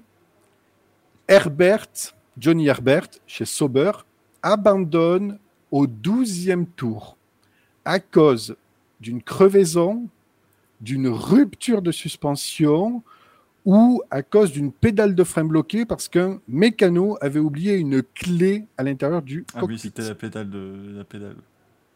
La pédale de frein à Oui. cause du. Oui, très bonne réponse de très, Michael très qui con. gagne. Du coup, euh, eh ben, 3 5 points. points. Non, non, 3 points puisque tu as Non. hérité d'une question. Bah justement, Oui, c'est que c'est 5 points d'altérite et c'est moins 3 points. Ah oui, oui, pardon, pardon, pardon, pardon, pardon.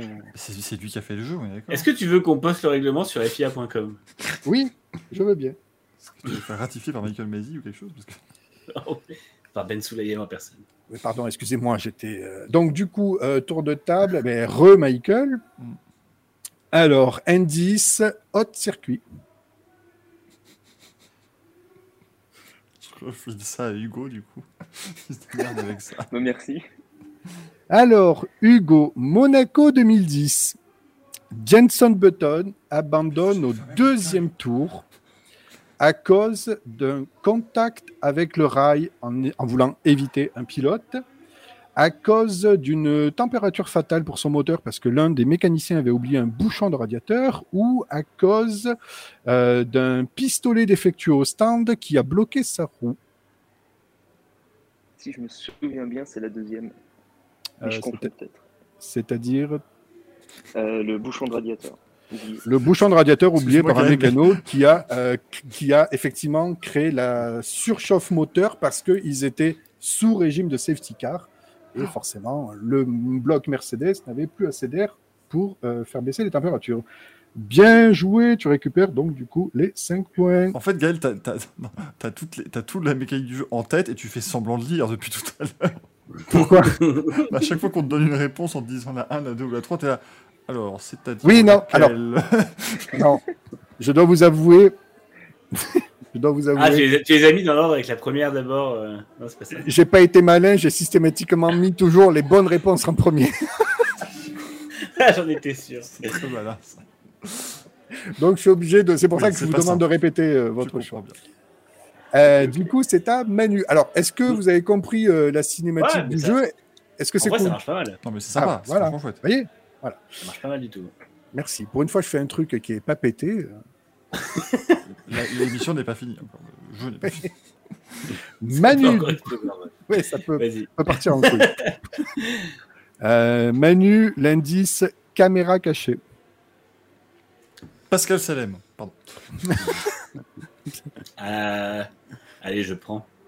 Tu prends, parfait. Monza 95, Berger abandonne euh, à cause d'un bris de suspension, car il a reçu la caméra embarquée de Jean Alési et qui causa donc du coup euh, son abandon. Est-ce que c'était au tour 14, 32 ou 48 Ah, saloperie Ah, Ah bah oui, il y a des variantes. celle-là. 32. Oui, putain de merde. Tiens Cher J'ai vu le tour par tour de cette euh, course il n'y a pas plus tard que 3 jours. Oh putain, mais il fallait me le dire. J'aurais annulé. bah. yes, plus que moins 2 points. Euh, et oui, c'est vrai que tu étais, en négatif. Euh, Hugo, du coup. Ouais. Euh, indice, la peau de l'ours. Oh, je vais la prendre. Ok. La vendre. Ni- Nigel Mansell, au Canada, commence à saluer la foule. Et finalement, ça va lui coûter la victoire. Est-ce que c'était au Canada 92, Canada 91 ou Canada 90 C'est pratique vu que j'étais pas né. euh, je dirais 91. si Je me souviens. Bien joué. Bien joué. Oui, il y a des petites variantes. hein, Ah. C'est pas mal. Euh, Michael, l'indice au feu. Ah bah oui. Je prends. Tu prends, ok. Euh, Silverstone 2004. euh, Olivier Panis, avec sa Toyota, abandonne parce que sa roue se détache et s'envole dans les tribunes, parce que son moteur hybride se bloque. de 8 personnes. Bien, en- J'ai bien en- compris. bien entendu. Parce que son moteur hybride se bloque à 4 minutes du drapeau à damier ou parce que son extincteur se déclenche dans le cockpit. Alors oui, d'accord, il roulait sur Toyota, mais enfin quand même. Moteur hybride. Non, c'est pour l'extincteur. Bien entendu. Cinq- Je tiens, à dire qu'il y a des, il y a des niveaux, des disparités dans les niveaux de questions parce que Oh, moi, on me demande à quel tour ça a lieu et lui, on lui, on lui fait des propositions qui sont assez euh, excluantes, on va dire. Eh ben, t'as qu'à refiler En les fait, questions. en fait aussi. le truc, pour être tout honnête, Gaël, ce que je pense depuis tout à l'heure, c'est que les indices sont un petit peu trop, trop forts. Parce que c'est-à-dire que l'indice, c'est au feu, et dans les trois propositions, il n'y en a qu'une seule qui a un rapport avec du feu. Oui, bien sûr. Donc, Mais bon, Tu, tu pouvais très bien, tu pouvais très bien passer la, la question aussi. C'est vrai. et l'autre c'est- personne aurait très bien. Oui. Oui. C'est ouais, c'est toute la stratégie en fait. Oui, parce que des fois, que tu donnes des indices qui sont pas très indices. C'est ça. Il y a des indices qui sont très collants à la réalité, d'autres qui piègent. Voilà, il y, a- il y a beaucoup, beaucoup, beaucoup de variantes. C'est un peu, Euh, c'est un peu, straté- c'est un peu un jeu stratégique, mais comme si on était Ferrari en fait. C'est-à-dire que on fait un choix stratégique et il peut s'avérer désastreux. Voilà. Oui, enfin, t'emballes pas. euh, J'ai fait ça en 5 minutes. euh, bon. Comme chez. Ferrari. Bah, eux aussi, hein. c'est ça. 5 minutes le stand. Euh, du coup, c'est à Manu, c'est ça? Euh, L'indice. Attention, indice imitation. Atoll, les opticiens. Oh la vache.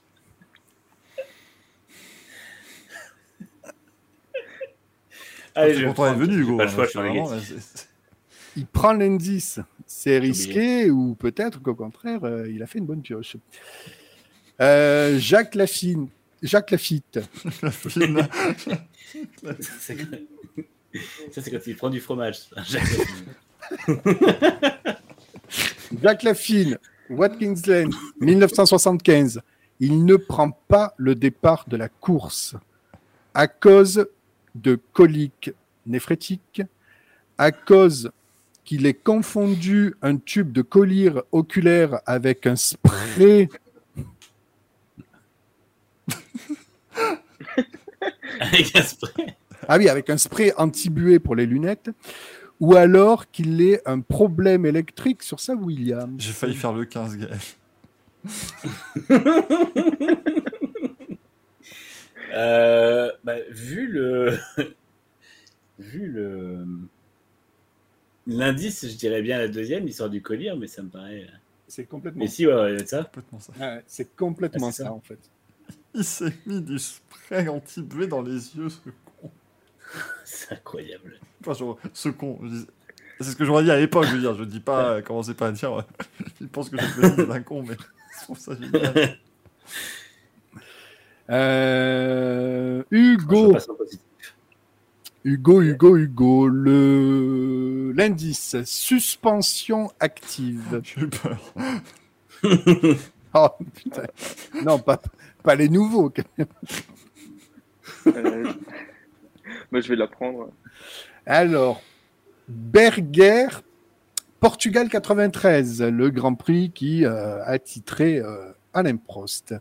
Euh, Berger, sur sa Ferrari, rentre au stand et ressort avec un arrêt qui s'est plutôt bien déroulé, pour une fois chez Ferrari.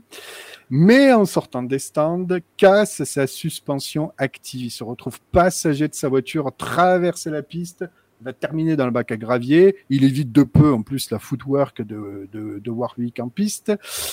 Euh, en quelle place termine Jean Alési À la septième, à la quatrième ou à la dixième? Oh la vache. Ça n'a aucun rapport. Le bâtard total. Franchement, ah, celle-là, elle est pas sympa. Jean Alési termine septième, quatrième ou dixième? Euh, bah, je dis, je sais pas. euh, en dixième Nitram, quelle est la taille du circuit? C'est ça. Du soleil Quelle est la taille du C'est vraiment ça. Sachant qu'un train parcourt euh, 4 km en une heure, euh, quelle est la taille de la Terre? Un train met 80 minutes. Au retour, il met 1h20. Pourquoi? Il a répondu. Hein, pour- Euh, Pardon Hugo, tu m'as dit quoi? Dixième.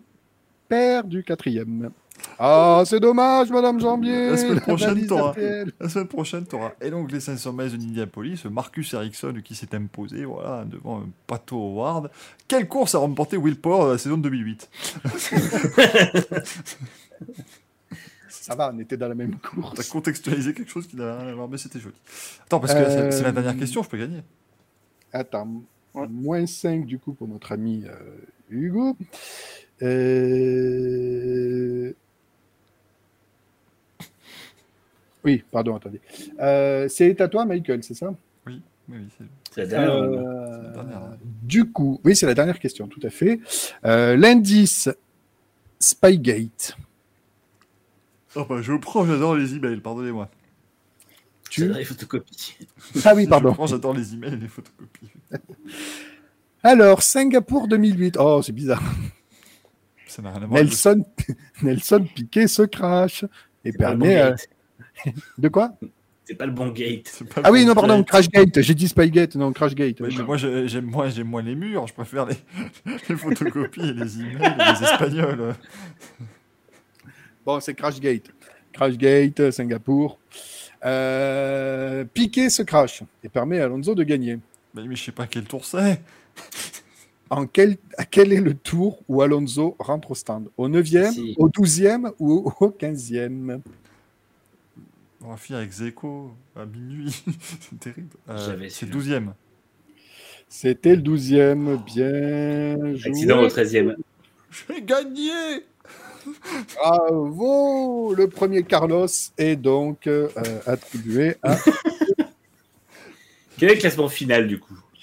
Eh ben, du coup, ça nous donne Michael, euh, Manu et Hugo. Ah. Bah bravo, euh, bravo. je, je pour, je savais pour Jacques Chirac. hein. Et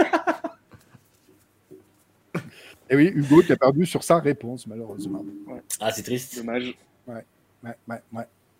Voilà pour cette première édition du Carlos. C'est pas mal. Non, c'est pas, pas mal, mal. c'est assez creuser. C'est sympa. C'est très très sympa. Il y a un bon potentiel. Très sympa. Très Merci. bien. Je dis pas ça parce que j'ai Les gagné. équipements étaient cool. Je suis champion du monde de Carlos. Eh, Comme le exactement. Harry-Cross dans le chat, effectivement, faut le préciser. On va, te, on va te préparer une petite, euh, une petite bannière. Même une grande si tu souhaites. Moi, je veux Oui, oui. en... Avec un drapeau, tout ça. Est-ce qu'Hugo peut décerner son merdolino Ah, Euh, compliqué. À moins, Euh, que- que tu aies voté dans le chat, et dans ce cas-là, ça fait doublon et ça compte pas, bien entendu. Non, euh, bah si, j'avais voté dans le chat, mais. Pardon, je savais. Non, sinon, pour ramener le WRC vers l'avant, je dirais euh, comment? Euh, Robin Terra. Depuis quelques Ah oui. c'est pas terrible. Ouais, mais il reprend son souffle, là. Il va, il va repartir, il va repartir de plus belle. Quand il sera pas champion du monde, on aura l'air très cool. Après, il il Thomas Il aurait tout gagné, vous auriez râlé, etc. Alors, moi, voilà, c'est pimenté. Thomas qui le dit n'empêche les Louis de l'enfer. Moi, quand même, je suis bien d'accord, mais l'ami l'ami grec fait une pause, parce qu'on nous a beaucoup demandé. Il fait une pause, rassurez-vous. Nous ne sommes pas en mauvais termes. Euh, je suis simplement attaqué en justice, euh, bien évidemment, puisqu'on fait ça avec tout le monde désormais. Fort de notre, de notre victoire face à FIMG, on a décidé d'attaquer beaucoup de monde en justice. D'ailleurs, dans le chat, vous faites pas les malins parce que ça va vous tomber sur la gueule. il, y en a, il y en a cinq. D'ailleurs, Hugo, j'ai Hugo, j'ai une mauvaise nouvelle vu que tu as participé à l'émission, tu es maintenant la cible d'un procès. C'est bien gentil, mais. Et non, Pas évidemment. que ça à faire, moi. Les, ah, non, les les rassure-toi, nous non plus. hein. les gens à moustache dans cette émission, c'est Gaël et personne d'autre, donc tu vas être bien gentil. Euh, Voilà. Alors, tu vas, tu vas recevoir un courrier recommandé demain. Est-ce que c'était une moustache euh, Bottas ou une moustache Vettel? Sur ta moustache. Attendez, ça a coupé chez moi. Est-ce que c'est une Ah, pardon, moustache ouais, Bottas non, ou moustache Vettel? Parce que les deux avaient une moustache qui Euh, ressemblait un peu à la tienne. Euh, Tu- Plutôt Bottas. Ah ouais, plutôt Bottas. Tu vois? C'est un, un train Le de Vettel, en même temps, il est passé en mode hippie. euh, Oui, c'est vieux, vrai. vieux rocker tennisman ou je sais pas quoi. C'est vrai que c'est bien. Non, c'est vrai qu'il est devenu Björn Borg quand même, donc ouais, c'est ça. c'est quand même assez Oui. impressionnant. Il peut Il est gagner un peu devenu membre de ABBA aussi. Bah, ce- ceci dit, Federer a laissé la place, alors bon, euh, on peut y aller. Hein. Il joue. Non, en fait, c'est-à-dire, c'est terrible parce que ce soir, il joue la finale de Wimbledon et demain, il a un concert avec Scorpion. Donc, euh, Vraiment, ça va être, c'est tellement ça. ça va être chargé le, le prochain mois pour Sébastien Vettel. Euh, merci beaucoup d'avoir été des nôtres, chers amis. Merci Hugo, du coup, hein, d'avoir été là. Merci de m'avoir accueilli. Merci fois. beaucoup d'avoir toi euh, venu. J'espère que ça testé le premier Carlos. Voilà, tu as, tu as pu être le bêta. Bonjour à tous, vu qu'on est vendredi. Bonne journée, effectivement. Et oui. Euh, nous faire la météo, Manu. et maintenant, Manu, pour nous quitter, va nous jouer euh, ce chain de Fleetwood Mac à la, à la basse. bon courage. Bien évidemment. Euh, non, non, mais merci beaucoup d'avoir été aussi nombreux ce soir. Vous avez été top comme d'habitude. On se retrouve la semaine prochaine avec grand plaisir, évidemment. Euh, et puis rassurez-vous, Zach Burn reviendra. Mais Zach Burn se calme un peu parce que euh, F1 Manager est sympa, mais il est un peu cassé en ce moment. C'est-à-dire que, euh, comme le jeu, il y a il y a un gros patch qui arrive fin de semaine prochaine Ah ouais? Pour régler notamment les usures de pneus, le DRS, ça, un peu de... Parce que c'est-à-dire que faire toutes les, toutes les courses en un seul stop et avec tout le monde qui se dépasse 25 fois par tour parce que le DRS est pété, bon, c'est sympa. Tiens, j'ai pas eu ça, moi. Ah bah pourtant, c'est, c'est, c'est- c'est le jeu. hein. C'est, c'est-à-dire que les pneus s'usent pas. Enfin, les pneus s'usent pas, ils s'usent, mais en gros, euh, entre... si ton pneu est à 100% ou à 35%, tu fais le même temps. Quoi. C'est, un peu, c'est un peu gênant. Et t'as pas de delta entre les pneus aussi. Peu- Ouais, j'ai vu qu'ils faisaient pas assez au niveau des chronos, mais ouais, effectivement. euh, Donc, euh, enfin, non, le jeu, le jeu reste très bien, mais euh, j'y jouerai peut-être un petit peu ce week-end, je vous ferai peut-être un stream ce week-end, mais c'est un peu, ouais, c'est un peu, Ouais, il corrige encore des trucs. ouais. voilà. Mais bon, ça, ça pourra aller mieux plus tard, on l'espère en tout cas. Euh, donc, merci à toutes et à tous d'avoir été là. À la semaine prochaine, ciao ciao et bonne journée. Bye Ciao. Bye. Bientôt le petit-déj. N'hésitez pas.